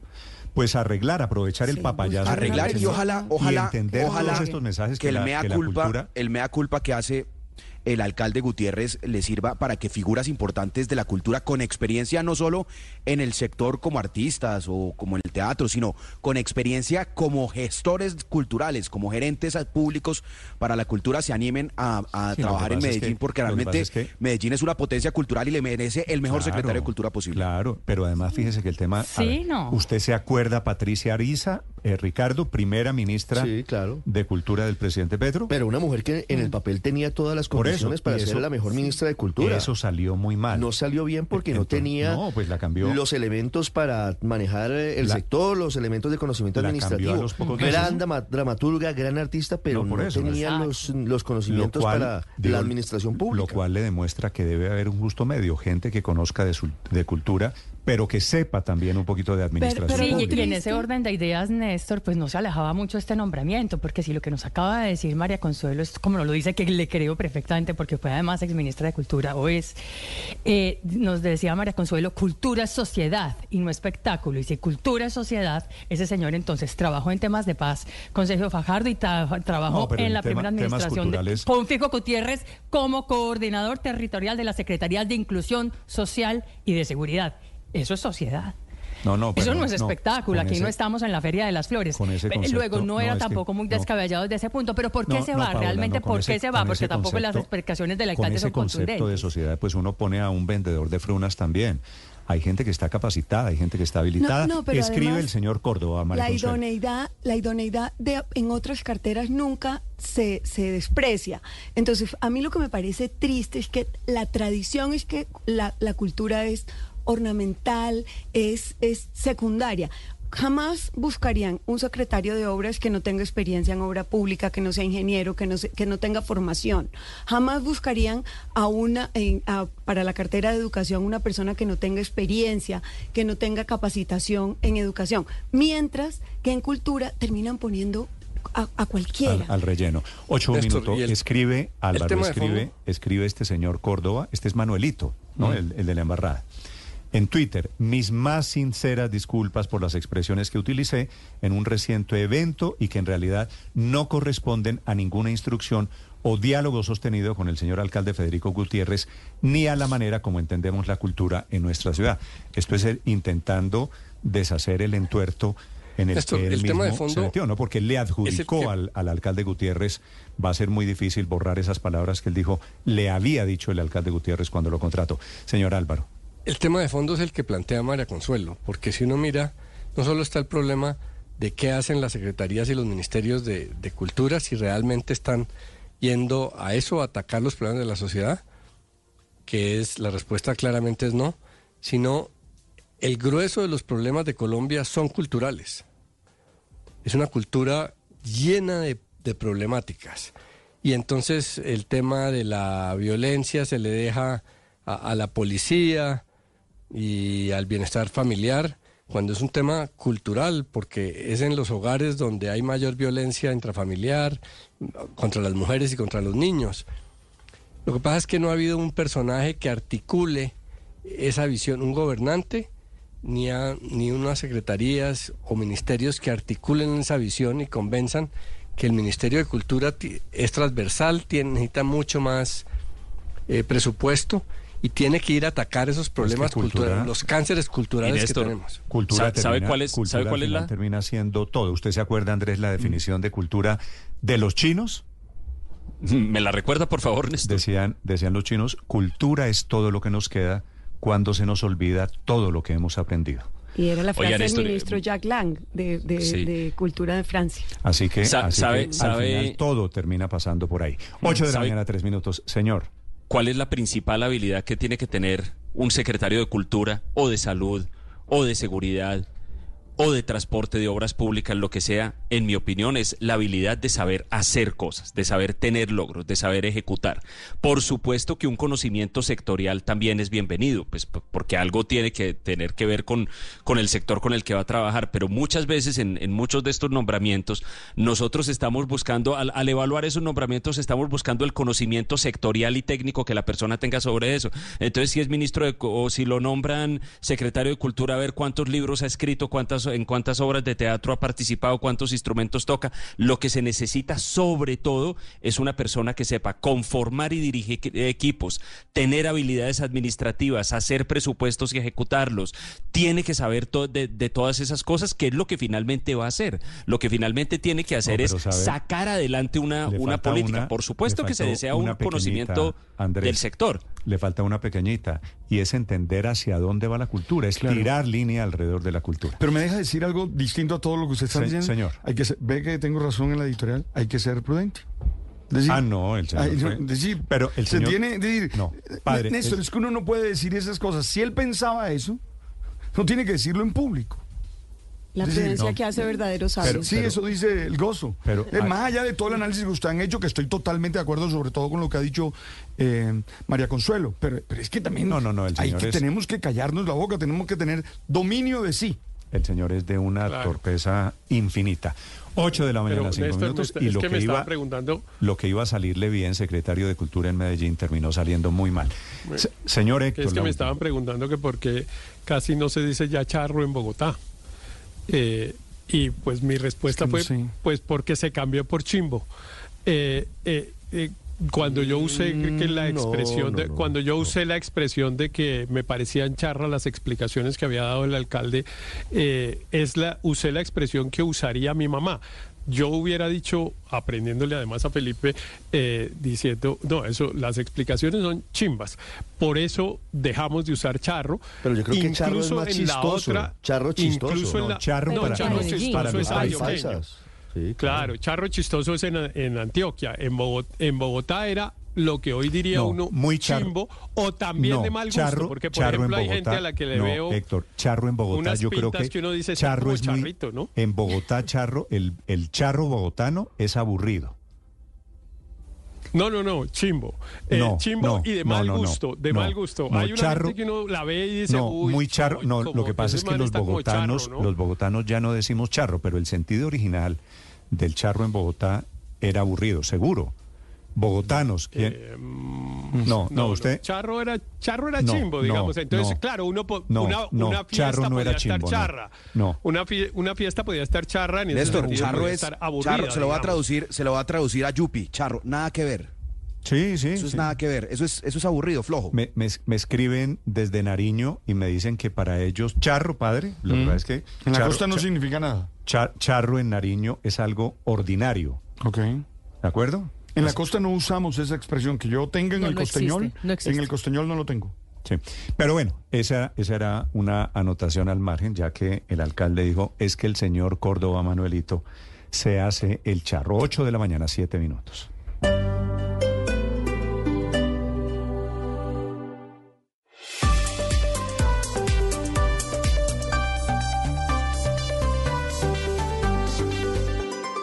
Estás escuchando Blue Radio y bluradio.com. 8 de la mañana, 11 minutos. Usted no es bogotano, Víctor, ¿cierto? No, señor. Pues yo me considero bogotano porque nací aquí cerquita, y pero sí me tenía que trasladar 40, 50 minutos para venir a Bogotá. Pero ¿por qué la pregunta? ¿Usted sabe qué quiere decir charro en bogotano? Charro en bogotano es una persona, no sé, como... Es que cuando dicen, ay, tan charro no, pero charro en Bogotá. Como divertida. ¿Cómo? paisa. Como divertido. No, hombre, no, no, no, no tiene ni idea. Usted tampoco. Listo, ciérreme, ciérreme. Entonces no, ni idea. Amenazada de extinción la palabra charro en Bogotá. Es que, es que los bogotanos, los bogotanos me están diciendo, Ospina, usted es bogotano. Sí, señor. ¿Usted sabe qué quiere decir charro? Pues es que yo creo que esa es una expresión muy en desuso hace mucho tiempo. Tampoco sabe, listo. Malo, ¿no? Como, flojo, como, Ay, Dios, como destemplado. Doctor, cuando decían chiste charro es porque era un chiste como malo, como esos chistes flojos. Doctor Martínez, buenos días. Buenos días, Néstor, y para toda la mesa. Usted es, usted es cachaco, ¿no? Pues eh, de crianza sí, de Bogotá y de Tunja. Sí, no, ser, ser de Tunja es ser bogotano. del camino de ida y vuelta. Sí, no, del altiplano bogotano en la práctica. ¿Usted sabe qué es charro en Bogotá? Eh, eh, ¿Qué charro? Oh, no, difícil es explicar la expresión. Tampoco sabe.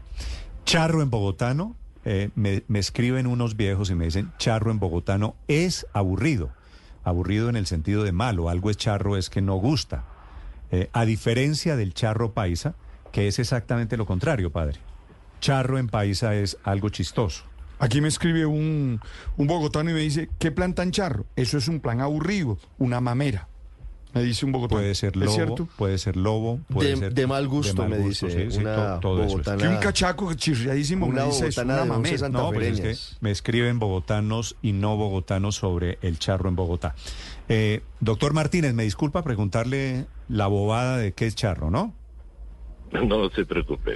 Félix León Martínez, el doctor Martínez, es el director de la ADRES, que es el organismo del gobierno que maneja el tema de las platas en el sector de la salud. Acaba de firmar un convenio muy importante con los aseguradores para el tema del seguro obligatorio. Y tengo dos preguntas, doctor Félix. La primera, anuncia el gobierno que le van a pagar finalmente este mes de febrero a la CPS una plata diferente, ¿verdad? Sí, no, esa plata tiene que ver con los eh, ajustes de presupuestos máximos de las vigencias 2022 y 2023. ¿Qué es cuánta plata? Eso más o menos dos y medio billones de pesos. Imagínese la, de lo que estamos hablando. ¿Y con esa plata se arreglan los reclamos permanentes de la CPS, doctor Félix? Bueno, los presupuestos máximos siempre tienen un trámite presupuestal eh, Hacienda a través de confis, presupuestos adicionales que siempre pues, se tardan un poco más que la UPC regular que se entrega anticipada todos los meses, que es el 96% del dinero. Sí. Eh, el, la, la, los dos billones y pico significa la deuda se acaba o se disminuye. Eh, se, acaba porque si pagamos eso quedamos completamente al día porque el año pasado pues se giraron los 80 billones de pesos de UPC eh, normalmente y quedaron pendientes un billón del ajuste 2022 que eh, aprobó el Congreso en la ley de del plan y el billón del cierre del 2023. Y pagados los dos billones de pesos, ellos a su vez pagan a los acreedores que tienen. Ojalá, Néstor, ojalá paguen a los acreedores que Digo, como vivimos en amenazas que Cruz Verde se va, que se acaba el tema de las droguerías de tal EPS, esta plata se irriga en todo el sector de la salud, supongo. Claro, es un porcentaje pequeño, pero por supuesto es importante. Lo que está mal es que digan que esa plata, si no les pagan esa pequeña porción de dinero frente al gran volumen de recursos que reciben, no dan cierto tipo de servicios porque ellos legalmente no pueden hacer eso. No pueden ni partir los servicios ni partir las cuentas por las distintas fuentes presupuestales. Sí, doctor Martínez, esa plata que ya está asignada para pagarse antes de que termine febrero va a cubrir deudas de cuánto tiempo? No, es que cada año se pagan unos presupuestos máximos, se pagan de enero a diciembre una mensualidad, digamos un anticipo, y al final se hace un ajuste, un cálculo. este año pasado, por ejemplo, se pagó el ajuste del 2021, eh, que significa que unas CPS gastaron más en este tipo de, de, servicios, medicamentos e insumos que están fuera de la UPC, o sea, de lo que antes se llamaba el plan básico. A propósito de eh, eso y unos gastaron más, entonces se les hace un ajuste y otros gastaron menos y tienen que devolver dinero. Doctor Félix, ¿el gobierno, la ADRES, está considerando renegociar, repensar el tema de la UPC, que es la unidad de pago por capitación, lo que le pagan, le reconocen a la CPS por cada uno de los colombianos?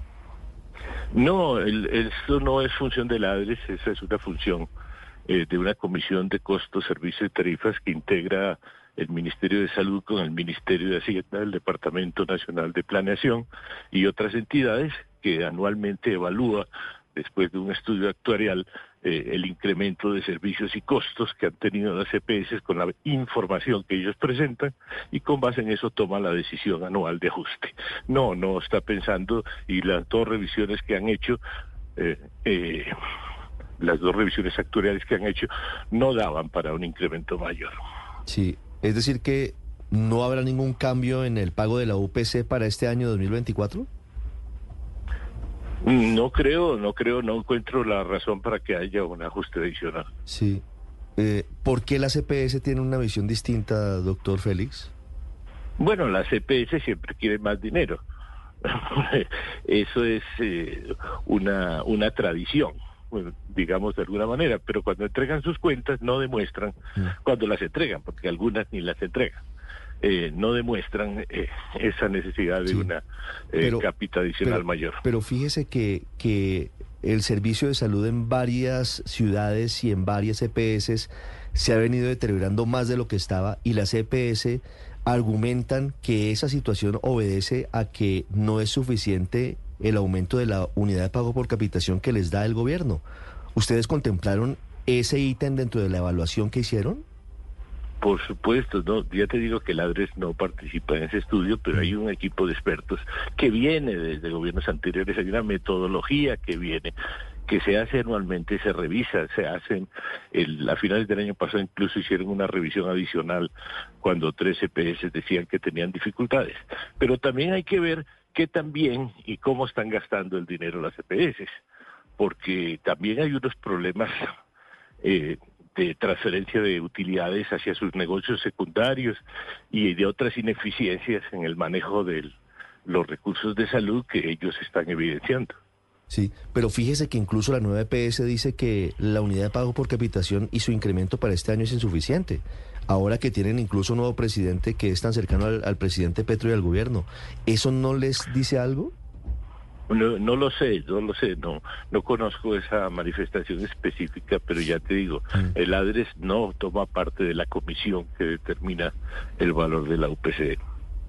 Claro, doctor José Félix, cambiemos de tema. Félix León Martínez desde la ADRES, porque el convenio de las últimas horas fue con Fase Colda. ¿Cómo van a hacer para evitar que siga la evasión del SOAT? ¿Para qué el convenio? Bueno, la, evasión del SOAT eh, ayer eh, el doctor Morales, presidente de Fase Colda, dio la buena noticia de que había aumentado las ventas del seguro en 400 mil en este grupo que es mayoritariamente evasor, eh, usuarios de motocicleta. Porque el descuento que determinó el gobierno a finales del 2022 está surtiendo efecto en disminuir la evasión, pero lentamente. Pero eh, para controlar la evasión, aparte de la reducción de precios de estos sectores que tienen dificultades o bajos ingresos, eh, también el ADRES está haciendo una labor que le compete, que es cobrarle cuando el ADRES tiene que pagar los costos de los accidentes de tránsito y los dueños de los vehículos no tenían SOAT vigente, porque los dueños de los vehículos no tenían SOAT vigente, el ADRE se ve en la obligación de repetir contra el dueño del vehículo por esa responsabilidad y cobrarle la atención que tuvo que pagar el Estado. ¿Y esos cobros hoy van en qué monto? ¿A cuántos colombianos o de cuánta plata estamos hablando en los cobros a colombianos que están en accidentes de tránsito involucrados y no tenían SOAT? 130 mil millones de pesos es el es el programa obligatorio de recobro que la por ley el ADRES tiene que buscar recuperar esos recursos eh, que correspondían a estos ciudadanos que tenían la obligación de tener SOAT. Eh, el proceso se empezó con el CISA. El año pasado el ADRES contrató al CISA, que es una entidad que maneja bienes y recursos del Estado y que tiene abogados en todo el país. Estos abogados abren los procesos eh, contra estos ciudadanos, pues primero se intenta el cobro persuasivo, si no viene el cobro coactivo, los embargos correspondientes, en este momento hay 27 mil procesos en curso. Y pero estos 130 mil millones de pesos que ya se recuperaron por la vía de cobro coactivo corresponden no, no a cuántas personas? Esa, esa es la meta de, de cobro. Esa es la meta de cobro. Es, lo que llama ¿Y corresponden a cuántas cartera por cobrar, ¿no, doctor Félix? Esa es la cartera por cobrar, exactamente. Doctor Félix, el gobierno anunció en diciembre del 2022 un SOAT diferencial para motos. ¿Cuánto ha recibido el ADRES por concepto de ese, de ese ingreso? Bueno, no tengo exactamente el valor aquí de, ese ingreso en este momento. Eh, lo que sí puedo decir es que el ingreso eh, eh, estimado frente a la, póliza sin descuento, por año, digamos, le cuesta el sistema 400 mil millones de pesos. Sí, algunos expertos indican que no se ha recibido un solo peso por el SWAT diferencial. ¿Eso puede ser cierto? No, no, es decir, no, el, el SWAT diferencial se adquiere eh, a, través de las aseguradoras, normalmente como el otro SOAT, las aseguradoras eh, por norma eh, dividen eh, el dinero que ingresa, una parte para ellos y otra parte la tienen que girar a ladres para el sistema. Mm. y eso funciona regularmente. No. Lo que sucedió con el comienzo de operación de este servicio es que y por eso también los convenios necesarios entre Fasecol y Ladres, es que el pago de estos servicios requiere dos trámites, uno primero ante las aseguradoras y superado el trámite y el pago que compete a las aseguradoras, la cuenta transita hacia Ladres para pagar eh, lo que supere los 300 salarios o 300 varias, varias clínicas se quejan de que Ladres no ha hecho esos giros, doctor Félix, ¿por qué? Eh, precisamente, el, año pasado mm, no llegaban, hasta julio se abrieron las primeras eh, entradas de cuentas, las primeras cuentas que llegaron no traían eh, la certificación de las aseguradoras de agotamiento de la póliza. En fin, es, ha sido un proceso de ajuste que venimos haciendo, pero de todos modos eh, estamos buscando alternativas para que no haya un trámite tan largo, primero ante las aseguradoras y después ante ladres para que el pago final no se demore tanto. Doctor Martínez, eso que usted acaba de mencionar me parece muy importante sobre el tema de, del SOAT. ¿Por qué con un ejemplo no nos ayuda a entender un poquitico el tema? Si, si yo, Dios no quiera, pero simplemente para citar un ejemplo, yo tengo mi carro sin SOAT y accidento a una persona, después la ADRES me va a mandar una factura con lo que costó la atención médica de esa persona. ¿Eso cuánto puede representar más o menos?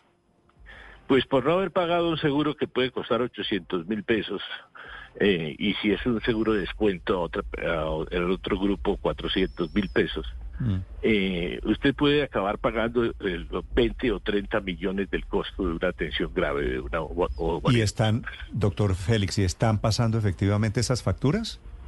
Sí, señor, estamos pasando el cobro. ¿Y la gente no las paga? Pues sí, como se dice, primero es persuasivo, la segunda fase es coactivo, los abogados le embargan sus cuentas, etcétera, etcétera, etcétera. Que a mí me para forzar el pago. A mí me parece bien, porque aquí si no toca, nos solemos hacer mirar para otro lado para no decir lo que estoy pensando. Es una obligación social tener el seguro vigente si tiene un vehículo y si no la cumplen, pues eh, eh, van a asumir la responsabilidad que puede salirles muy cara por no tener el seguro. Creo, creo que ese es el mensaje. Doctor Martínez, gracias, muy amable por acompañarnos esta mañana. Efectivamente. Con mucho gusto. Es el director, es el director de ADRES, que es la administradora de recursos para el hombre que maneja la plata de la salud. Así que, Víctor, si usted no tiene SOAT, prepárese porque le van a cobrar, Dios no lo quiera, el accidente es que eh, yo creo que ese es el gran anuncio, Néstor, de toda esta conversación que tuvimos con el doctor Martínez, porque pues sí, la gente hoy no paga el SOAT y listo. Pues como hay un fondo común, hay un accidente y el Estado responde o solidariamente los otros que sí pagan el SOAT, pero no, ojo, mucha atención, si usted se ve involucrado en, un accidente, no tiene el SOAT, le puede llegar una media facturita que puede superar los 10, 15, hasta 20 millones de pesos, dice el doctor Martínez. Primero, pues como, eh, como que le anuncian el cobro y después puede escalar a otros temas como embargos y demás. Así que la persona se puede ver muy, muy afectada en sus finanzas eh, por dejar de pagar un seguro de 700, 800 mil pesos. Puede salirle después muy, pero muy costoso. Esta es Blue Radio, la alternativa. Ahora 8 de la mañana, 27 minutos, la noticia económica del momento. Víctor. Varias noticias, Néstor. Atención, padres de familia que suelen enviar solos a sus hijos menores de edad en los vuelos por Avianca, porque a partir de hoy cambian las cosas. Desde este momento, todos los pasajeros menores de 14 años solo podrán eh, montarse a un avión de Avianca si van acompañados de los padres o un adulto responsable debidamente autorizado por ellos. Ya no podrán viajar solos. Hasta ayer, los menores entre 12 y 15 años podrían viajar solos llenando un formulario. Eh, a partir de este momento se acaba esa opción. Información importante para quienes, eh, eh, para que tengan en cuenta los viajeros. Néstor, en economía, Japón tuvo no, pero, una contracción. Pero perdóneme, perdóneme un segundo. Esto, Víctor, yo necesito una aclaración. ¿Cuál es el sentido de que no viaje un niño menor de 14 años si tiene el permiso de ambos padres, el consentimiento? ¿Quién se hace responsable? Sí, no, no, pues a veces la aerolínea queda responsable por el niño, por más de que tenga una firma. Un, ¿Quién lo hace responsable? No, eh, sí, llega a pasar algo con ese niño. Es que así, así venía Sí, pero cuesta algo. Es decir, yo me imagino que tiene que ver por el tema del servicio, porque hay que dedicar una persona a que lo, a que lo cuide, a que lo suba al avión. Lo que dice Bianca es que hay que viajar, tiene que viajar uno de los padres, un adulto responsable. Y eso ya no pueden viajar solo. lo civil. Siempre, claro, pero no, entiendo. Con una comprensión económica de Bianca. Víctor, entiendo perfectamente que se trata de que ya los niños no pueden viajar solos. Pero como yo a veces he tenido que mandar a un hijo a ver a la tía. Ya no puede. ¿Y, y, cómo se lo recomiendas a la, aerolínea? Claro, viaja. Bueno, eso tiene un costo. Viajó sola, no, pero ella viajó sola eh, sin ser recomendada de como desde los nueve años. Es que después, después de la pandemia, perdón, es que después de la pandemia eh, cambió ese modelo. Usted podía antes recomendar y una azafata o un auxiliar o un auxiliar de vuelo acompañaba. depende. Si viaja un niño, por supuesto, chiquito de su edad. Pero, de pero, siete, pero Bianca no presta ese servicio. Ya no, por eso. No, entiendo, Víctor, entiendo que... ¿Quién se hace responsable a un niño de 14 años, de 13 años y le sucede algo? Pero es que el niño de 14 años, ¿qué, le, le, Lo que le suceda. el man de, atrás le hizo algo. en un aeropuerto. ¿Qué, pasa? Es que, digamos, aquí en Colombia seguramente no es tan grave, pero cuando tiene que hacer procesos de migración, de migración en ah, otros no, países. Yo soy un adulto y yo me sé defender, estoy hablando de un niño. Es que, es que creo que por ahí pasa. No, es que internacionalmente había una diferencia. Cuando eh, el, tema de no tener, necesitar permiso era para los vuelos nacionales. Entonces, sencillamente, eh, el niño llevaba un registro de nacimiento y salía. Eh, pues con, el acompañamiento de una persona o de un conocido ahí en el, en el avión, pero ahora, si no es con los padres, eso sí complica pues claro, la pues situación. es, lo que estoy diciendo, María Consuelo. Esto va a enredar mucha gente porque la posibilidad de mandar niños. A ver, padre, ¿cuál es el sentido de la Que visiten a la abuela, por ejemplo. Por ejemplo, eh, ¿cuál es el sentido de la autorización? que no saquen a los niños sí, no de, su entorno. Los papás están separados, por ejemplo, mm. y entonces la mamá o el papá deciden sacar al niño sin el permiso. Una, de la una, oyente que está bastante informada eso, sobre eso el tiene, tema. Eso tiene sentido. Lo otro es facilitarle la vida también. Mire, hasta enero del año pasado, Avianca tenía el servicio de menor acompañado pagando.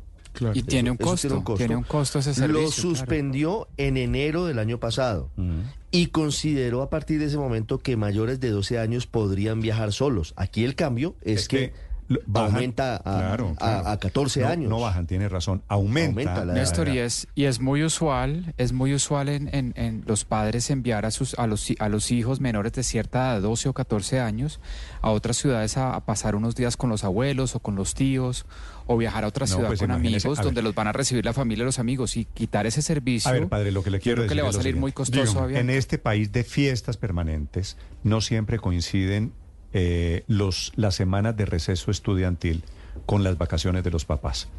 Entonces, ¿qué hacemos? Le cuento a usted, ¿qué hacemos los papás? Los niños tienen vacaciones. Entonces usted dice, bueno, mandémoslos a donde la abuelita, a donde la tía, a donde los amigos. Eh, y, y por eso viajan los niños solos no es que los niños solos viajan producto de que los papás son unos irresponsables y son unos indolentes. Bueno, pero hay otras alternativas. Está la TAM. En la TAM pueden viajar perfectamente, digamos. Esto a mí sí me parece bien, de hecho. Pero y me parece que las otras aerolíneas también tienen restricciones. claro, Todas. Pero, pero no, vale pero la pena, no. Vale la pena preguntarle, vamos a preguntarles a los, ¿A, los amigos de Avianca. Porque quienes tenían comprado el tiquete para niños entre 12 y 14 años.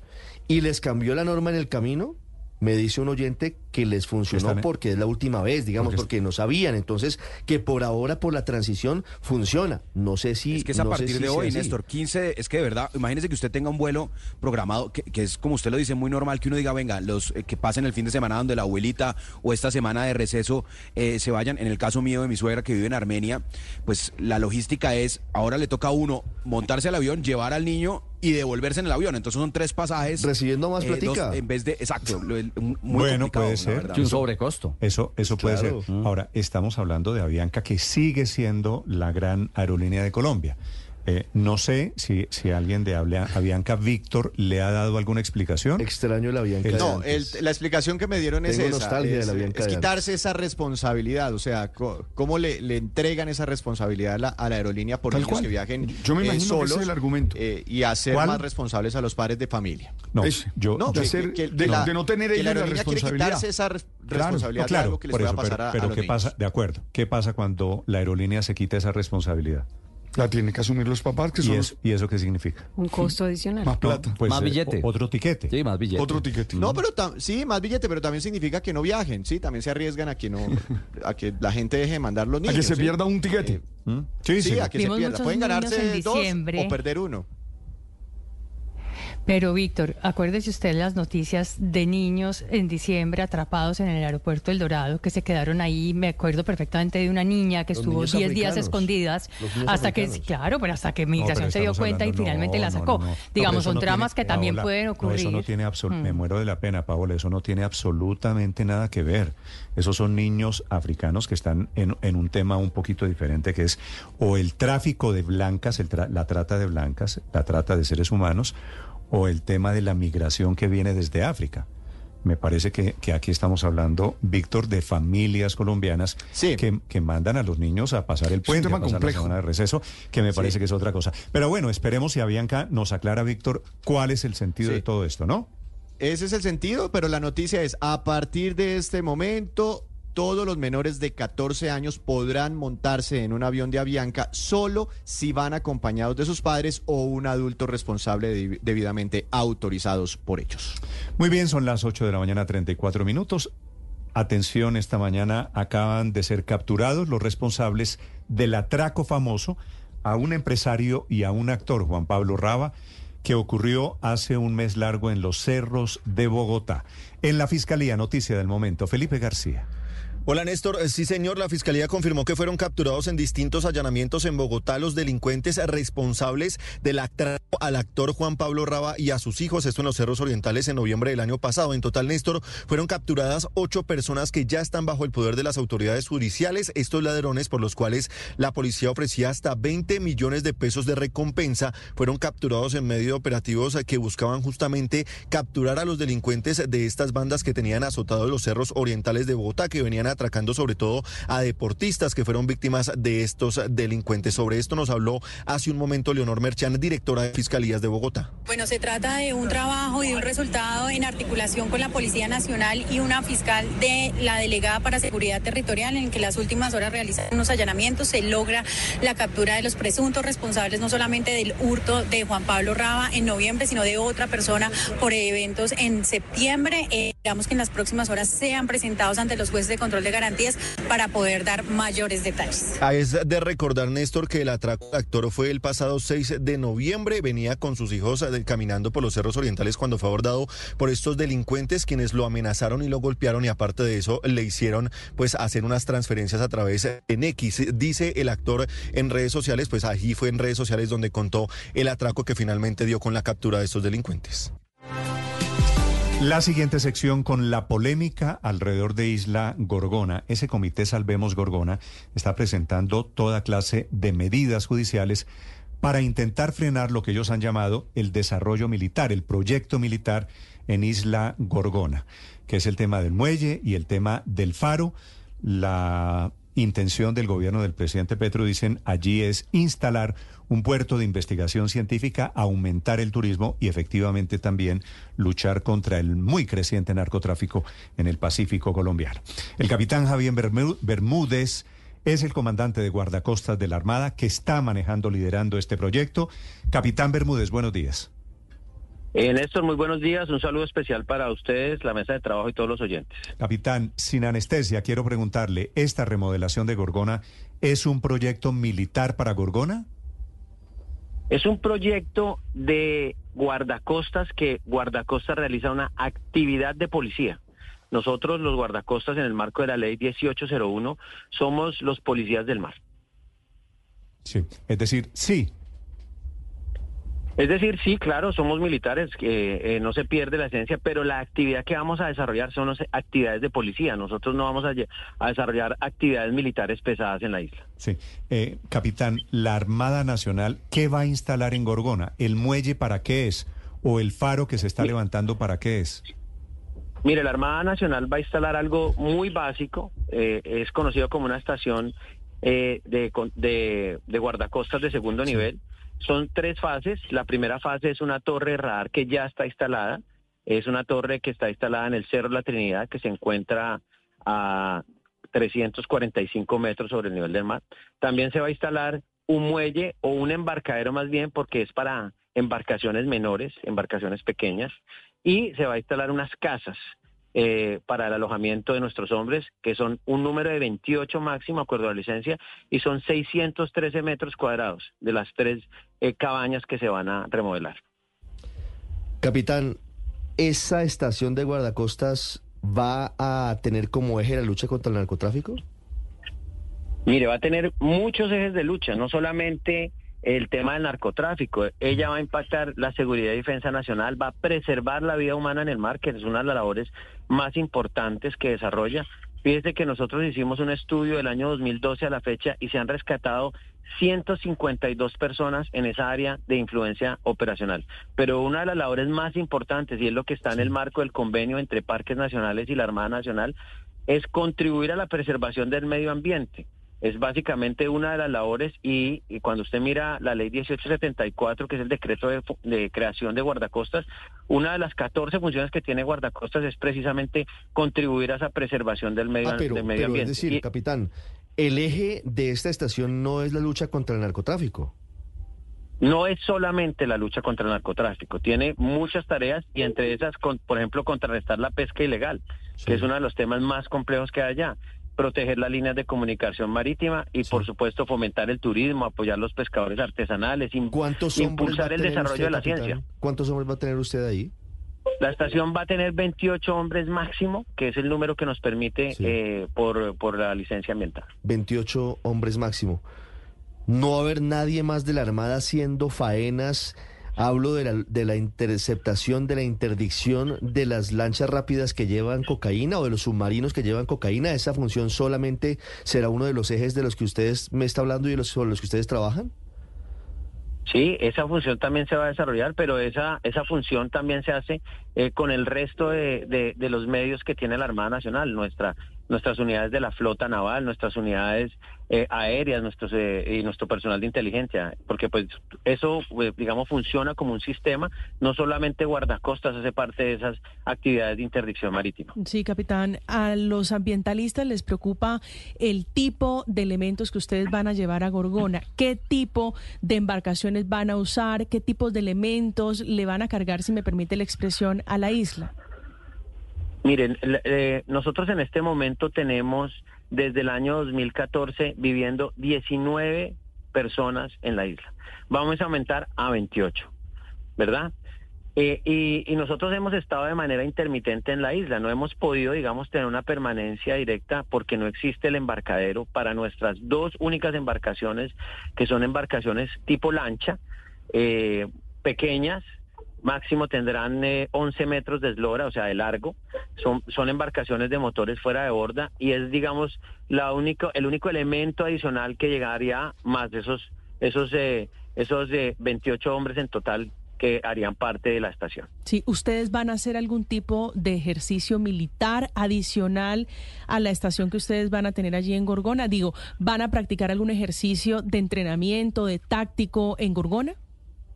No, en absoluto. Allá no se van a desarrollar actividades militares pesadas, eh, por ejemplo, como por ejemplo cañones o qué sé yo, de pronto ametralladoras, absolutamente nada de eso, porque nuestros hombres únicamente tienen, van a realizar actividades de policía en el mar y ellos utilizan armamento menor, como cualquier, eh, digamos, eh, armamento menor son armas, pistolas, fusiles, digamos, que son muy básicos para, para toda la actividad de policía que se desarrolla en esa área general.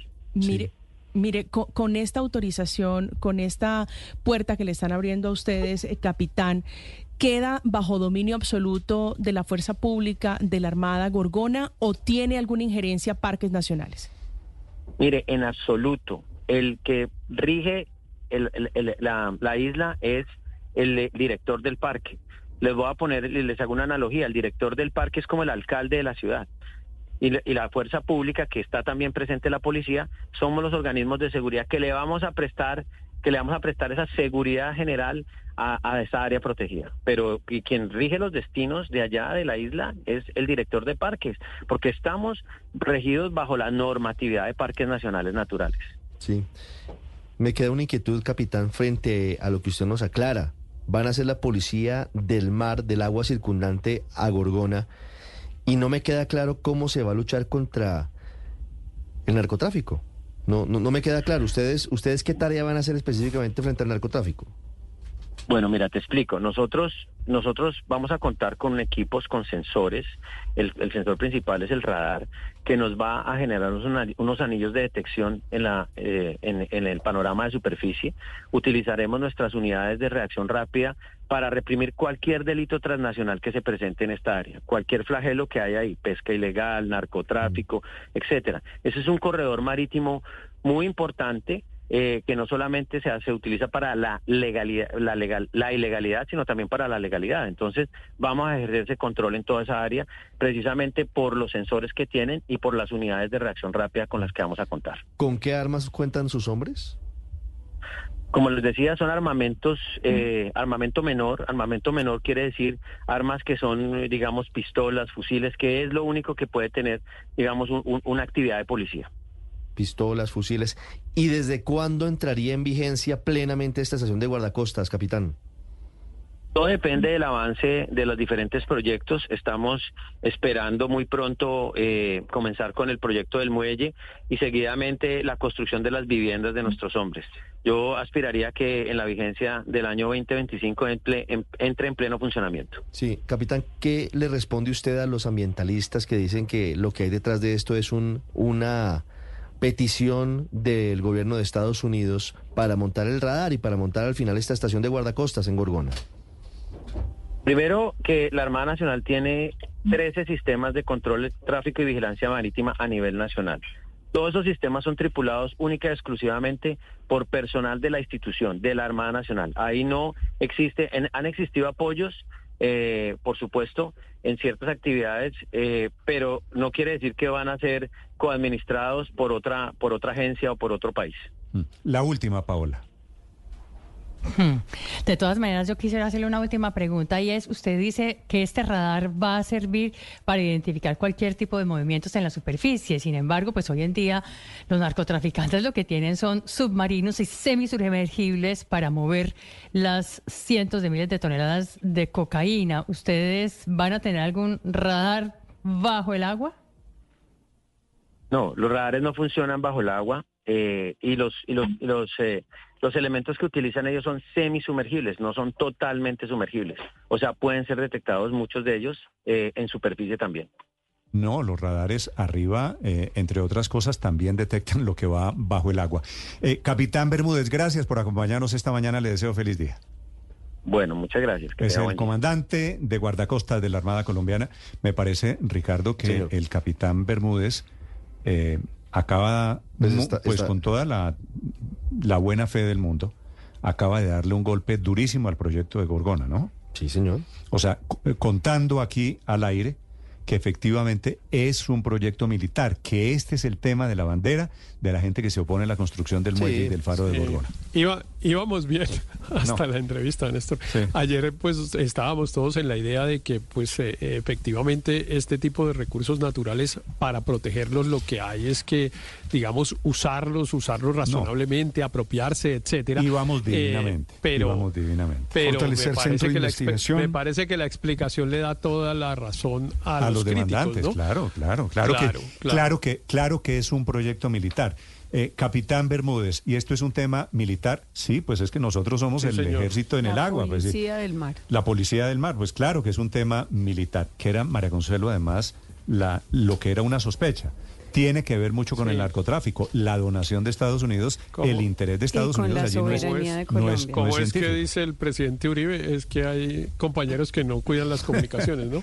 Sí. Ya, ya ha pasado varias veces el secretario de Cultura de Medellín, ahora este, en fin. Con toda la, la buena realmente fe. me parece que me parece que sí, efectivamente, como usted dice, Néstor, eh, la declaración mm, pone en riesgo eh, la ejecución del proyecto yo... en forma muy grande y pone en una gran dificultad al gobierno del presidente Petro. Porque, pero ponen una dificultad claro que con, no su, por el propósito claro que él con su discurso con su discurso, digamos, eh, bueno, también de izquierda, etcétera, le cuesta mucho trabajo poder argumentar para eh, No, pues, sustentar o defender este proyecto. Seguramente él sabía lo que estaban haciendo y sabemos todos que aquí hay también, Mejor dicho, ahí sí, Héctor, como seguramente lo traducción- diría Aurelio, de una, esto, eh, porque ahí estamos- el gringo está ahí, Porque estamos etcétera, en el gobierno Petro. pero- claro, iba, iba para allá. Esto Pero- estamos Pero la a culpa punto no de es de nuestro descubrir. entrevistado, Néstor. es- estamos a punto de descubrir que esto es una base militar en Gorgona. Yo- pero yo que sí no la culpa no es de nuestro entrevistado, No, la no, culpa de es acuerdo, se de quienes lo disfrazan, de quienes lo la disfrazan sinceridad y- de proyecto de turístico De acuerdo, y de que quienes no usen de un proyecto ambiental. Que Es que no miren, la- aquí la discusión, Mara Pero Consuelo, no de es fondo un proyecto ambiental, Luis Ernesto, como No, está claramente no es un proyecto ambiental ni tu proyecto turístico como lo ha disfrazado el gobierno. Y por eso yo creo que el, el menos responsable de esta situación es nuestro entrevistado. Los responsables son los que tratan de disfrazarlo de algo que no es. de. Es un proyecto militar, ¿por qué? Porque hay un problema de seguridad nacional que no podemos desconocer. Pero ¿por el qué no problema lo de han seguridad dicho, nacional Luis es que es un corredor Pero- del pero narcotráfico. ¿por qué no lo han del dicho? clan de Sinaloa. ¿Cómo, cómo del cartel dice, de Sinaloa. Luis Ernesto, de ¿cómo, los- dice, ¿cómo dice el refrán, Ricardo? Camina como pato. Hace como pato. Hace como pato, se mueve como pato. Creo que estamos descubriendo. Néstor, Es un sí. Néstor, yo creo que eso- lo que falta- no, lo disfrazaron del Lo que- cisne de medioambiental, padre. Hay financiación de Estados Unidos. Acaba de decir el capitán Bermúdez, este es el comandante de guardacostas de la Armada Nacional. Es un proyecto militar.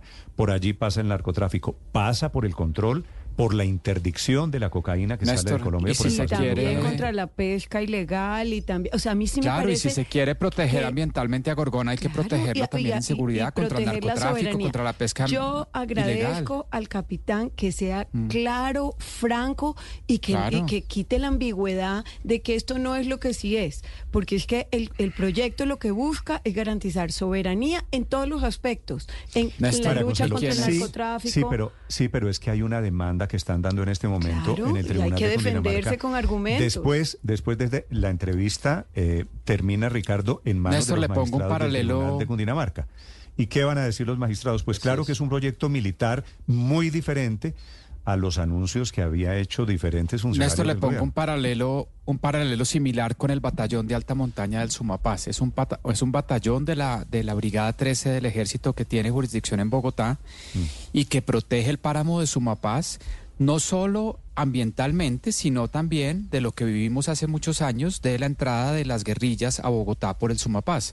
Entonces cumple un, cumple un doble propósito y siempre hemos entendido que el batallón de alta montaña en el Sumapaz protege los dos aspectos. Ahora, si los ambientalistas están preocupados por la por la pesca ilegal, por el nar- por lo- las, las consecuencias que pueda tener el narcotráfico sobre Gorgona, deberían agradecer que se fije una base naval ahí, una base de guardacostas, para que protejan esto y realmente la isla sea usada y sea preservada ambientalmente. De lo contrario sería, hay que aceptar, tendrían que aceptar que prefieren la, la, la- la presencia del narcotráfico ahí que la presencia de las fuerzas militares y de policía de. Colombia y la es soberanía que es de Colombia. Ahora pregúntese, Álvaro, por qué el gobierno lo ha disfrazado y le ha puesto el tema medioambiental, porque esto viene andando desde hace rato.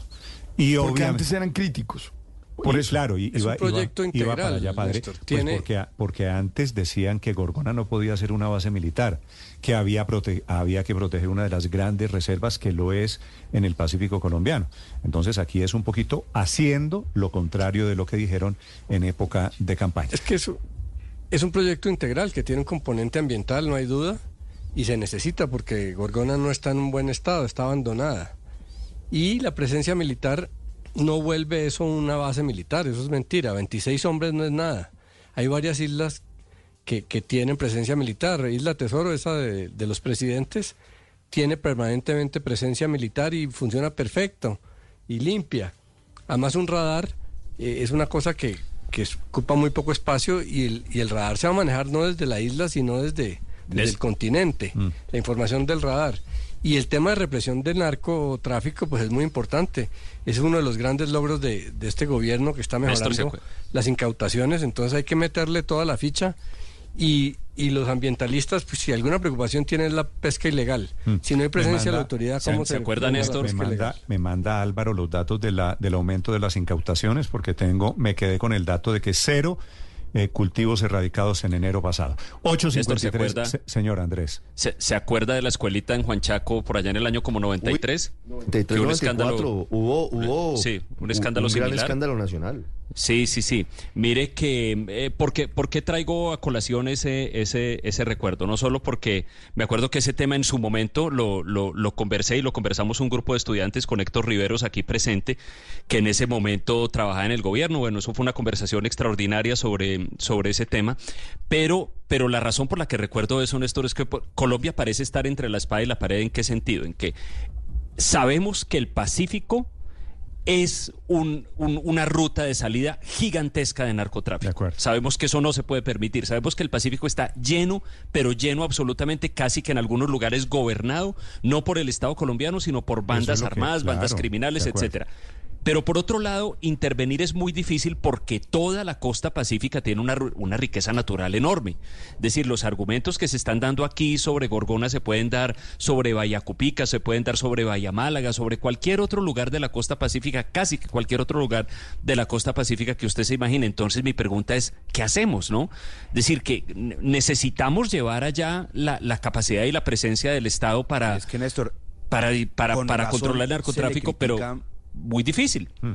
Con razón se le critica al gobierno que eh, el tema de seguridad es crítico para todas las, todos los ciudadanos, que hay un deterioro en indicadores de seguridad. Y aquí está haciendo algo concreto, porque es que las incautaciones de cocaína que han reportado en los últimos dos días, eh, si no estoy mal, 10 toneladas, que realmente es importantes incautaciones, pues se logran a través de este tipo de mecanismos. Y es que aquí estamos enfrentando no un par de organizaciones menores de microtráfico, aquí estamos enfrentando al cartel de Sinaloa que trabaja de la mano con organizaciones delincuenciales en Nariño, en el Cauca y que esa es su ruta de evacuación de la droga. Entonces, pues entendiendo el valor estratégico y, ambiental de la Gorgona, que la conozco, he ido muchas veces y, estoy seguro que quienes ocupen ese espacio lo harán con toda la responsabilidad, porque no son delincuentes, sino son funcionarios del Estado colombiano.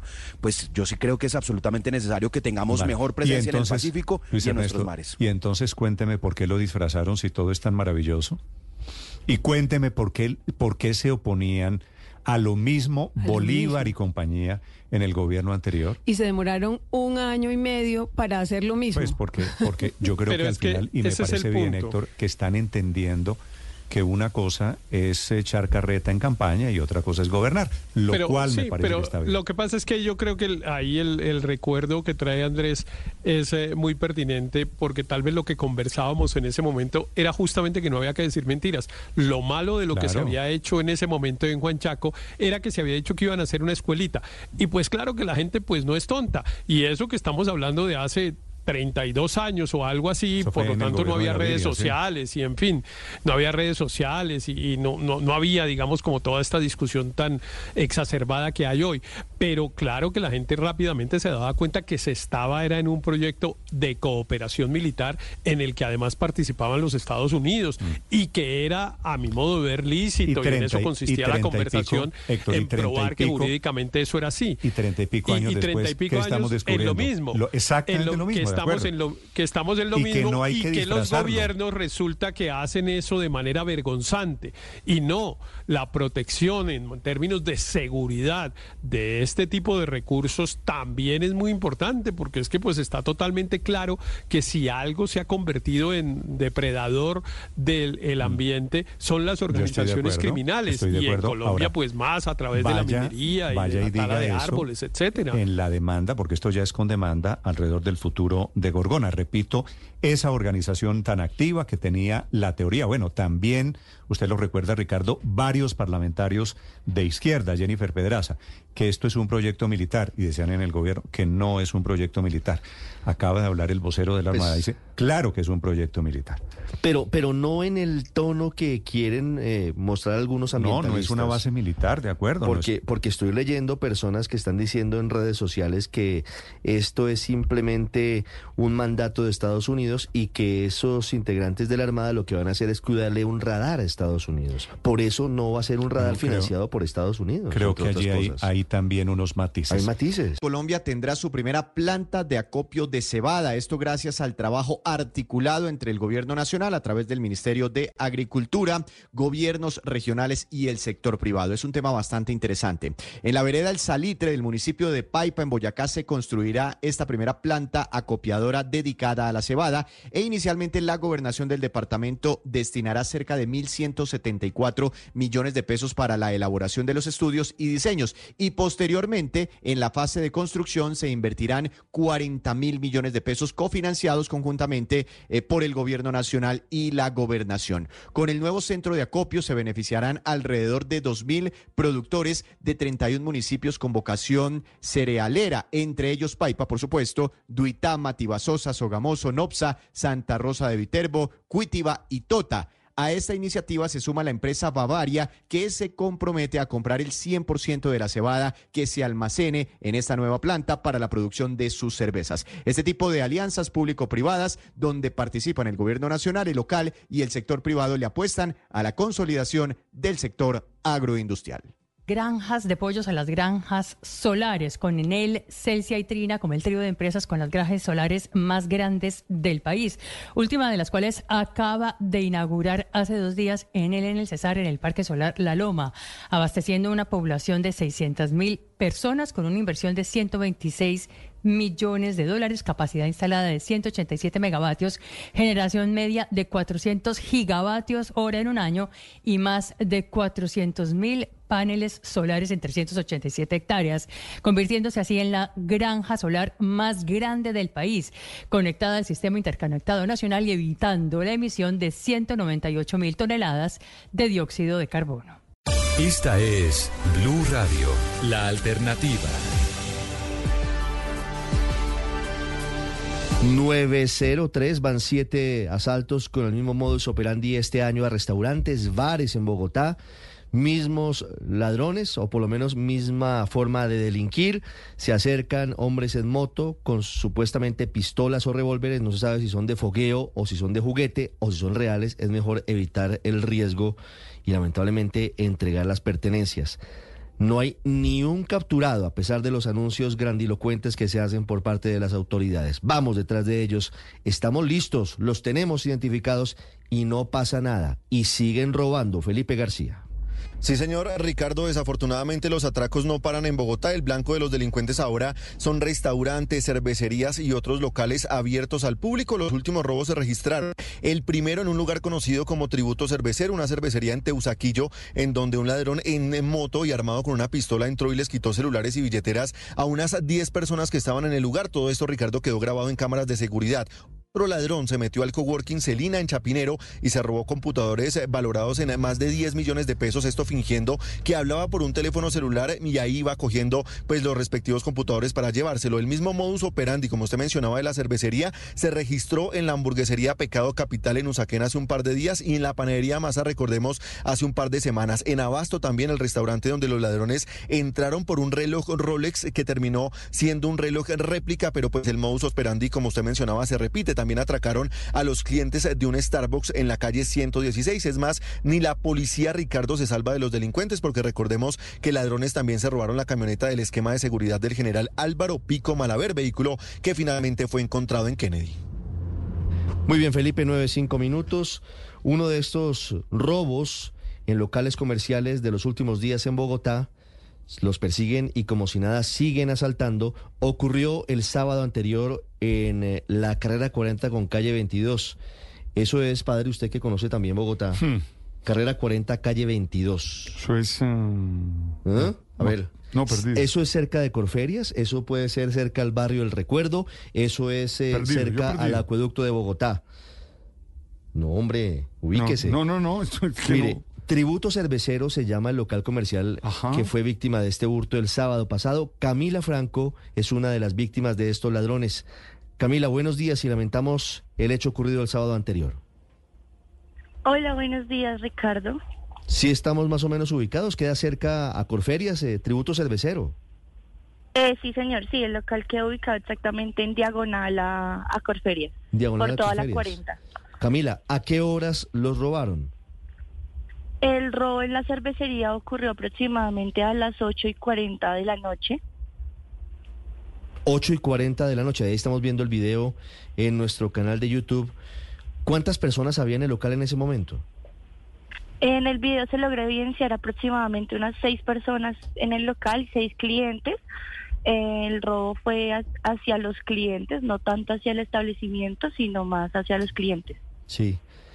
¿Quiénes llegan a robarlos? ¿Usted qué recuerda de, ese momento, de ese episodio? Ahí estamos viendo lamentablemente cómo los eh, trabajadores de la cervecería salen a la puerta buscando algún tipo de pista de los ladrones. ¿Cómo ocurrió el robo?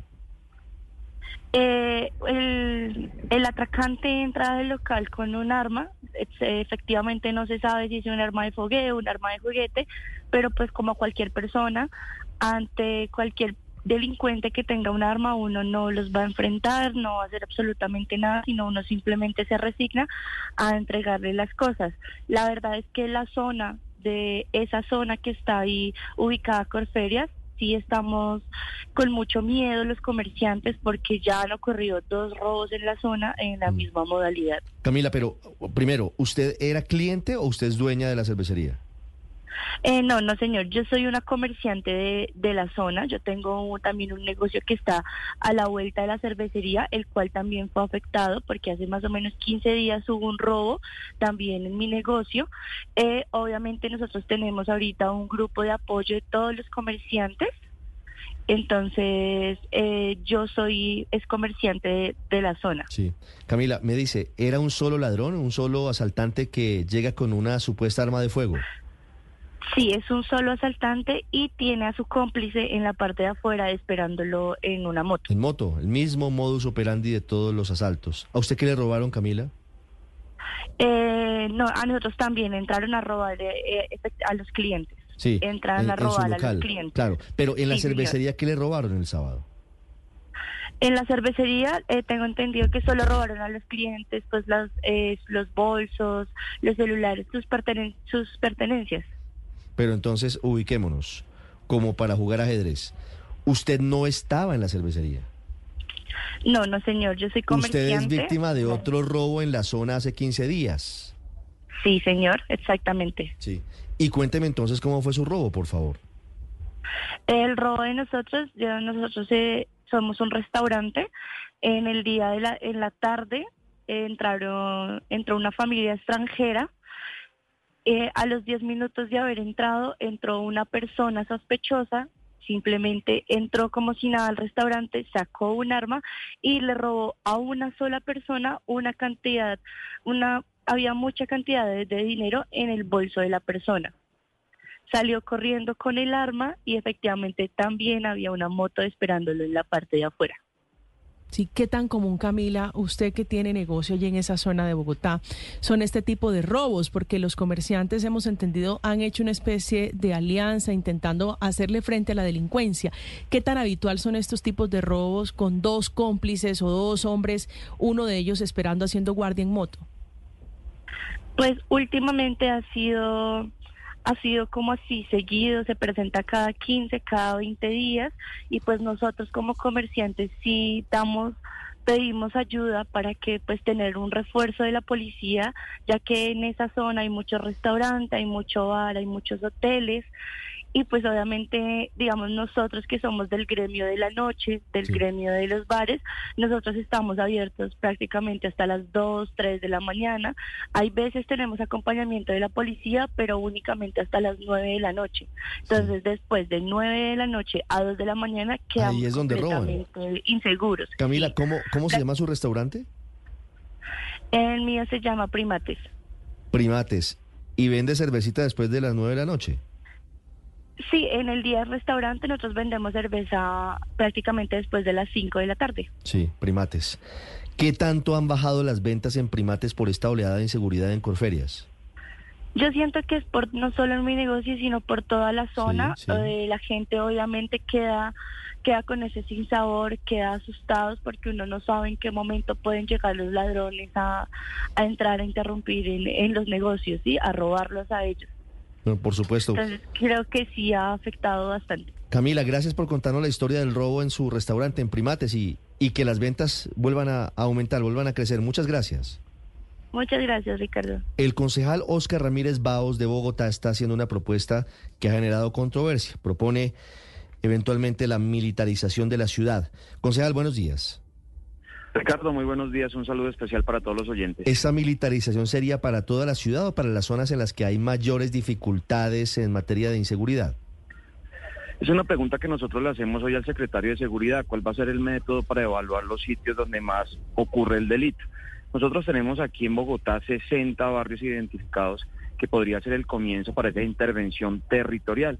Usted viene, escucha los casos a las personas que han robado. El modo operandi de los ladrones es que le perdieron el miedo a la cámara, le perdieron el miedo a entrar a cualquier establecimiento comercial y saben que pueden utilizar el factor sorpresa para cometer el crimen. La idea nuestra y la solicitud expresa es militaricemos la ciudad de Bogotá unos patrullajes específicos. Yo le pregunto a los ciudadanos, si usted está en un local y ve que están unos patrullajes continuos por parte de la policía militar, si no se mejora la percepción de seguridad. Es que lo que pasa hoy es muy grave, nadie puede estar tranquilo en ningún local comercial porque los ladrones y los bandidos están a sus anchas. Sí, concejal, pero esa militarización serviría más como un efecto disuasivo, porque usted sabe que los militares pues no están para atender ese tema concretamente de seguridad, en lo que tiene que ver con inseguridad urbana. Claro, y lo hemos especificado de esa manera. Lo que nosotros necesitamos es presencia policial. Mira, aquí hay muchísimas personas que hace muchos años no los atracan, pero si usted le pregunta, ¿se siente seguro en la ciudad de Bogotá? Le dice que no ¿Por qué pasa eso? Porque uno siente que no hay presencia policial. El ladrón, el bandido está a sus anchas, como se los he manifestado, porque no hay control territorial de la policía en muchas zonas de la ciudad. Usted encuentra que los establecimientos de comercio hoy tienen dos problemas. Están sometidos a la extorsión y sus clientes están sometidos a los hurtos entrando los, los ladrones como lo están haciendo. Miren, el tema de la extorsión está creciendo al 73% en la ciudad de Bogotá, por favor, 73%. ¿Qué pasa cuando crece la extorsión? Es que la policía, los ciudadanos han perdido el control del territorio. Cuando una persona entra a una peluquería, a una cervecería, a un restaurante a extorsionar, es porque saben que en ese lugar a esa hora no hay presencia de la policía, porque saben que lo pueden hacer y que no pasa nada. Por eso ese patrullaje es disuasivo para mejorar la percepción de seguridad, indudablemente acompañado de una acción efectiva de la policía en términos de allanamientos, en pegarle a las rentas criminales. En Bogotá todos saben dónde venden los celulares robados, dónde venden las autopartes robadas. Todos los vecinos saben en qué calle de su barrio venden el vicio. Todo el mundo lo sabe. Imposible que no podamos hacer una intervención territorial de características. Le perdieron, señor. No, le perdieron el miedo a la cámara, si usted tiene toda la razón. Ahí están los, los videos en los que salen los asaltantes sin ningún tipo de máscara ni nada, simplemente de Ricardo, frente. es que antes al menos se tomaban la molestia de entrar con tapabocas. Hoy entran sin ningún problema. El cómplice se queda fuera en la moto, muestran la placa. Nosotros no podemos pretender que la ciudad cambie en materia de seguridad si seguimos haciendo lo mismo de hace 20 años. Por eso la propuesta mía es militaricemos la ciudad, hagamos cosas distintas para esperar resultados distintos. Miren, aquí solamente en la localidad de Kennedy, al lado de Corabastos, el Amparo, María Paz, el Llanito, sabemos que hay presencia de la banda Satanás, de la banda Camilo, que la banda Los Costeños, de todas las bandas transnacionales. ¿Qué hay que hacer? Intervenir. Todo el mundo sabe dónde concurre el delito. Ahora bien, muy difícil para la situación económica que vive el país Ahora, los comerciantes no pueden tener una terraza, que es un sitio agradable para que los clientes puedan venir a, los, a los negocios, porque los roban. Y cuando los roban a los clientes, por la tarde viene, pasa el que los vacuna, el que los extorsiona, o sea, el mundo al revés. Los bandidos a sus anchas y todos los ciudadanos con miedo. Pues hay que sacar la policía militar, hay que militarizar la ciudad. 915, una propuesta que no está exenta de controversia y usted lo sabe, concejal Ramírez Bados. Muchas gracias muy amable y un saludo especial. Es muy triste que en esta ciudad lo único seguro es que a la gente la van a atracar.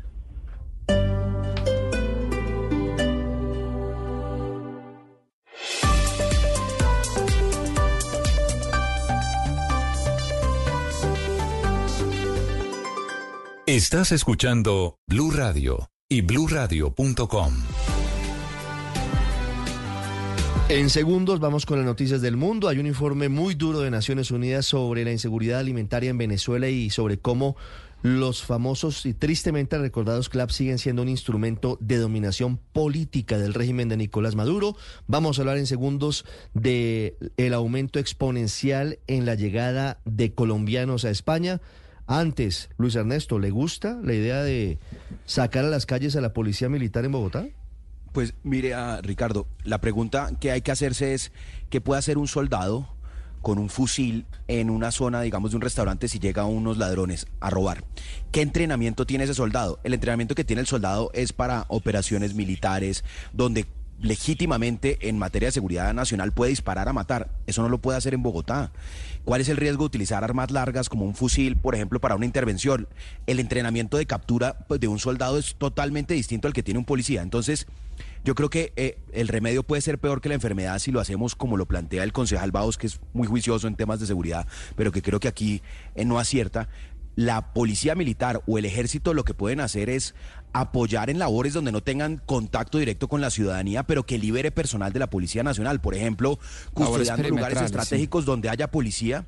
Y entonces eso libera a policías para que los policías hagan la labor de la policía. Porque es que la labor del ejército no es eh, el de seguridad ciudadana y aprehensión. Esa diferenciación no es menor y hay que tener mucho cuidado. Daniel, ¿le gusta la idea de apoyarnos en la policía militar para reforzar la seguridad en Bogotá? No, Ricardo, no me gusta. Yo siempre lo he dicho, los patrullajes militares en las calles eh, no son efectivos para combatir la criminalidad, no tienen funciones de policía, no pueden hacer capturas, no llevan el armamento necesario, no están regulados por el uso proporcional de la fuerza como está, eh, digamos, regulado el actuar de la policía, los procedimientos policiales. Y el ejército, en particular la Brigada 3 en Bogotá, cumple una labor muy importante de protección perimetral de la ciudad, de protección, del, como decía antes, del páramo de Sumapaz en el debate anterior, de protección de las entradas de Bogotá, de las, las entradas y salidas, pero no para patrullar las calles de la ciudad. Se corren grandes riesgos, puede generar una sensación que a mí no me parece muy, muy obvia de, seguridad, pero puede generar en, algunos ciudadanos una sensación de que hay alguien ahí patrullando con armas largas y que pues pueden combatir los criminales. Pero a la hora de la verdad ellos no pueden, digamos, tomar, tomar las acciones de captura, requisas, incautaciones, etcétera, que hace la policía eh, de cada ciudad. Entonces no me gusta, me parece muy riesgoso eh, puede ser una, una, salida efectista, pero es muy riesgosa y no, no funciona mucho. Y hay evaluaciones, perdón, lo cito acá, hay evaluaciones de impacto que muestran que la militarización de las ciudades, de los patrullajes militares, no mejoran los índices de seguridad de la ciudad. Mm, Mara Consuelo, ¿le gusta la idea de sacar la PM famosa, la Policía Militar, a las calles de Bogotá? No, yo creo que yo estoy más en la línea de, de Luis Ernesto y, y de acuerdo con, con Daniel en que el contacto con la ciudadanía debe dejársele a la policía. Pero lo que sí puede la, policía militar es apoyar en, temas de, de, cuidar infraestructura estratégica para la ciudad. Y le cuento la experiencia que tuvimos cuando, cuando se estaba generando mucho vandalismo en torno a los patios de Transmilenio, por ejemplo, pedimos el apoyo de la Policía Militar para que nos ayudaran en esos sitios estratégicos y liberar policía que está entrenada precisamente en temas de, seguridad ciudadana para que estuvieran afuera. si tenemos a los policías sentados en escritorios o cuidando infraestructura, pues el número de policías en la calle se reduce. Les pregunto una cosa, Andrés. ¿No es un, no es un factor de disuasión la mm. presencia eventualmente de, de integrantes de la policía militar en algunos sitios estratégicos de la ciudad? ¿O podemos caer eventualmente en el efecto contrario? Sí, pues no, eh, fíjese, Ricardo, que esa tal vez sería la única justificación, ¿no? Que la presencia por ahí de grupos de la policía militar, como recuerdo yo, era frecuente ver en Bogotá hace, qué sé yo, un par de décadas que patrullaban por ahí la, la, la policía militar y otros grupos militares si eso tuviera algún efecto disuasivo. La verdad yo no lo sé. Decía Daniel, que conoce muy bien este tema, que existen estudios que muestran que, que el impacto realmente no es muy poco. Pero fíjese que yo sé que todos estamos desesperados por esto, pero entonces precisamente por el hecho de que estamos desesperados debíamos pensar en medidas no desesperadas, sino en medidas eficaces y pensar, cuando estemos pensando en alternativas, pensar qué posibilidad tiene esta alternativa de ser eficaz. Entonces escuchaba yo al concejal y él decía cosas como estas muy, muy acertadamente. Decía, es que todo el mundo sabe en Bogotá dónde se llevan a, los elementos robados, los celulares, los computadores, las billeteras, etcétera, etcétera. O por ejemplo decía, es que sabemos que hay presencia de bandas organizadas el Tren de Aragua, etcétera, etcétera. ¿Para qué? ¿Qué hace al respecto la militarización? ¿Qué eficacia tiene? Nada. Lo que habría que hacer es intervenir, por ejemplo, esos lugares a los que el concejal se refiere, donde se sabe que se llevan los elementos robados y, desbaratar esas redes o atacar de manera, atacar con inteligencia, con investigación, etcétera, las estructuras criminales. Pero que haya eh. unos soldados de la policía militar patrullando en las ciudades con todo y bienvenido el efecto que eso tendría, tal vez disuasivo, no lo sé eh, no creo que vaya a atacar la raíz del problema. 9.25 minutos. Hugo Mario, estamos, eh, permítame, en la transmisión de YouTube viendo los videos de la forma en la que asaltan en Bogotá a todas horas. Eso, gracias. Muy amables.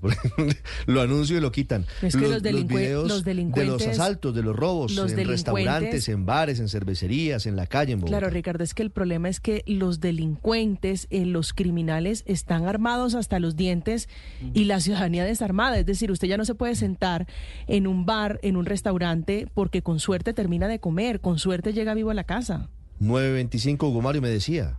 Sí, Ricardo, que en Cali ya el batallón de policía militar hace presencia en las calles de la ciudad, está en las comunas. ¿Y ha funcionado? Está acompañando operativos de la Secretaría de Tránsito, de la Policía Nacional, porque aquí se venía presentando mm. o se sigue presentando un fenómeno de azonadas contra la policía, de agresiones contra los agentes de tránsito que son eh, eh, uniformados desarmados, y entonces ha funcionado porque sirven como un elemento de disuasión al menos para que los delincuentes y los eh, ciudadanos intolerantes no agredan a policías. En Bucaramanga, Javier, ¿también ha funcionado o no ha funcionado la presencia militar en las calles? Ricardo, a medias, en las últimas dos semanas se han presentado cinco asaltos donde aparecen las famosas bandas de ladrones, así como ocurre en Bogotá, en restaurantes y también en la vía pública, robándoles celulares a los ciudadanos que se encuentran en las esquinas o están caminando. Hay presencia de la policía, hay presencia de algunos soldados, sobre todo en la zona periférica de la ciudad, pero los ladrones siguen haciendo las suyas, sobre todo estas bandas de motoladrones. También en Barranca Bermeja, esta semana se han presentado tres casos similares, Ricardo, incluyendo restaurantes también. Más y más videos que estamos mostrándoles ahí en nuestro canal de YouTube. Que sigamos Álvaro. En, con todas estas propuestas un poco ineficaces que se sabe que, que no son aplicables. Entonces, drones, cámaras, militarizar. Eh, sabemos lo que hay que hacer y eso sí no se hace. Se sabe que hay que modificar las normas para evitar que los reincidentes vuelvan a la calle. Eso sí no lo hacen. Sabemos que necesitamos más policías. Eso vale plata, pero sabemos que se necesitan cárceles eh, que funcionen. Y sabemos que necesitamos investigación, porque estas son las bandas. Eso no es con... Si esto fuera un pueblo chiquito, pues se, copa el, territorio con militares, pero pues una ciudad de este tamaño eso es es absurdo. Los militares sirven para hacer redadas como hacen en El Salvador, que capturan grupos de 50 en la calle, los meten a la cárcel y meses después eh, les dan la oportunidad de defenderse. Aquí hay que hacer lo que sabemos que hay que hacer. Hay que ponerle plata, así como se le la guerra contra las guerrillas empezó a funcionar a principios de este siglo, cuando se le metió plata al ejército, hay que meterle plata a la policía. Se necesitan más policías y sobre todo se necesita investigación y cárcel. Eso vale mucho. Pero lo increíble es que el tema se le va a dejar a un populista como Bukele porque nadie está haciendo ofertas políticas serias a la ciudadanía. ¿Qué es decirle a la ciudadanía? Esto vale plata, nos toca invertir billones en cárceles, billones en más policías, nos toca modificar las normas de reincidencia. Una cosa seria porque todo el mundo jugando a darle la vuelta a lo que hay que hacer. 9.28 minutos, ahí hay una buena discusión a futuro, sobre todo para las elecciones del 26. Bueno, ahí están incluidos también los congresistas, está incluida toda la sociedad y todo el Estado colombiano. Ya regresamos, actualización de las noticias del mundo y los deportes en Mañanas Blue. Esta es Blue Radio, la alternativa. Doloroso intercambio de comida a cambio de actividades sexuales, el uso de las cajas CLAP como herramienta de sometimiento político e ideológico entre los hallazgos de Naciones Unidas que están a la vista de todo el mundo y que presidentes como el de Colombia no quieren ver con la dictadura de Venezuela. Desde Caracas, Santiago Martínez. Sí, Ricardo, mire, estuvo acá en Caracas por dos semanas el relator especial de la ONU sobre el derecho a la alimentación. Él se llama Michel Fakri. Y en la entrega de su informe final concluye que en Venezuela persisten los problemas para acceder a los alimentos, especialmente los grupos vulnerables, entiéndase, privados de libertad, niños y mujeres. Este representante de la ONU se reunió con distintas autoridades del gobierno local, regional y nacional, recorrió varios estados del país, fue a comunidades, se reunió con ONGs y concluyó que prácticamente buena parte de los venezolanos siguen pasando hambre. De hecho, explicando o detallando, Ricardo, lo que vio, pues sostuvo que acá en Venezuela se come menos en la porción y en veces al día, es decir, no todos pueden desayunar, almorzar y cenar, que incluso mujeres intercambian sexo por alimento y que las fallas de otros servicios públicos empeoran la situación alimentaria. La situación también se ve agravada por escasez de electricidad y el agua potable. Como resultado, las familias se ven obligadas a utilizar mecanismos negativos para hacer frente a la situación, así que ellos reducen el tamaño de las raciones o se saltan comidas o compran alimentos poco nutritivos. Algunas mujeres se ven obligadas a intercambiar sexo por comida. Adicionalmente, habló o se refirió a los CLAP, esta famosa bolsa de alimentos que entrega el gobierno en las comunidades más pobres. Sobre esto, el relator de la ONU reconoció que sí, que 7,5 millones de personas la reciben, que en un momento terminan siendo un salvavidas, aunque critica que no tenga gran valor nutricional y que además se use como herramienta política. El programa CLAP suscita cada vez más críticas, entre las que cabe citar la incoherencia en la entrega, la escasa frecuencia de suministro en zonas remotas, así como su falta de valor nutricional y calidad. He oído con frecuencia que se niegan las bolsas de CLAP a personas que se consideran críticas o que expresan opiniones políticas alternativas. Algunos beneficiarios sugieren que las bolsas CLAP son tratadas por las autoridades como una limosna caritativa y no como parte de la liberación del hambre. Agregaba este informe el relator de la ONU, Ricardo, que si bien Venezuela tiene muchas leyes progresistas sobre el tema alimentario, al final la falta de aplicación de estas leyes alienta un creciente sentimiento de decepción en los ciudadanos. Un informe, Ricardo, bastante duro, muy duro, sobre todo porque este representante de la ONU estuvo acá invitado con la aprobación del gobierno, que más o menos mantiene buena relación con Naciones Unidas, y por eso acaban de convocar, Ricardo, a una rueda de prensa al mediodía del canciller Iván Gil para responderle a este informe sobre la crisis alimentaria en Venezuela y probablemente veamos en las próximas horas una nueva pelea entre el gobierno venezolano y Naciones Unidas. Ricardo. Previsible libreto, Santiago, lo tenemos absolutamente claro. 933, vamos a España. Se conocen las cifras de la población en ese país. Colombia y Venezuela, los que más aportan ciudadanos que hacen que incremente la población española. Enrique, ¿qué sabemos en particular de los colombianos? Bueno, pues en España somos ya 48 millones 600 mil personas, según el censo conocido hoy por el Instituto Nacional de Estadística, y precisamente esos datos señalan que la población residente en este país ha alcanzado un máximo histórico. Durante el cuarto trimestre de 2023, las nacionalidades que más aportaron a este aumento fueron la colombiana con 42.600 llegadas, la venezolana con 27.300 y la marroquí con 25.800. En lo que se refiere a los datos globales de la población española, la comunidad más numerosa aquí en España sigue siendo la marroquí, que está en 893.000 personas. La tercera sería la colombiana, que tiene 453.911 habitantes. Es decir, es una de las que más crece. Destacan también la llegada de peruanos, de argentinos, hondureños y ecuatorianos, pero ninguna nacional nacionalidad en el continente americano como la colombiana, que ha crecido en datos del último año en un 45%, Ricardo. Las victorias y derrotas, la pasión y la afición en juego y los datos de lo último en deportes se lo presenta Mañanas Blue. 9 y 35 a esta hora la información deportiva en Mañanas Blue. Vamos a ir a la recta final. Dairo Quintana,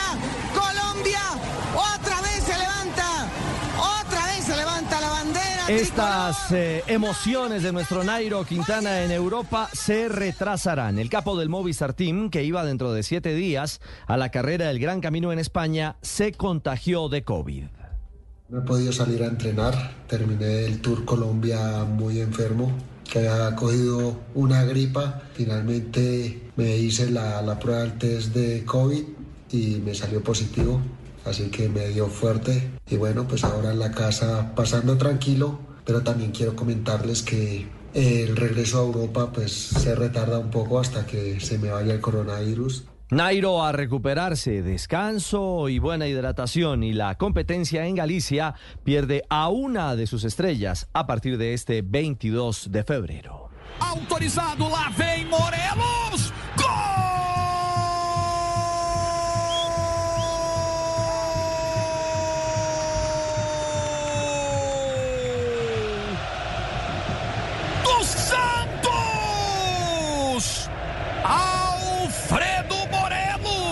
Fue en Brasil. El protagonista Alfredo Morelos, el delantero colombiano, selló la victoria del Santos 1-0 ante el Sao Paulo por el campeonato paulista. El Búfalo marcó su primer gol con el equipo donde nació el Rey Pelé y lo hizo como visitante en el estadio Morumbi.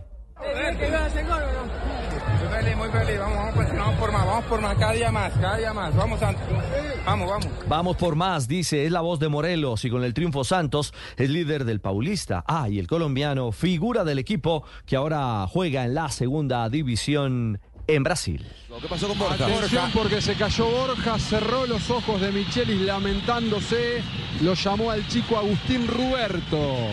Esta es la otra cara de los goleadores colombianos en Sudamérica. La lesión de Miguel Ángel Borja, quien pidió el cambio al minuto 9 del segundo tiempo frente al Atlético Tucumán. Borja salió y ahora prende las alarmas pensando en el clásico frente a Boca Juniors el próximo 25 de febrero. Al llamado Colibrí le harán hoy pruebas para establecer si hay una lesión muscular grave. Al final, sin Borja en la cancha, River empató 0 a 0. En Colombia, Once Caldas con gol de Dairo Moreno derrotó 1-0 a Patriotas y quedó a cuatro goles de superar la marca histórica de Sergio Galván como goleador del fútbol colombiano. Dairo llegó a 221 goles. Galván anotó 224. El análisis del triunfo del técnico del Once, Hernán Darío Herrera. Manejamos el partido, lo controlamos, hicimos buena posesión de balón. Hoy felicito a toda la hinchada de- del 11. Creo que la hinchada nos motivó mucho para, para buscar ese triunfo que lo necesitábamos y yo creo que también es bueno para, para resaltar eh, a- con tanta necesidad que tenemos. Claro, ahora el Once Caldas es séptimo con nueve puntos, mientras que Patriotas es último con dos unidades. El que cayó goleado fue Independiente Medellín 3 por 0 en su visita al Boyacá Chicó, el técnico del poderoso Alfredo Arias. Juego nos hizo falta y el juego es, es todo. Si jugás bien, tenés más chance de ganar. Si jugás mal, tenés más chance de perder. Nos faltó juego. Estamos en un momento que no nos salen las cosas, que En nos castiga Tunja, rápido. el poderoso sufrió y el equipo ajedrezado logró su primer triunfo en la Liga Betplay 2024. Hoy a propósito, la fecha 6 termina con los juegos Tolima Jaguares de Córdoba en Ibagué y América Bucaramanga en Cali. Y es día de Europa League. El Galatasaray turco con el colombiano Davinson Sánchez recibe al Sparta Praga. Su entrenador Okan Buruk. E. La Europa League es uno de nuestros objetivos. Este año queremos ganar los cuatro títulos. Realmente estamos centrados en alcanzar esta meta y necesitamos esa unidad de grupo para lograrlo. Y cuando mantengamos esa unidad, mostraremos cuán grande es el Galatasaray. Mientras que el Sporting Braga portugués de Cristian Borja, lateral de Selección Colombia, recibe al Karabakh de Azerbaiyán. Y nos ocupamos de la NBA. Here's Curry, wide open, three on the way. Count it. First player in NBA history with seven or more made threes in four consecutive games. Sí, histórica marca de Stephen Curry. Ustedes lo oían, 41 puntos y 9 triples para la estrella de los Warriors, que marca 7 o más triples en cuatro partidos consecutivos de la NBA. Pese a la marca de Curry, los de Golden State cayeron 130, 125 a manos de los Clippers de Los Ángeles. Y noticias al cierre. Fue cancelada la segunda etapa de la vuelta a Andalucía, Ruta del Sol en España, otra vez por las protestas de los agricultores y la falta de guardia civil para cuidar a la caravana ciclística. Ahora James Rodríguez suena para ir a Argentina. El Banfield le abre la puerta al 10 colombiano, club donde James comenzó su camino en el fútbol internacional. Y atentos, ranking de selecciones de FIFA de febrero y Colombia aparece en el top 20. El equipo nacional es decimocuarto en el escalafón que sigue comandado por Argentina, actual campeón del mundo. 9.40, los deportes a esta hora en Mañanas Blue.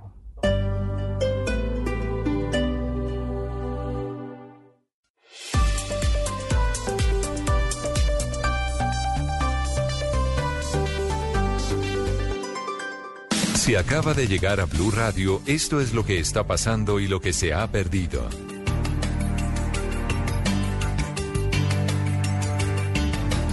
Nueve de la mañana, 44 minutos. Actualizamos la información en Mañanas Blue. Como estaba previsto, no dio la cara el suspendido canciller Álvaro Leiva Durán. Lo hace su abogado en el inicio del juicio disciplinario en su contra, en contra de Leiva, por haber eh, cometido presuntamente irregularidades en la suspensión de la licitación para la expedición de pasaportes. Damián Landines.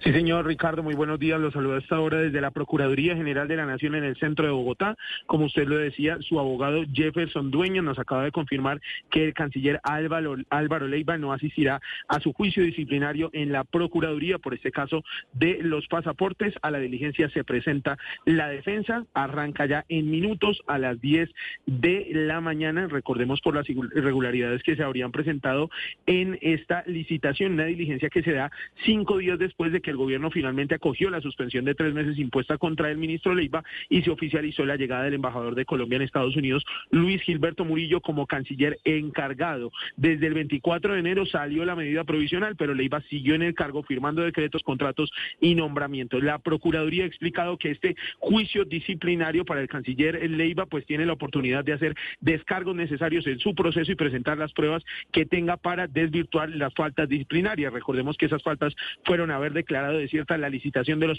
de los pasaportes sin haber tenido los fundamentos fácticos, jurídicos y técnicos y por supuestamente decretar la urgencia manifiesta en medio de trámite contractual sin causas para tomar esta decisión, Ricardo. Pendientes, Damián, 9.46 minutos. Vamos a Tuluá, vamos al centro del Valle del Cauca. La Procuraduría confirmó lo que todos sospechábamos y es que en la cárcel de esa ciudad estaban dadas las condiciones para que la banda La Inmaculada siguiera delinquiendo a sus anchas. No sirven las cámaras de seguridad, no hay mínimas condiciones y por eso estos criminales mantuvieron sometida a la ciudad durante largos meses, incluso largos años. Hugo Mario, ¿qué más dice la Procuraduría? Ricardo, más del 70% de las cámaras de vigilancia de la cárcel de Truá, donde están recluidos varios cabecillos de la banda criminal La Inmaculada, están inservibles, de acuerdo a, lo, a lo que logró establecer esta mañana la Procuraduría en ese penal. Más grave que eso, la cárcel no cuenta con muros altos y seguros en una amplia zona por donde los internos pueden ingresar armas, drogas y teléfonos celulares. El procurador delegado para los derechos humanos, Javier Sarmiento. De igual manera, se ha requerido a la USPEC en múltiples oportunidades solicitando los muros perimetrales que incluso conectan con el barrio La Inmaculada y no ha sido construidos ni colocado ningún elemento de seguridad y protección para el establecimiento. La cárcel de Tuluá tampoco cuenta hoy con un sistema antiincendios, pese a que en junio de 2022 más de 50 reclusos murieron durante una conflagración en esa prisión. Hoy la Procuraduría se reúne también con alcaldes del Valle donde delinquen la banda criminal La Inmaculada en esa zona del país, Ricardo. 9.48 minutos, a pesar de los anuncios del ministro de Minas y Energía Andrés Camacho en el sentido de que no iban a subir las tarifas de la luz por cuenta del fenómeno del niño, lo que está ocurriendo es completamente opuesto. En varias regiones de Colombia y sobre todo, como siempre, en la costa caribe, ay Dios, Alberto, el precio está disparado. Una cosa es lo que se dice, una cosa son los discursos y otra cosa es la realidad. Marcela Peña, ¿quién hace el estudio? Y es que los embalses siguen bajando en medio de la sequía, obligando a encender cada vez más las plantas a gas y carbón, lo que presiona el bolsillo de los hogares. Contrario a lo que dijo el ministro de Minas Andrés Camacho, las tarifas de la luz no se quedaron quietas y están subiendo. Javier Bustos, investigador de Observadores Col, encontró evidencia de la disparada que vivieron algunos lugares del país en el primer mes del año. La energía, sobre todo en el Atlántico, subió 2.5%. El departamento del Atlántico subió 28 pesos en promedio para un estrato 4. Dice Bustos que en Antioquia el aumento fue de 10 pesos por kilovatio en el último mes, mientras que en Bogotá tuvimos una reducción de 5 pesos. Esto extraído de los datos que las propias compañías le envían a la Superintendencia de Servicios Públicos. Según XM, hoy el precio de la energía en la bolsa mayorista ya está bajando, está cerca de los 600 pesos por kilovatio. Sin embargo, esa rebaja tarda unas semanas en afectar las facturas de los usuarios finales y el alivio puede perderse porque hay otros componentes que están subiendo. Por ejemplo, acuérdese de las cuentas pendientes de la pandemia, la famosa opción tarifaria. Sigue cerrada la vía entre Medellín y la costa por derrumbes, Héctor. Sí, señor, en el municipio de Don Matías, al norte del departamento de Antioquia, en esta vía que comunica al Bajo Cauca y hacia la ciudad de Cartagena, donde recordemos además que por la caída de una roca murió una mujer que se transportaba en un bus de servicio público y descendió de él sobre el kilómetro 30 más 50, sector Los Blanqueados, para observar este desprendimiento cuando cayó la roca. Lo que se advierte hasta ahora por parte de la Policía de Carreteras es que no se ha podido hacer el levantamiento del cadáver, por lo que eh, se está demorando la apertura de la vía. Por ahora, como rutas alternas, la vía Medellín-Puerto Berrío o Medellín-Urabá, Ricardo.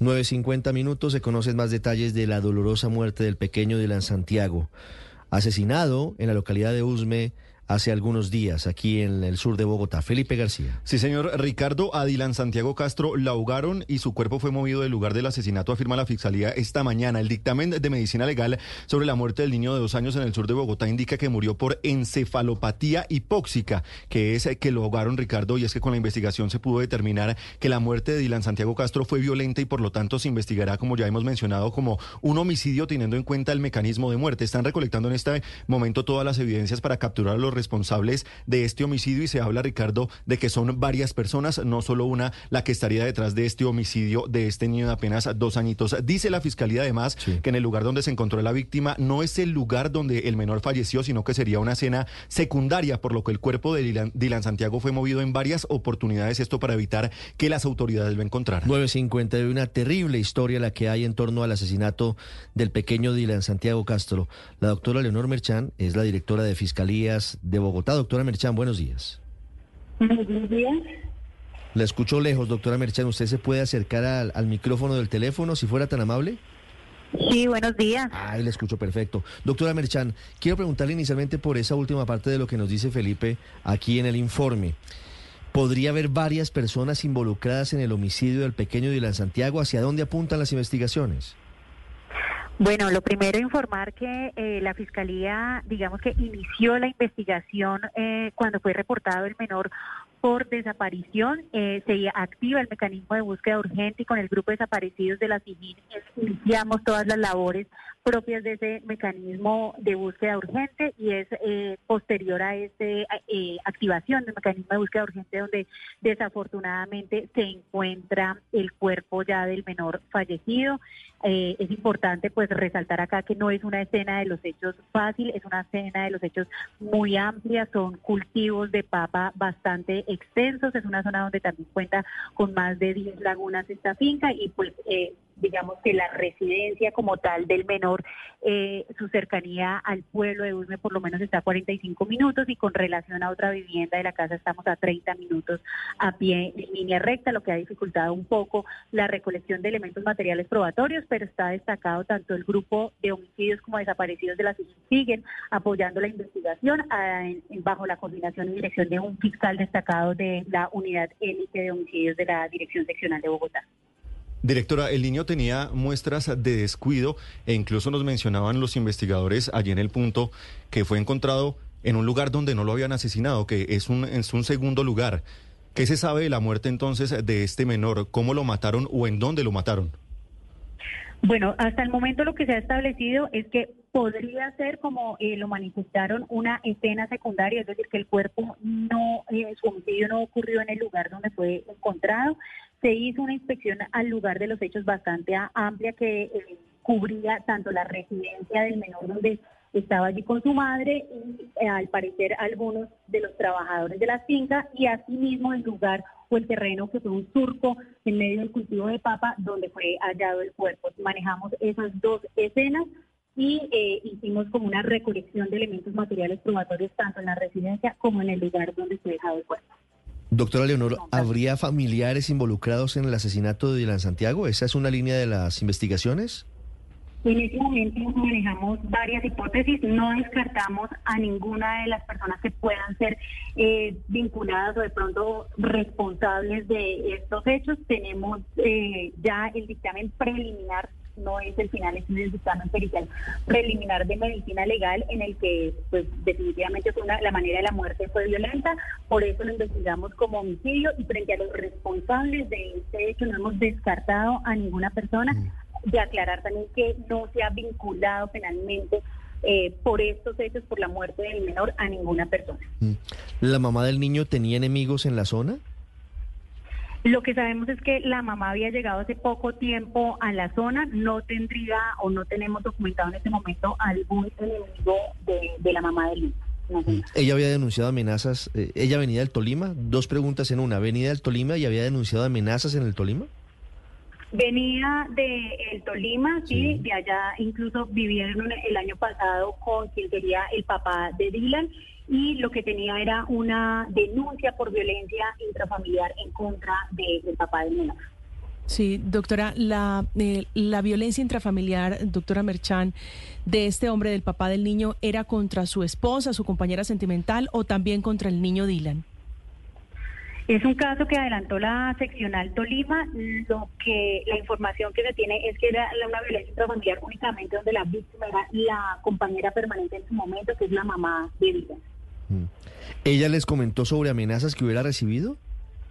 En el momento en las, indagaciones formales que ha dado eh, de las declaraciones juradas que ha rendido ante el fiscal de la unidad de vida no ha manifestado amenazas. Es una historia terrible, dolorosa, que sabemos que la fiscalía esclarecerá muy pronto para saber quiénes son los responsables de este terrible asesinato de un niño de apenas dos años, de Dylan Santiago Castro. Doctora Merchan, muchas gracias por estos minutos. Con mucho gusto. Esta es Blue Radio, la alternativa.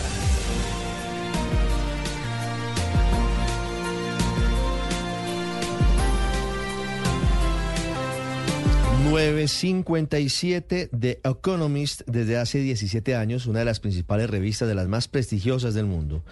Les digo, desde hace 17 años adelanta un índice mundial de democracia. Colombia en este ranking de este año aparece en el puesto 55 de un total de 167 países en el grupo de democracias defectuosas. Silvia Carrasco desde Londres.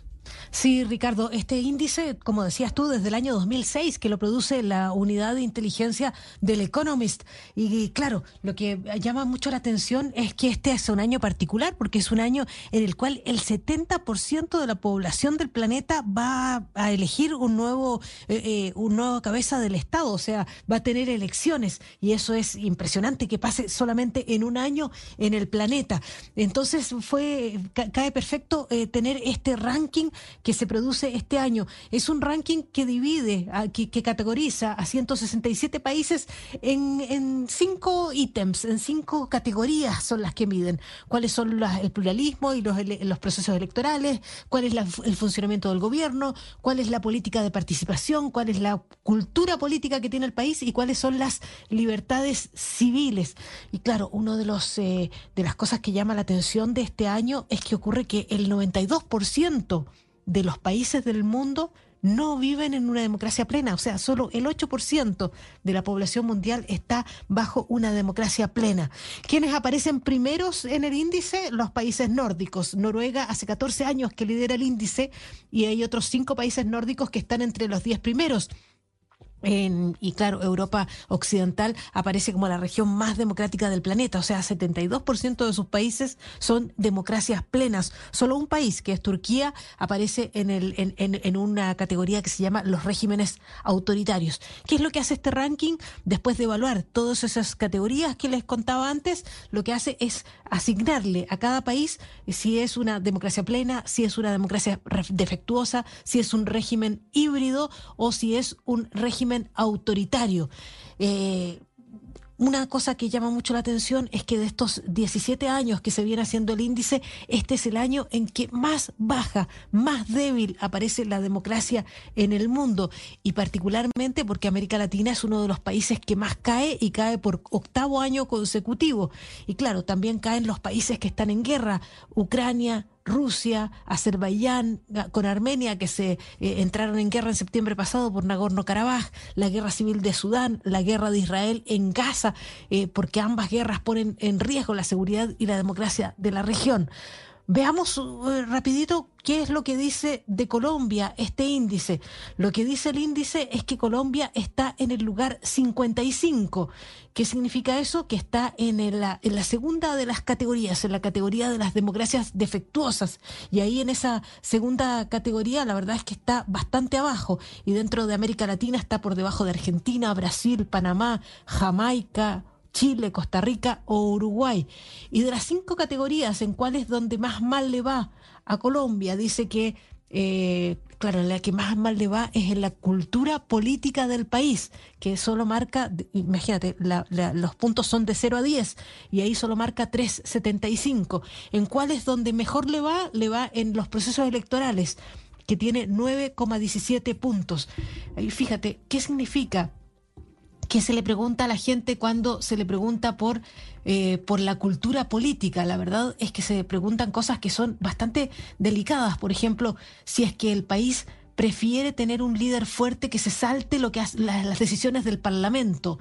Si es que el país eh, de manera mayoritaria prefiere tener, eh, tiene una, la, idea de que sería mejor manejado el país o por militares o por tecnócratas. Eh, también ahí son, esas son algunas de las percepciones que tiene la población que hacen que en esa categoría el país marque muy poco en, en, democracia. Es lo que ocurre con, con la lista esta de países, a ver, otros países vecinos, hay que decir que Nicaragua y Venezuela están al fondo, al fondo de la tabla, en el Venezuela en el lugar 142, Nicaragua en el 143, solo un poquito más arriba de Rusia, de China y al fondo, al fondo de la tabla está Corea del Norte, Myanmar y Afganistán.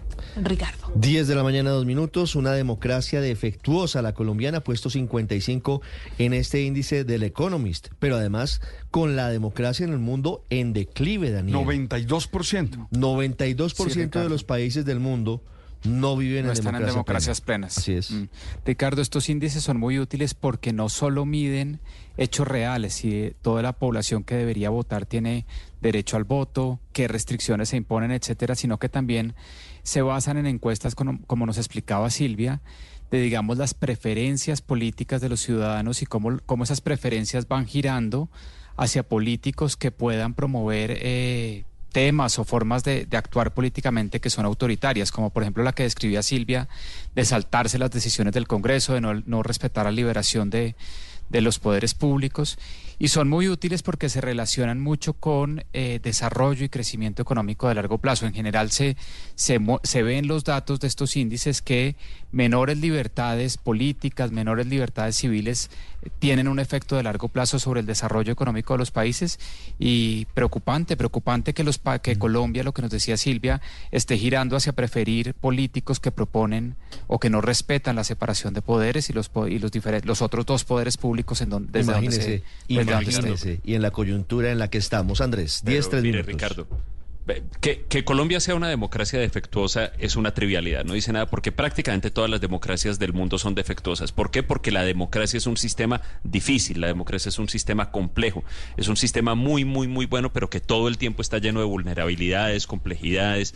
Entonces, de pronto usted encuentra cuatro o cinco excepciones por ahí de eh, países escandinavos, las típicas de siempre. El 8%. Pero de resto, Estados Unidos, Francia, el Reino Unido, incluso países muy desarrollados y con procesos políticos muy antiguos, sus democracias también son defectuosas. Pero si le puedo decir algo contraintuitivo, Ricardo, es que yo creo que la democracia colombiana es fuerte, más que defectos tiene amenazas y se está fortaleciendo. Yo tengo la impresión de que se está fortaleciendo, como precisamente se le está poniendo a prueba en estos momentos. Con la separación de poderes, entre otras sí, cosas. Todo el, eh, sí, digamos, yo, yo sí creo que, que en muchos aspectos el gobierno actual está poniendo a prueba los fundamentos de la democracia colombiana.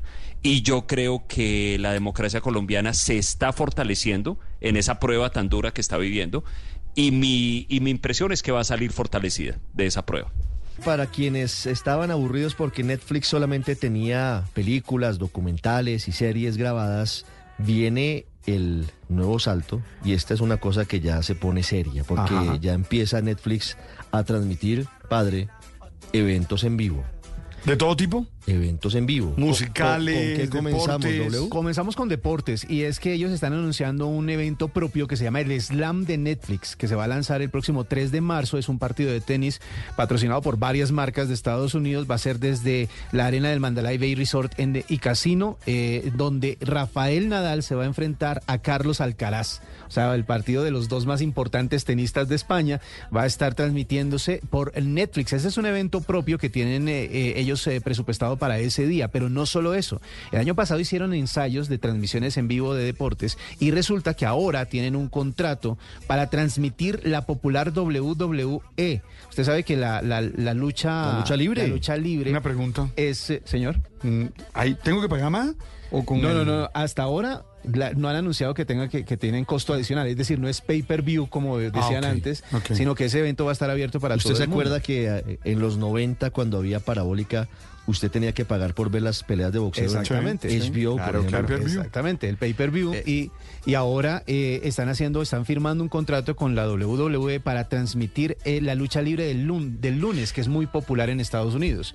Así que veremos a W, tengo señor. una pregunta. Es que el padre, bueno, digo, un amigo por ahí le gusta pedir la clave prestada. Ajá. Eh, si se la prestan, tanto el original como el que tiene la clave prestada, lo pueden ver el, en tiempo real, ambos al no tiempo se la pueden del prestar evento. ya. Usted sabe que ya no la pueden Ah. prestar. Usted sabe que ahora tiene que pagar por eh, utilizar la clave de Netflix o el, el usuario de Netflix desde otro Ni para esto ni para nada, Ni para esto ni para nada. Usted Ah, tiene que pagar. Me dicen que ven a Víctor Grosso buscando en los postes de la luz. Sí, en los, los, los avisos que dicen. Vendo, vendo clave de Netflix, Netflix, barata. pa- todas las plataformas. Todas las por plataformas horas. por 20 mil. Por evento. No, en este caso no. En este caso usted tiene que pagar su suscripción y aparte pagar el, el- el- Cuando usted comparte el usuario, tiene que, tiene que De alguna manera muta el negocio, ¿no? Pero pues es que ya estamos hacia una situación que No, y es nos que hay- pone en otra, en otra realidad. Y hay que tener en cuenta varias cosas. Por ejemplo, la competencia ya está haciendo eso. Las transmisiones de eventos, por ejemplo, en Star, que Star Sí, tiene la Star Fórmula Medio. 1, tiene un montón de partidos de... Es decir, todo lo que era ESPN o lo que es ESPN, lo tiene Star, Star Plus. Y además también eh, HBO Max transmite eventos en vivo. Los Grammy, por ejemplo, fueron transmitidos por HBO Yo Max. no sé si ¿sabe Apple, qué? Yo Apple ando- TV, creo que Apple TV también ha. TV también. Pero ¿sabe qué? Yo estoy pegado a la voz, Kit. Ah, no, eso Y sí. Arely, esos son los que me tienen a mí ahí en la jugada. Le doy ratings, me dijo La Voz Kids y ratings. Ahí estoy. Noticias Caracol a las 7 de la noche ayer, 7.3 de rating contra 3 puntos de Noticias RCN. La Voz Kids, 8.9 de rating contra 8 de Rigo en RCN. Es decir, 38 televisores de cada 100 en Colombia con La Voz Kids contra 34 por cada 100 de Rigo. Areli Senao, que le encanta a don Víctor Grosso, 36.1 de share.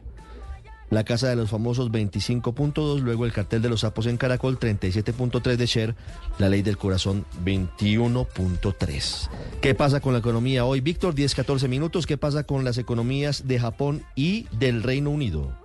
Eh, Ricardo, días de recesiones. La economía de Japón tuvo una contracción del 0,4% en el último trimestre del año pasado, completando dos trimestres consecutivos de contracción. Y el país técnicamente entró en recesión. De hecho, por esta caída en su economía, Japón está perdiendo el tercer puesto en el ranking de, la economía, de las economías más grandes del mundo, siendo superada Japón por Alemania, que ahora ocupa el tercer puesto, que tampoco es que venga muy bien. Y lastimosamente el Reino Unido también está entrando en recesión con una contracción de su economía de 0,3% en el último trimestre del año pasado. Jueves de recesiones y la gran pregunta es qué pasará eh, con Colombia. A las 11 de la mañana el DANE revelará los datos del PIB de Colombia de todo el 2023. Recordemos, Ricardo, que ya tuvimos un primer trimestre negativo, que fue el tercer trimestre de 2023 con una contracción de 0,3%. Y hoy conoceremos los datos del cuarto trimestre del año pasado. Pese a que varios sectores están muy mal, como el comercio, la industria, la vivienda, todo parece indicar, eh, dependiendo del dato que conozcamos, que Colombia logrará esquivar la recesión, pues los analistas están esperando un crecimiento cercano al 1% para el cuarto trimestre del año pasado.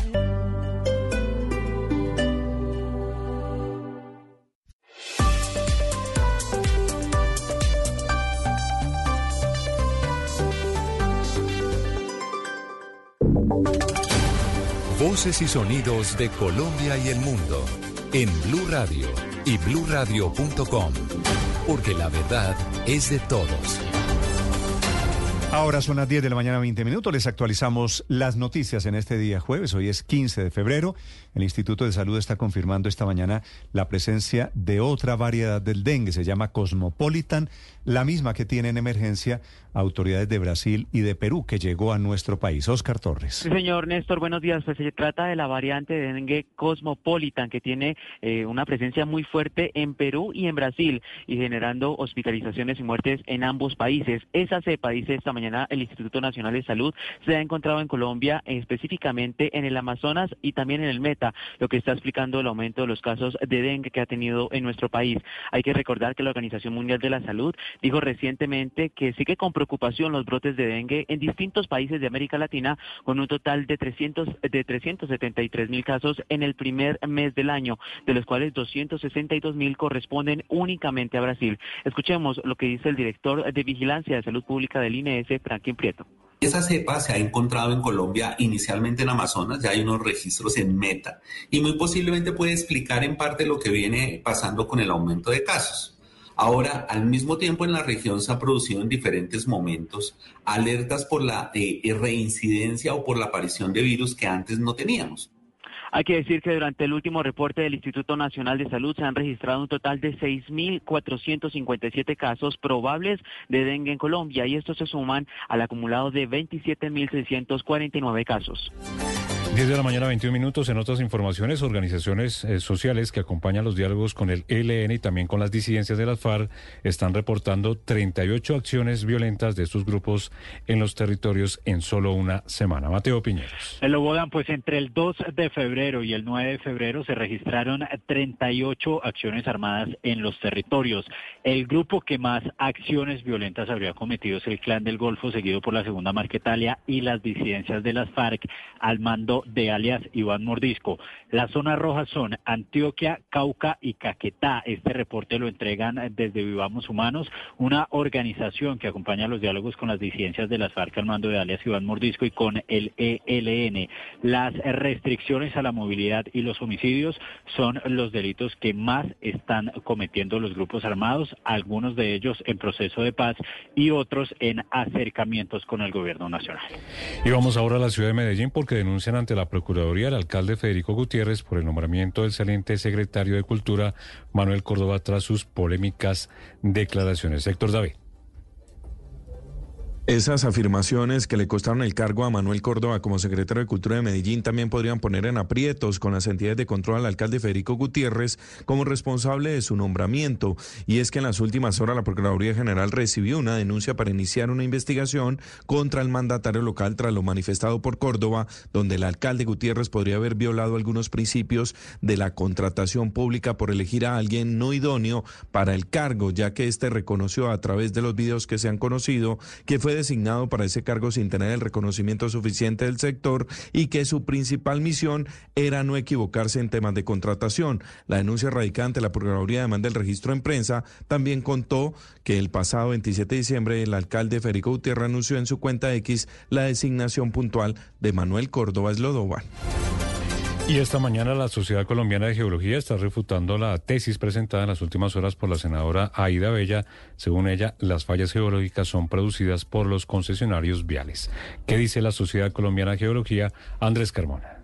Buenos días, y es que el llamado de la Sociedad Colombiana de Geología es a que todas las discusiones acerca de las construcciones en el país y sobre la geografía nacional se den con argumentos técnicos y científicos, en el entendido que las fallas geológicas no son producidas por ninguna mano humana, sino son producidas por la naturaleza misma. Esto en respuesta a una declaración hecha por la senadora Aida Bella el pasado 13 de febrero en el Congreso de la República. Escuchemos. ¿Por qué hay una cantidad de fallas geológicas en el país producidas por los constructores? Porque si ustedes van de aquí a Girardot, que me imagino que muchos van a descansar, pues ven toda la tragedia que es llegar allá. Y eso tiene que ver con Bogotá. ¿Por qué?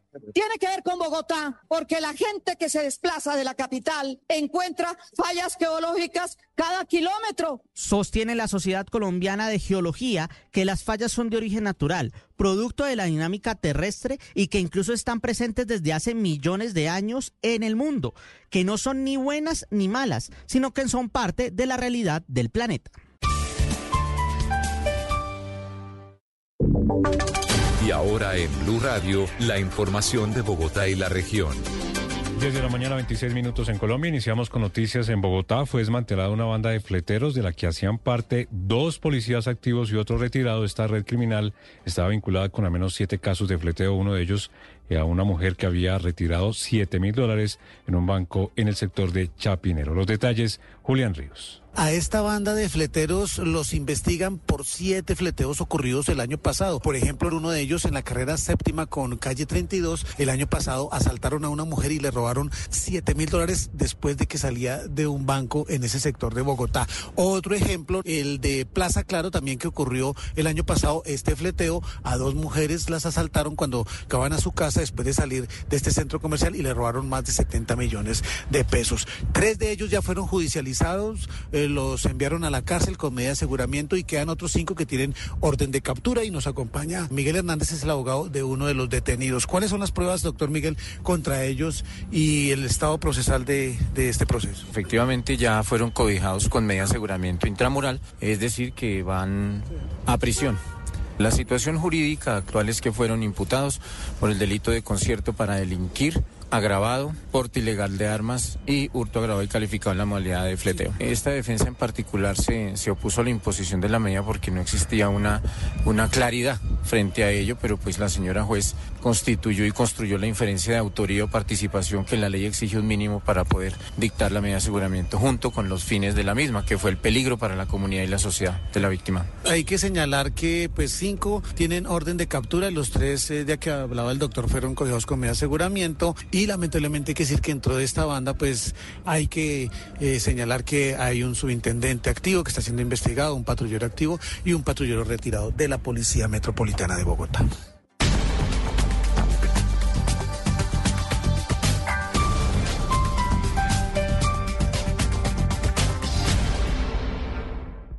Lucky Land Casino asking people what's the weirdest place you've gotten lucky? Lucky? In line at the deli, I guess? Aha, in my dentist's office.